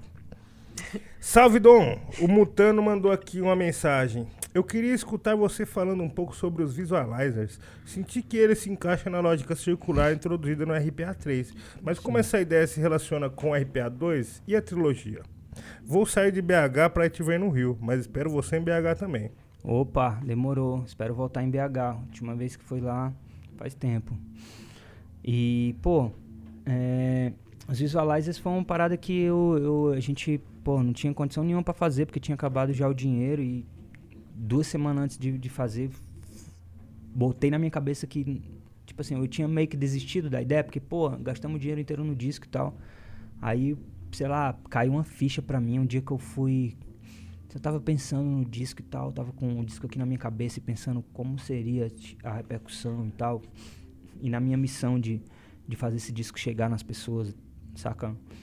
E aí eu fui lá no Jaraguá, né, mano, que é um lugar que eu vou sempre quando eu preciso é, resolver algumas coisas na minha cabeça, assim, quando eu preciso de uma sanidade, que é o único refúgio que eu tenho em São Paulo, assim, que tem floresta, que tem mato, né? Eu vou pela trilha subindo lá pelo meio do mato, igual um louco, só paro lá em cima, fico cansado mesmo, vou pra fazer isso mesmo.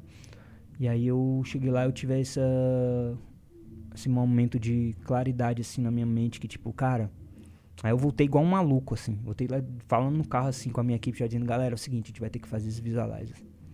Não vai ter jeito, a gente vai ter que fazer, vou ter que arrumar esse dinheiro de algum lugar, vamos ligar pra qualquer pessoa, vamos pedir dinheiro pra alguém, vamos fazer o que for pra gente fazer essa parada do jeito que é pra ser feito. Né? Que, é, que é uma estruturazinha de cinema ali, né, mano? Aí Com você vai, quando você vê, tem 40 pessoas trabalhando, tá ligado? E aí a gente correu, correu e conseguiu, tá ligado? Graças à a, perda da saúde mental do Maleronca e da Marina, que quase enlouqueceram com essa parada, tentando fazer da jeito. É, e graças também à parceria muito firmeza da Aisha, da J. Carmo, né? Que são pessoas que, desde o primeiro momento que eu quis fazê-las de, de prontidão, disseram, mano, vamos fazer com o dinheiro que tiver, sem dinheiro, do jeito que for, a gente vai fazer. Mas o problema é que o que eu queria fazer precisava de dinheiro, entendeu? Então, tipo, ah, pra fazer desse jeito precisa dessa grana aí, a gente vai conseguir.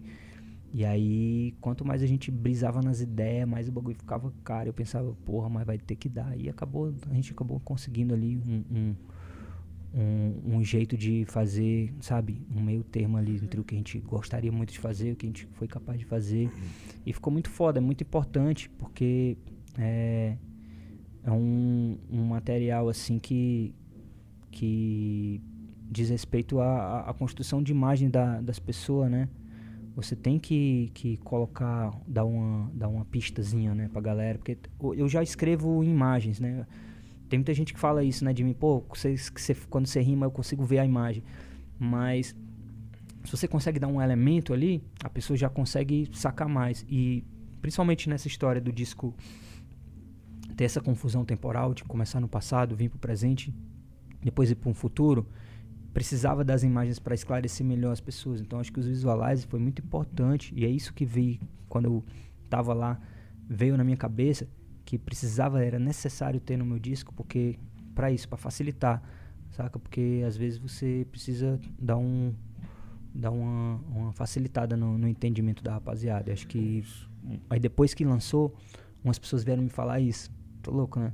Falar, mano, foda esse disco porque se ele fosse sem essas imagens, eu não ia entender como eu entendi e tal. Eu, eu achei foda e tal, e tem o lance do cinema, de ser pra um diretor de cinema e tal, tem isso tudo. E ficou muito foda, porque a Isha é muito braba, né, cara? A Isha é. É. braba e a Jota é braba. E a equipe toda é muito foda. A Marina arrebentou muito. O Malerunca, saca? Tipo, as minas que tramparam. é, a Maiara, que trampou no, no, no, no, no casting. A Cris, tá ligado? É, o Peste, meu chapa. Saca? Tipo, a galera representou muito e foi muita energia no dia. Foi muito foda, porque a gente tava filmando a parada e as pessoas não sabiam do, o que ia ser, né? Eu expliquei mais ou menos pra Cris, mais ou menos pra Maiara, mais ou menos pro Peste, né? E aí quando chegou no dia mesmo, que pá, era Foi o bagulho. uma diária? Foi uma diária. Uau. Aí quando chegou no dia, tipo, mano, foi muita energia porque a galera tava curtindo muito fazer, tá ligado? Tipo, caralho, é isso mesmo. A, a Mayara, pô, ficou muito vibes. A Mayara, tipo, mano, é isso aí, pá, vamos fazer essa parada aí mesmo, é isso aí.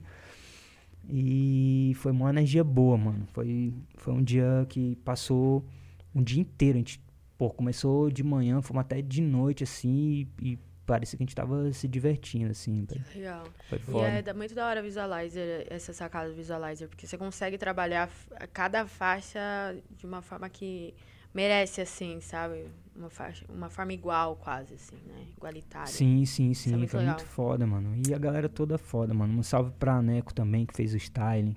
É muita gente, mano. Muita gente. Se for falar todo mundo. se- é, cara, cinema é um bagulho doido, né? É, é. É muita gente envolvida pra poder fazer a coisa acontecer, né? É o que Muito. você disse, é pô, uma equipe pequena e quando você vê a equipe pequena é 40 pessoas. 40 é equipezinha, equipe de Um- visualizer. Um orçamento baixo é 30 mil reais. É, exato. É Entendeu? isso aí. É isso aí. É umas coisas muito loucas, assim, que É. acaba tomando uma É, proporção exato. muito grande. Mas, galera, vão atrás das pessoas que estão que trabalharam nesse, nesse trampo, assim, porque são nomes muito legais. É, e galera, se você tiver um monte de dinheiro aí, sei lá, por, por- de alguma forma aí, quiser fazer um clipe, eu tô muito na vibe de fazer cinema, de fazer, de fazer clipes dessas minhas músicas. Eu só preciso, sei lá, meio milhão, alguma coisa desse tipo, pra fazer tipo o clipe de Pânico de Nada, né? Um clipezinho de meio milhão pra Pânico de Nada ia ser foda, imagina. Com certeza.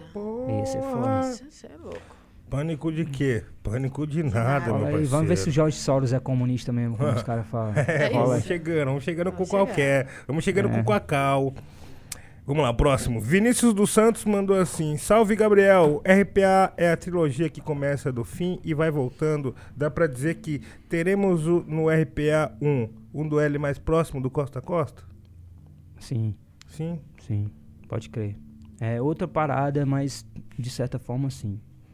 Legal, legal. Vamos lá, o Gabriel Guimarães, seu, seu xará, e falou: Fala, Dom, você acha que teve alguma influência do Kenny no RPA 2? Senti muito dos dois últimos discos dele em Vila Rica. Lembro que você falou alguma coisa sobre ele no Twitter quando teve as adições do Donda. Sim, é. Cara, Kanye West é o maior artista da nossa geração, né? Assim, apesar de eu não concordar com as, com, a- com as posições políticas e as coisas que ele fala e tal, ele é um, um grande artista, influencia todos nós, né?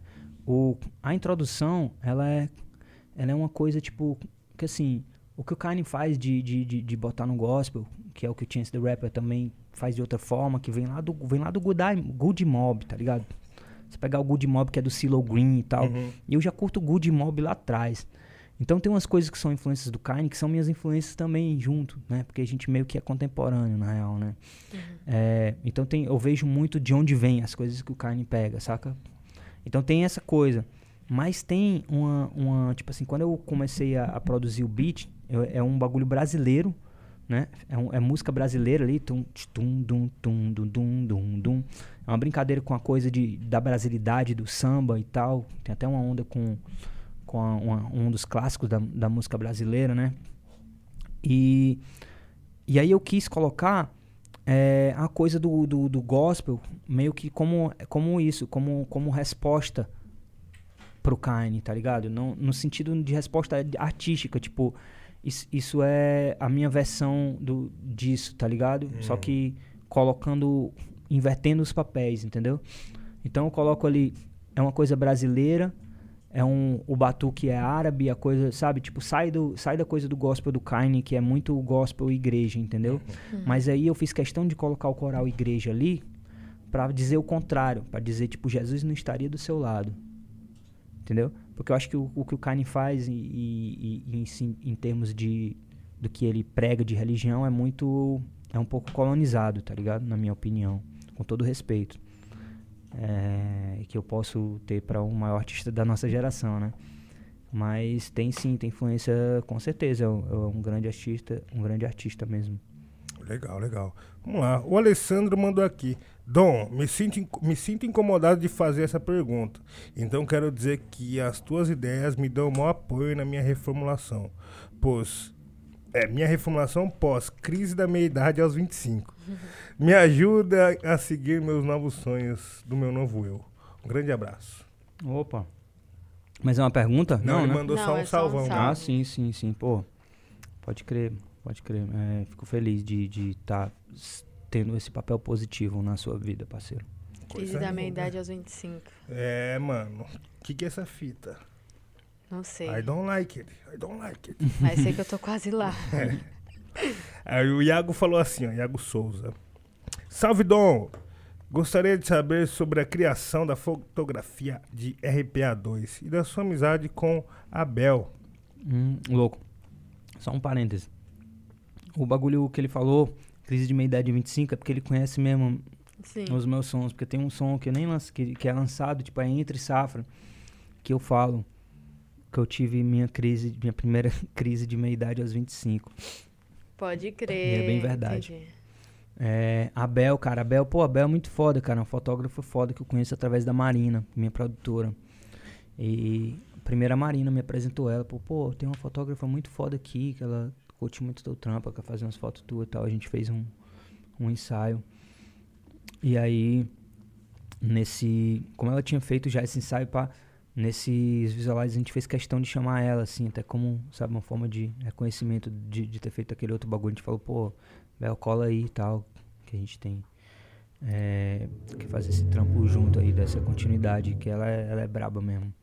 E ela fez várias, ela tá fazendo, tipo, assim, ela fez muita gente do rap, assim, e sempre que ela faz é, é icônico, assim, é realmente um fotógrafo que tem um, um olhar muito peculiar mesmo. E o arroba dela aqui que ele deixou é arroba Kido, Kidotrix, Trix. com 2D, 2X. Vamos procurar aí, gente. Vamos procurar saber mais sobre o trabalho do pessoal que está envolvido aí nas identidades visuais também, do Dom L, como de outros aí da nossa cena, certo?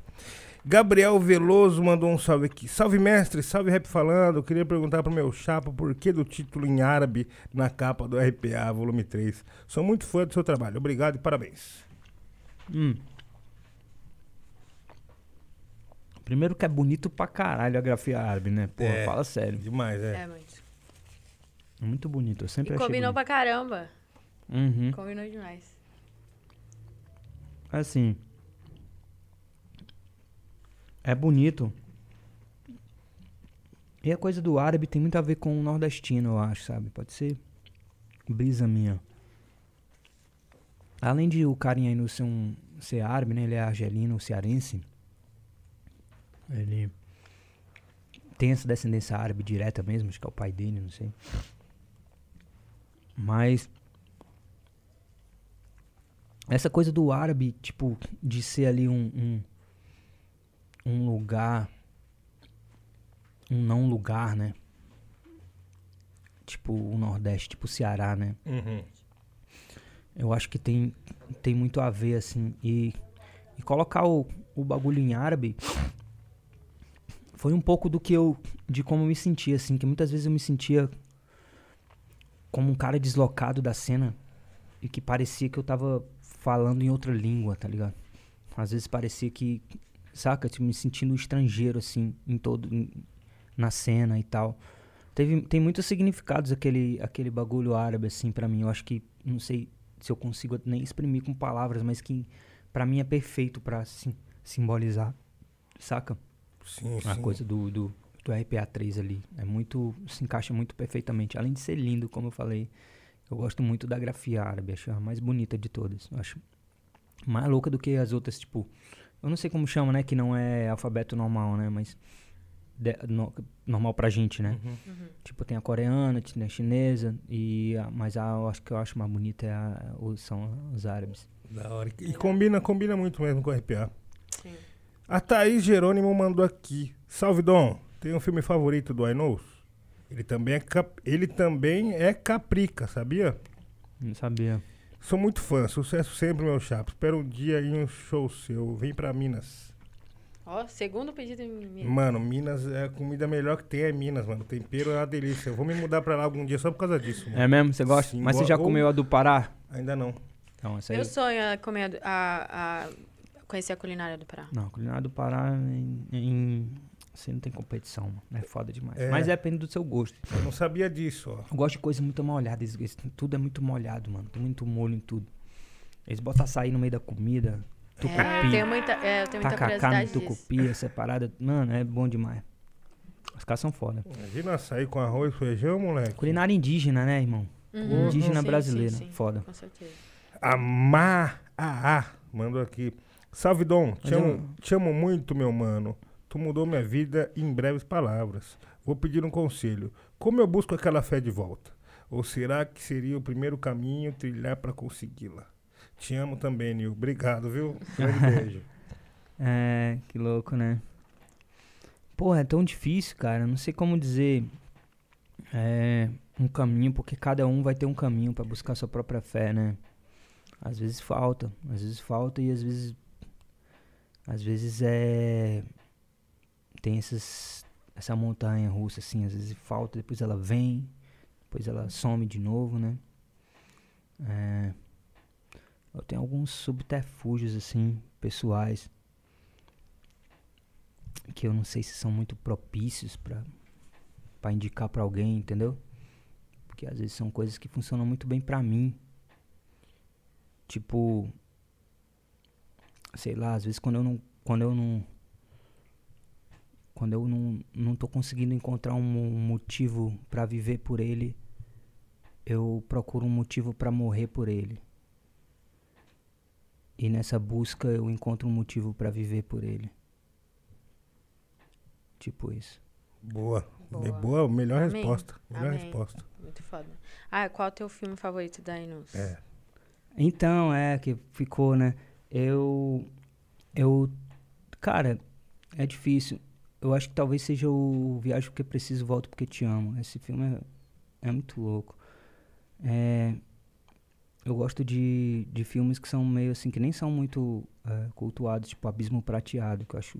Eu assisti no cinema e e achei muito foda, cara, assim, o tempo do filme, as, como você consegue uma imersão assim na história mesmo sem, sabe, uma coisa, uma realidade totalmente diferente da minha ali. É, mas o Céu de Sueli também é o que marcou, né? Então, não, não sei, não sei. Talvez acho que é o Viagem que é preciso mesmo. Volta que eu amo. Boa, boa. Agora a pergunta do Anlônio. Salve, Dom L. Salve, galera da App falando. Tava com saudades. A gente também. Dom, antes de tudo, obrigado por todas as madrugadas que sua música estendeu a mão e me puxou de volta. Você é muito importante pra mim, de coração. Espero poder te agradecer pessoalmente um dia. Por fim, já pensou em lançar algum trampo em outro gênero musical ou em outra mídia, como livro, filme, série?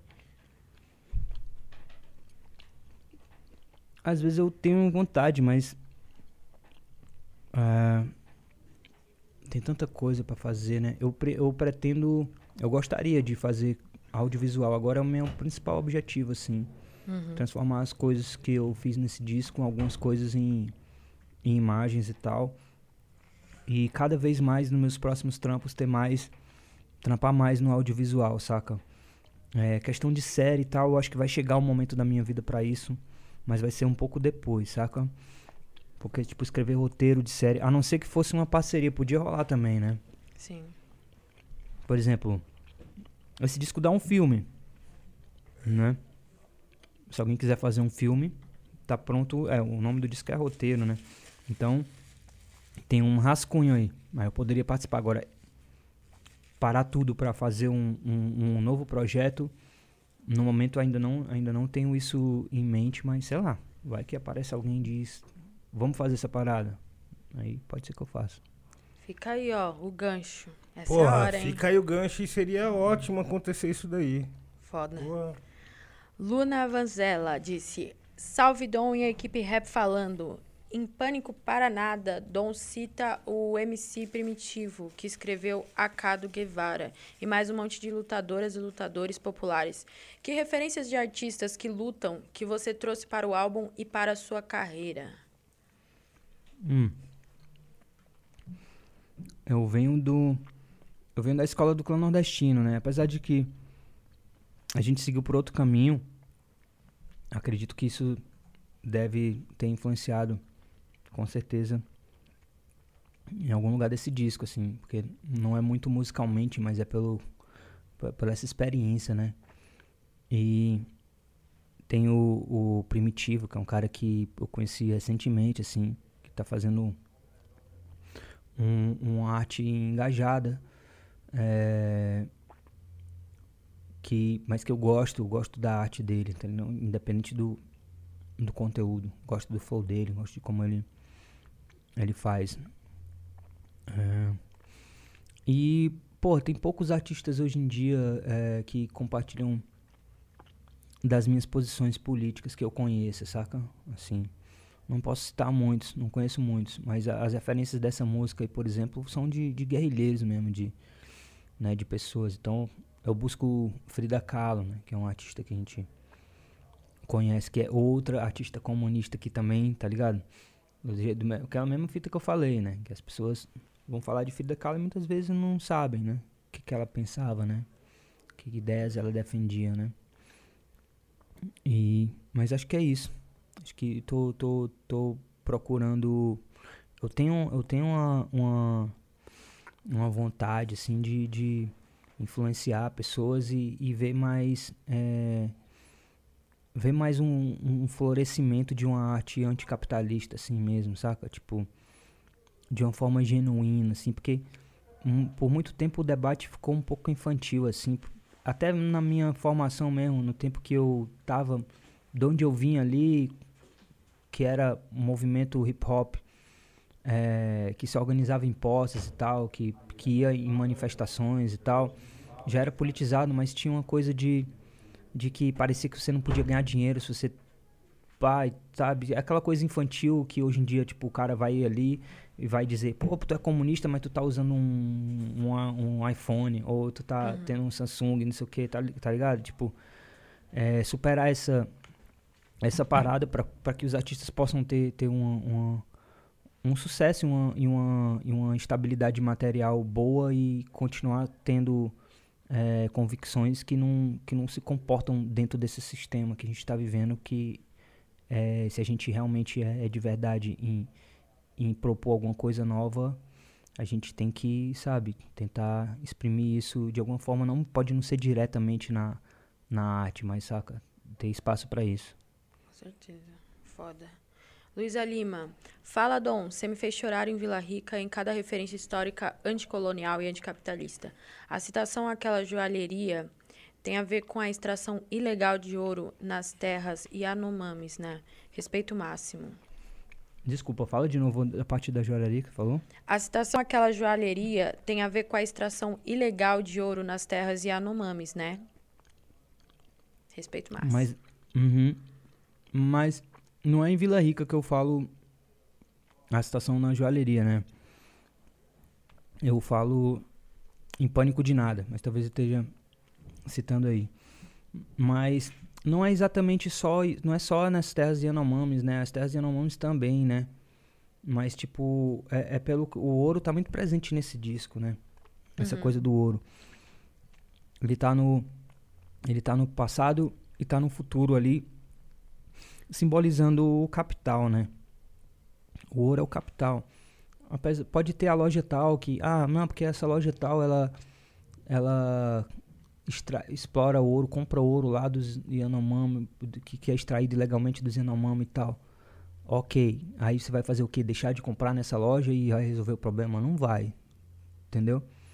Então, assim, o ouro e o capital, essa coisa toda é um problema maior que a gente só resolve né, é, mudando esse sistema, essa, essa visão de mundo, né? Esse, esse tipo de, de, de organização que, que, que, que é feito para acontecer esse tipo de coisa, né? Não é como se isso fosse uma distorção. Isso é o que é para acontecer. Isso é o Brasil dando certo no que ele se propôs a ser.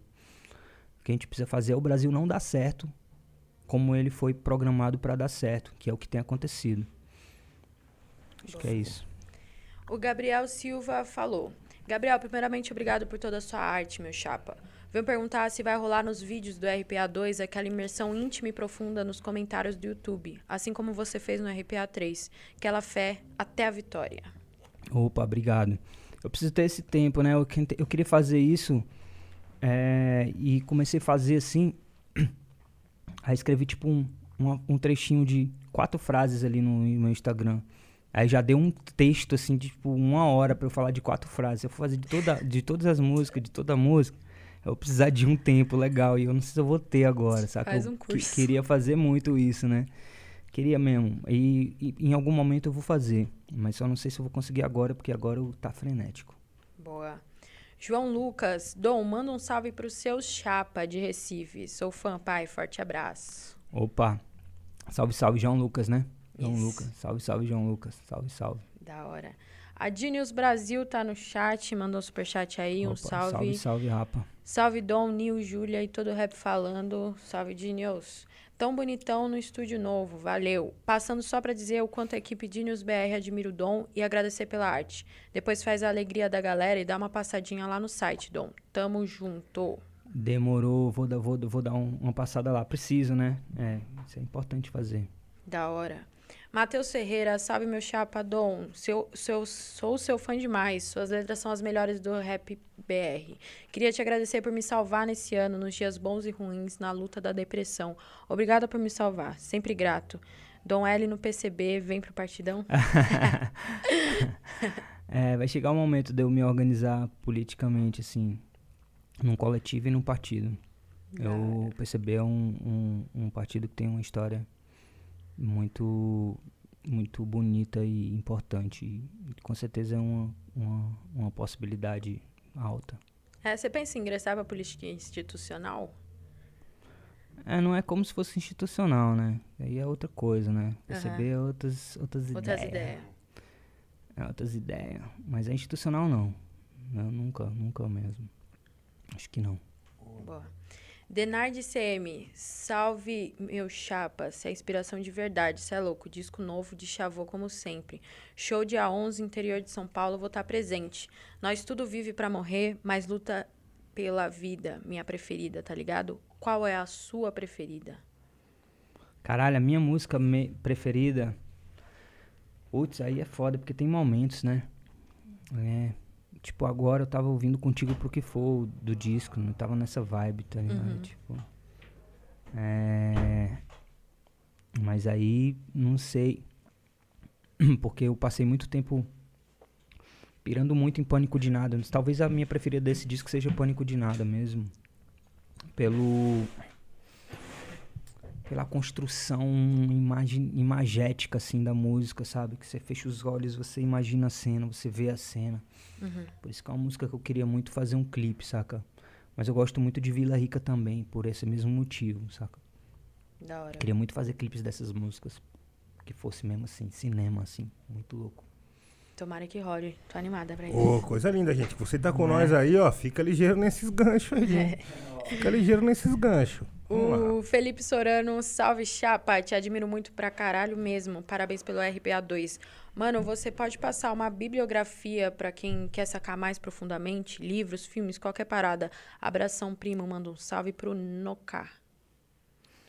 Porra, mano, é, tem gente que faz isso melhor do que eu, tá ligado? Quem quer aprender e tal, tem gente politizando as pessoas pela internet, assim, depende do seu nível, né? De, de, de, de onde você parte, né? Tipo, um cara que, que consegue muito dialogar com a galera a partir do nível muito básico, assim, do zero, é o Chavoso da USP, né, cara? Que ele, tipo, ele tem a bibliografia dele lá que ele indica, com certeza.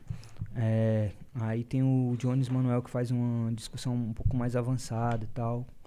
É, tem vários canais de YouTube de uma galera que indica um, um caminho, né? Mas mais importante ainda é você procurar um, um coletivo, né? Que você se identifique, assim, uma galera que você se identifica. É, eu, vou, eu tô sempre repostando coisas de diversos coletivos, assim, no meu Twitter, é, no meu Instagram, vai depender de onde você mora, de qual é o seu, seu perfil e tal. E aí você pode, de repente, se, se aproximar de algum e, e buscar estudar. Eu mesmo preciso fazer isso também, porque, é, como eu falei, eu, eu tenho pouco tempo, né? Pra, tive pouco tempo para estudar, fazer um, um estudo é, mais met, com método, né? Tipo, pá, as, as minhas informações são muito loucas, mas é coisa de artista também, né? Eu vou catando coisa aqui, outra ali, outra ali, outra ali, pá, e construo meu bagulho. E, mas é importante ler, cara, é importante ler. E é importante ler não só é, coisa teórica de, de política e tal, mas é importante ler literatura, né, cara? Essas coisas que, que transformam a sua, a sua mente, saca? Tipo, seu imaginário fica mais poderoso, assim. Boa, boa. O Pedro Rezende mandou aqui, ó. Pergunta aí pro Dom L como foi gravar com o Freud. Pô, oh, foi massa. Freud é um cara que eu gosto, mano. Gosto muito do Freud. Freud me mandou o beat lá. Na época. Aí falou, ah, porra, tá. Tem essa música aqui e tal. Tô quase terminando o disco. E aí, o que, que tu acha de vir nela? Tal. E aí eu fiz aquele verso que é um dos versos que eu mais gosto, cara. Meu, eu gosto muito daquele verso, velho. De blogueira, né? É, de blogueira. Aquele, gosto, verso é foda. Gosto muito daquele verso, mano. Porque aquele verso, ele vem num, num disco do Freud, que, que, o nome do disco é Água, né? É, é Água, né? O nome do disco é uma coisa assim. Teoria da Água. Teoria da Água, né? Teoria da Água. E a capa é ele com a cabeça no aquário e tal. Uhum. E aí eu venho falando, aí é, o assunto é blogueira e tal. E aí era aquela época que o Rio de Janeiro tava tendo é, intervenção militar, né, mano?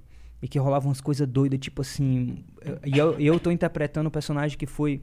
Eu, eu, fui, tipo, encontrar uma mina no Rio, que eu tenho um, um, lance com ela, e ela, tipo, é wannabe blogueira e tal, tá ligado? Uhum.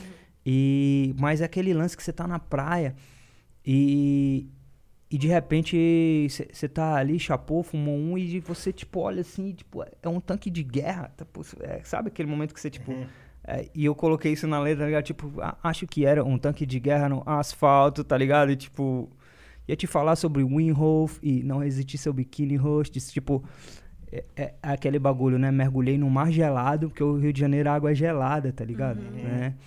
Então aí tem esse bagulho todo da água, pá. Acho que se encaixou muito bem no disco, sabe? O Winhof, que é o cara daquele bagulho que eu falei no começo da entrevista do, da respiração da, do frio sim, e tal, tá ligado? Sim, sim. Tipo, mergulhei no mar gelado de tecnologia questionável e acho que era um tanque de guerra no asfalto. É, é, é, muito, é muito tu chapou na praia do ia Rio. Ia começar a falar pra ela sobre esse mano é, e é, aí... Ia te falar sobre Winhof e não resistir seu biquíni roxo. Diz, quero morder essa bundinha hoje. E você mergulhou no meu feed OG, IG, meio nerd, meio BIG, meio cash cash, meio comunista, meio foda-se o mundo, meio Greenpeace, nosso deficit de atenção é tão parecido algoritmos nos uniram, tipo Angelina e Brad Pitt na rima do Chama, eu, tá ligado? é... Louco, louco, louco, Ai, louco. Demais. O Felipe M. Borges mandou aqui. Salve, Dom. Você mudou minha vida. Aquela fé foi o que eu ouvi quando eu tava muito triste. Muito obrigado. Você acha que alcançou aquele feeling com, rap, com RPA2? Uhum. Aquele feeling é um bagulho que você tem que alcançar, tipo, constantemente, né, mano? Todos, toda semana, uma vez, pelo menos, né? Uhum. Eu não consigo ainda, não. É a busca, né? Essa é a Mas busca. a gente sempre quer ele, né? Mas a gente quer toda hora, né? É a busca. É, a busca. é o que move, né? O garimpo. Eu, no momento, tô, tô precisando me mudar, tá ligado? Tipo, quando eu tô num lugar só há muito tempo, eu começo a sentir uma necessidade de mudança que não consigo mais ficar no lugar, saca? Tipo, a não ser que eu cons consiga é, fazer tudo, trocar tudo de lugar, trocar as pessoas que eu, que, que, eu vejo constantemente ali no mesmo lugar, tá ligado? Tipo assim. Saca? É, novos ares, novos. No, conhecer novas pessoas, novos. Saca? Novos rolês. Eu tô nessa fase agora de tipo, caralho, mesma coisa, mas acabou a pandemia e vou aproveitar pra renovar minha vida. Boa, boa, boa. boa. O Telefonemas Podcast falou aqui, ó. Salve do Telefonemas pra vocês e pro gênero do rap falando. Um salve pro Dom. E dizer também que o melhor disco do ano, chapa, RPA 2, RPA 3, quer dizer, certo? Já que é AD, avisa que amanhã tem Dom no Telefonemas, ali pelas 16 horas. Tão colado na Boa. Twitch. Inclusive, Telefonemas, um dos podcasts mais fodas, assim, que eu já fui entrevistada lá e foi um dos poucos que eu consegui me abrir, assim. Foi muito foda, experiência bem da hora. Muito foda amanhã, telefonemas. É um dos que eu escuto também. Uhum. É, é muito massa, assim. Não consigo acompanhar todos, que ele consegue fazer muitos. Mas é um que eu tenho vontade de estar sempre acompanhando, assim, porque é sempre massa. Da hora. Um grande abraço, pessoal do Telefonemas. Amanhã tem o Dom L aí, hein? Fica de Não, olho. os caras os cara me botaram numa sequência agora de entrevista aqui, mano, que eu tô. Tá, tá um, quase uma uberização do, do, do trabalhador da música agora, pô. Tipo, eu tô trabalhando pra caralho aqui, ganhando pouco. Pô, vamos lá então. Zoeira, zoeira. Não, Não, mas é, do BK. é, é, é, é. Mas é entrevista pra caralho essa semana aí, mano. Tem É. entrevista pra caralho. É cansativo, né? Agora não? depois dessa aqui, não, essa aqui tá massa demais, tá? Tá? Tá, tá, muito Ah, que boa. bom, aqui. é, aqui eu me sinto em casa, tranquilo. Ontem eu dei entrevista pro mano. é, todas estão sendo massa, tá ligado? Tipo, Porque todas vêm com uma, uma busca diferente, assim, vêm com as ideias diferentes, assim. O, o, o ruim é só o tempo, né? Ter tempo pra fazer todas e tal, É. mano. é isso.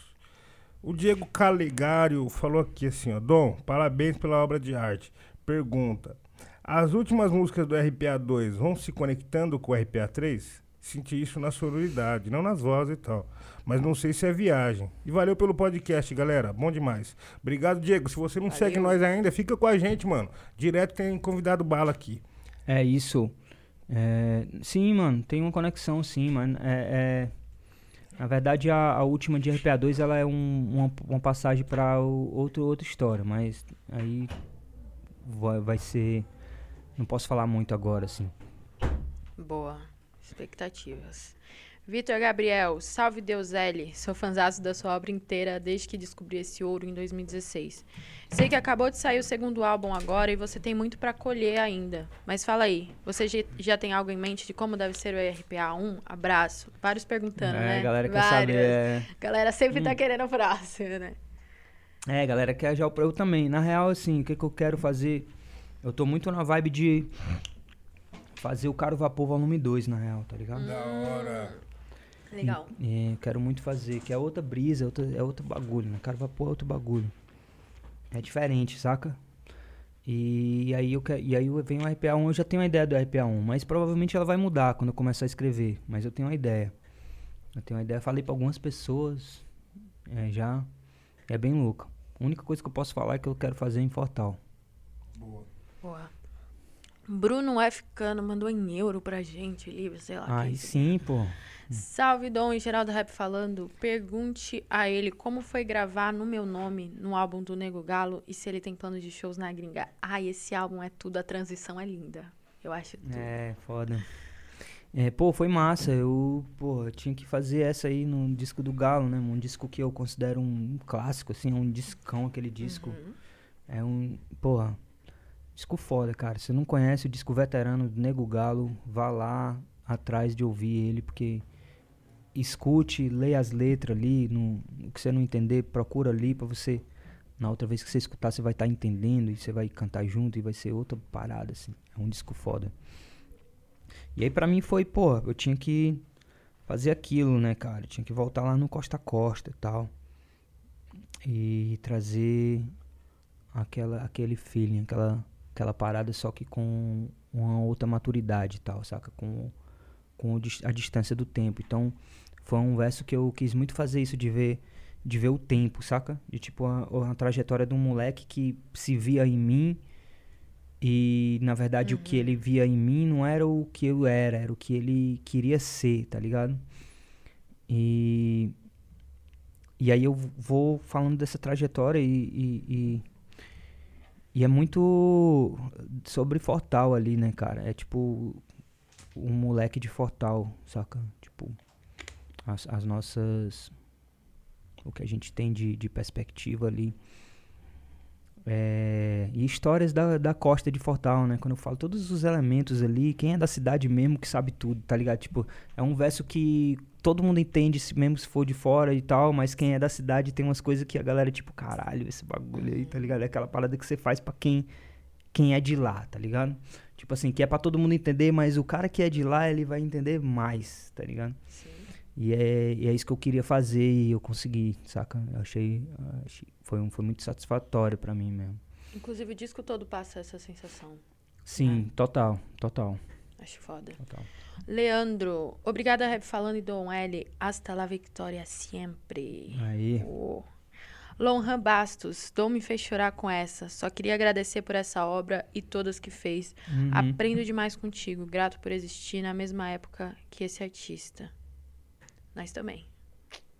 obrigado, obrigado. Caleb Vitor Oliveira mandou um Vida Longa, Dom. Vida Longa. Opa, assim Ou espero. Vidas Longas. Vidas longas, exato, é. Vidas longas. É, Acho foda. Pô, gente, foda Uau. demais. Caraca, eu acho que foi uns 33 superchats, mas Grande é todos muito fodas, umas perguntas muito boas. Só agradece aí geral que tá apoiando a gente também hoje, que mandou, que tá ó? participação. Ó, Camisetas. o sorteio. Ô, vamos sortear. Esse é o Cláudio. É o Cláudio? Cláudio, É. mano. Ah, entendi. Porra, Cláudio, desculpa aí te dar Ele mexe. Olha, gente, esse é o Cláudio, ele mexe. E vamos sortear um por pessoa? O que vocês acham? Pode ser? Fumacinha. Vamos deixa eu sortear um, um por pessoa. Mostra. Pra vocês a minha camiseta. Dom disse que vai mostrar pra gente a camiseta dele. Olha lá. Ah, essa que eu te falei antes, Ó, né? Tem, tem, essas, tem essas aí que eu vou, a gente vai sortear. Essa eu não vou poder sortear porque eu só tenho ela por enquanto, mas já tá em pré-venda, ó. É uma camisa do Brasil, certo? Pera aí. Deixa eu fazer assim, ó. Oh, olha que louca. Assim, ó, a gente fez essa bandeira do Brasil aqui, ó. Nossa, gente que imaginou- A gente imaginou lindo! Brasil soberano. Ó, câmera, câmera 2 aqui, por favor, no close. E essa é a bandeira, certo? Que tá lá nos visualizers. Aí, em cima dessa bandeira aqui, a gente fez uma camisa da seleção brasileira, que tem essa, que é a vermelha, certo? Com esse brasão que tá na bandeira. É, Essa é a primeira versão. E já tá a pré-venda lá. E tem uma amarela, canarinha. Deixa eu ver se eu tenho ela aqui. A amarela é linda também. Nossa. Você que quer sair na rua e não ser confundido com um bolsonarista e quer usar a camisa da seleção brasileira, Tá aí, pode ó. usar essa camisa aqui de um outro Brasil. É isso. Que linda, mano. Carovapor.com Esse aqui tá na, esse aqui tá na, pré-venda. na pré-venda lá no meu Instagram. E tem um esquema de frete aí bom, né, também. É, tem os fretes lá do Nordeste, que é de- vai, sai de Fortal. Vou fazer um o negócio. Felipe, que o Flip que DJ do Costa a Costa, Flip J, que gerencia lá e pode sair daqui de São Paulo. Dom, então, esse é o lado certo? é, você quer dobrar? Não, quero deixar Entendeu? assim, ó. Ah, tá, é. Depende de onde vem a câmera, né? de lá é esse lado. É, esse aqui, ó. Essa aqui. De lá é o outro lado, então. Assim, ó. Assim. Olha que doido, mano. Aí, ó, Dom L entregando tudo mais uma vez, reescrevendo aí a bandeira do Brasil E essa vai ficar formatos. venda em algum momento? Não, essa bandeira a gente não vai vender porque, quer dizer, a gente pode até vender a bandeira, mas a gente vai disponibilizar a bandeira para quem quiser usar. A gente criou isso aí, foi eu e o, o Lucas Oluo Brabo, quem quiser é, encontrar ele, tá como Oluo Brabo ali no, no Instagram. Eu vou fazer um post depois é, e marcar ele pra galera, mas é Oluo com W-O Brabo. É, que a gente imaginou essa bandeira a partir de coisas que já estavam na internet, né? Tem muitas versões de bandeiras do Brasil alternativa na internet e tal. Sim. É, e a gente partiu de algo, viu todas e tal e, e criou essa aí. Entendeu? Muito linda. Muito, muito linda. Olha só, cara, fechando com chave de ouro. Gente, ó, obrigado vocês que participou do Superchat e fica ligeiro, porque vocês estão concorrendo aí, ó. Olha aqui, olha ela, olha ela. Mostra aí, mestra, olha aí, ó. Aê. Estão concorrendo. A gente vai fazer agora, inclusive, eu acho, né, Luke? Esse sorteio pra gente já resolver e todo mundo ficar feliz. Uma- três pessoas hoje vão ficar muito felizes. Antes da gente ir pro sorteio, queria lembrar vocês do nosso apoiador hoje, que é o Clique Retire, que é um serviço muito massa, é, que tem pontos estratégicos na cidade para você que tem dificuldade é, com os correios e dificuldade com entrega na tua casa. É um serviço que você consegue aderir a um plano mensal e anual. E aí você cadastra esses pontos como teu endereço de entrega e consegue chegar nesse ponto e pegar todas as suas entregas. Com a parceria do Rap Falando, você consegue 30% de desconto para o plano anual ou mensal com o cupom RAP Retirando. RAP Retirando. Ou você aponta a câmera do seu celular no QR Code e já era, fechou. Dica valiosa, esse serviço muito foda. Queria agradecer também pelo apoio deles aqui. E parabenizar pela ideia também, que eu achei muito legal Demais. para, enfim, democratizar ainda mais esse serviço. E se você for ganhador e quiser receber pela Clique Retire, aproveite essa promoção também fechado. Exato. Porque, mano, se você mora na caixa prego, por exemplo, mas não precisa se preocupar se o correio vai chegar na sua goma ou não vai. Fecha com a clique retire. Vai lá buscar na estação. Ah, tá voltando do trampo, Entendeu? fala, ô, será que chegou alguma coisa aqui? Deixa eu passar na luz para retirar algo. Toma cuidado. Uma encomenda. Irei retirar algo. Porém, você Pode vai lá, então clique e retire. Muito obrigado pelo apoio. E, mano, vai lá, fica de olho no clique e retire, mano. Utilize esse recurso que é inovador. Mais informações do QR Code, fechou? E vamos de sorteio, então? Vamos pra de gente sorteio. desenrolar essas ideias da melhor forma? Vamos de sorteio, vamos de sorteio. Rufem os tambores. Legal a sonora dessa mesa aqui, hein? Essa é boa, essa é boa. Seguinte, família, vamos fazer aqui no ao vivo. É, vão ser três pessoas sorteadas, tem três peças, fechou? Uma, o, eu acho que vamos fazer de trás pra frente. O, o, o que for sorteado agora e o da outra vez vai ganhar a camiseta e o que for sorteado da terceira vez vai ganhar o moletom, fechou? Porque a gente gosta de um suspense. Perfeito. Porque todo roteiro tem um suspense. Então, é assim que a gente rola. São 33, 33 nomes e muito obrigada às 33 pessoas que estão fortalecendo o nosso dia aqui ser possível, porque as coisas custam e, enfim, é muito legal ter o apoio de todos vocês nessa live, fechou? Bora fazer então, Luke, o primeiro vencedor para a camiseta do Dom L. Tá na geral. Tá na geral, Vini. Fechou? Vamos lá então. Produção, câmera 1, por favor, produção. Fechou? Bora lá. Opa, vamos lá, Sortear sortear. agora. Sortear agora. Cruze os dedos aí em casa aí, hein? Pode ser você. Ai, ai, ai, ai. Clica de novo. Clica uma vez. Ai, ai. Clica de novo. Copia e cola então todos os, os nomes e dá F5 no, no negócio. Acho que tem que configurar ali embaixo, não tem alguma coisa? Hum, Não. Porque. Ah, é Ah, porque tá, tá. sem internet. Complicado. Outros momentos, uma questão. Coloca aí na minha internet aí. filho. Bota aí o. Conecta na internet aqui da, da, da Júlia Nossa, aqui, mano. vai acabar. o- as pessoas vão precisar ir pro cardiologista, gente, porque deve estar com nervoso pra fazer esse negócio. E será que vai, vai aparecer aí? Vê aí, vê aí, vê aí. Olá, não sei o que. Caramba. Será que apareceu? Apareceu não. Vai no modo avião ali. É o ao vivo, hein, família? Aí, iPhone de Júlia. Deixa eu te falar minha senha no off, né? Vai que tem um pessoal que pega o meu Wi-Fi no ônibus. Nossa senhora. Vamos lá, gente. E, ó, e vocês ficou com a gente até agora, curtindo as ideias, e ainda não conhece o nosso projeto, mano, segue a gente aí, entendeu? Muito prazer. Somos o Rap Falando, trazendo aí os melhores dos melhores aqui pra estar trocando ideia com nós, entendeu, gente? Então, assim, é muito importante o apoio de vocês nessa nossa nova fase, que inclusive estamos nos preparando, né, para iniciar, né, nova temporada também. Então, vamos precisar muito do apoio de vocês aí seguindo a gente e compartilhando os conteúdos. Lembrando também que ah, os versos que o Doeli soltou hoje, as ideias que a gente bateu aqui, vai ter tudo no canal de cortes que está aí na descrição. beleza? Se inscreve lá. Exato. E esse é um programa muito especial, uma edição especial. A gente ainda tá se arrumando para um novo lugar. Então, o Dom L merecia essa exceção aí da gente entrar ao vivo, conversar com vocês, ter essa papo, essa ideia muito boa. E vocês nos veem aí a qualquer momento também, né? Com foi certeza, aí, com certeza. foi aí, mete na um, fumacinha. Vamos ver o primeiro nome sorteado. Com patrocínio do plano mensal da Júlia. Vamos, lá, Jubileu. Vamos lá, Jubileu. Tenho fé, hein? Vai, DJ. Sortear agora. Ai, meu coração.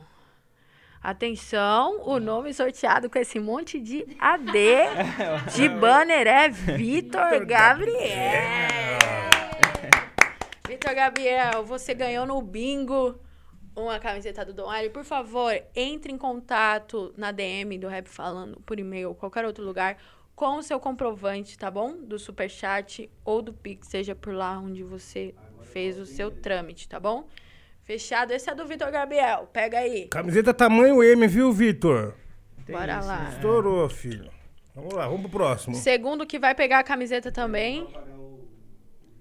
Apaga o Vitor. Isso é muito im- importante. Eu não tinha pensado nisso. Parabéns. Beleza, bora no segundo então. Pode abaixar aí. Sortear agora. Muito bom. Alessandro, parabéns. Você é 10 e você conseguiu a sua camiseta do Dom L também. A mesma coisa, tá? Entra em contato no Rap Falando com o seu comprovante. Qual que é o do segundo ganhador? É a É também a camiseta do Dom L. Agora a gente tem o terceiro, que é o moletom vermelho. Com a escrita árabe na manga. Uma coisa linda, maravilhosa. Muito lindo. Todo mundo aí já tirou o Alessandro? Massa, hein? Essa aí. Ana Angélica Marques. Ô, meus parabéns, Ana Angélica Marques, você recebeu aí a- o seu moletom do Dom L, entendeu?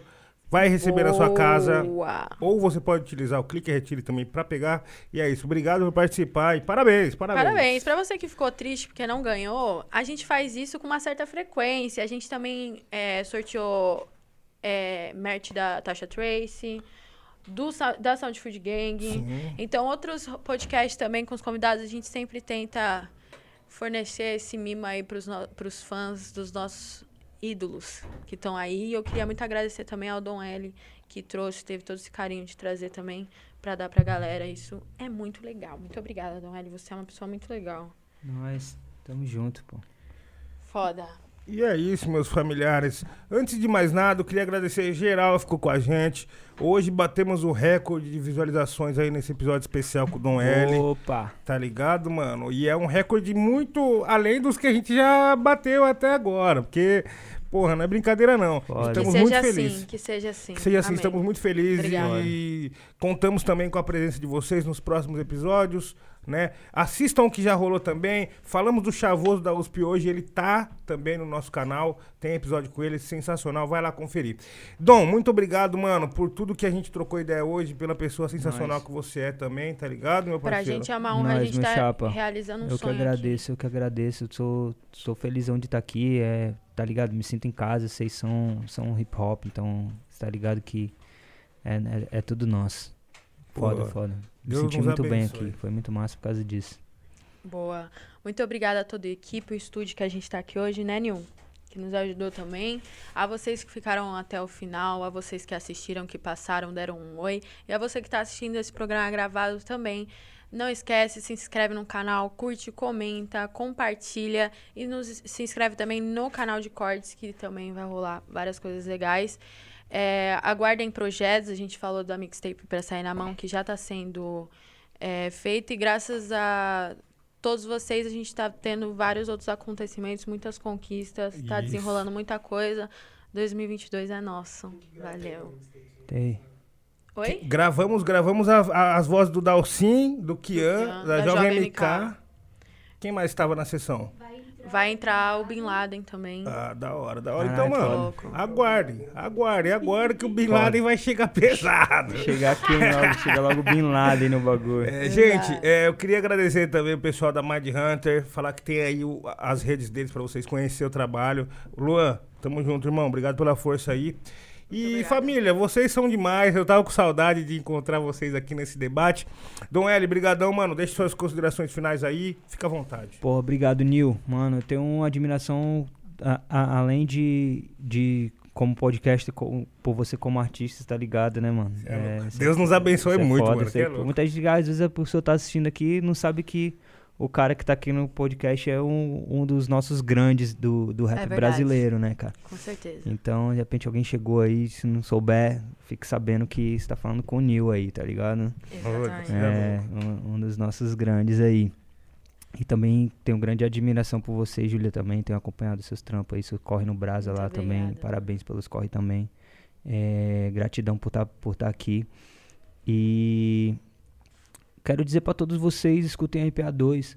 É, cola lá no meu Instagram, que é DomL. Cola no meu Twitter, que é DomL, underline, underline, underline, três vezes, certo? E lá no meu Instagram, no link na bio, tem lá o, o link para todo esse nosso merch aqui de, de camisetas e tal. Se você quiser fortalecer o trabalho, compra uma camiseta lá. É, e é isso, segue a gente nas redes, deixa mensagem no YouTube, isso tudo sempre fortalece a gente, comentar post, saca? Tipo, isso aumenta a visibilidade, mas principalmente é, poste lá o trampo, saca? Posta no seu, no seu, nas suas redes sociais, é, mostra pra mais gente a RPA2 que a gente quer é, chegar muito longe com ele, certo? Muito obrigado. Valeu, família. Beijo, Fomos, grande beijo.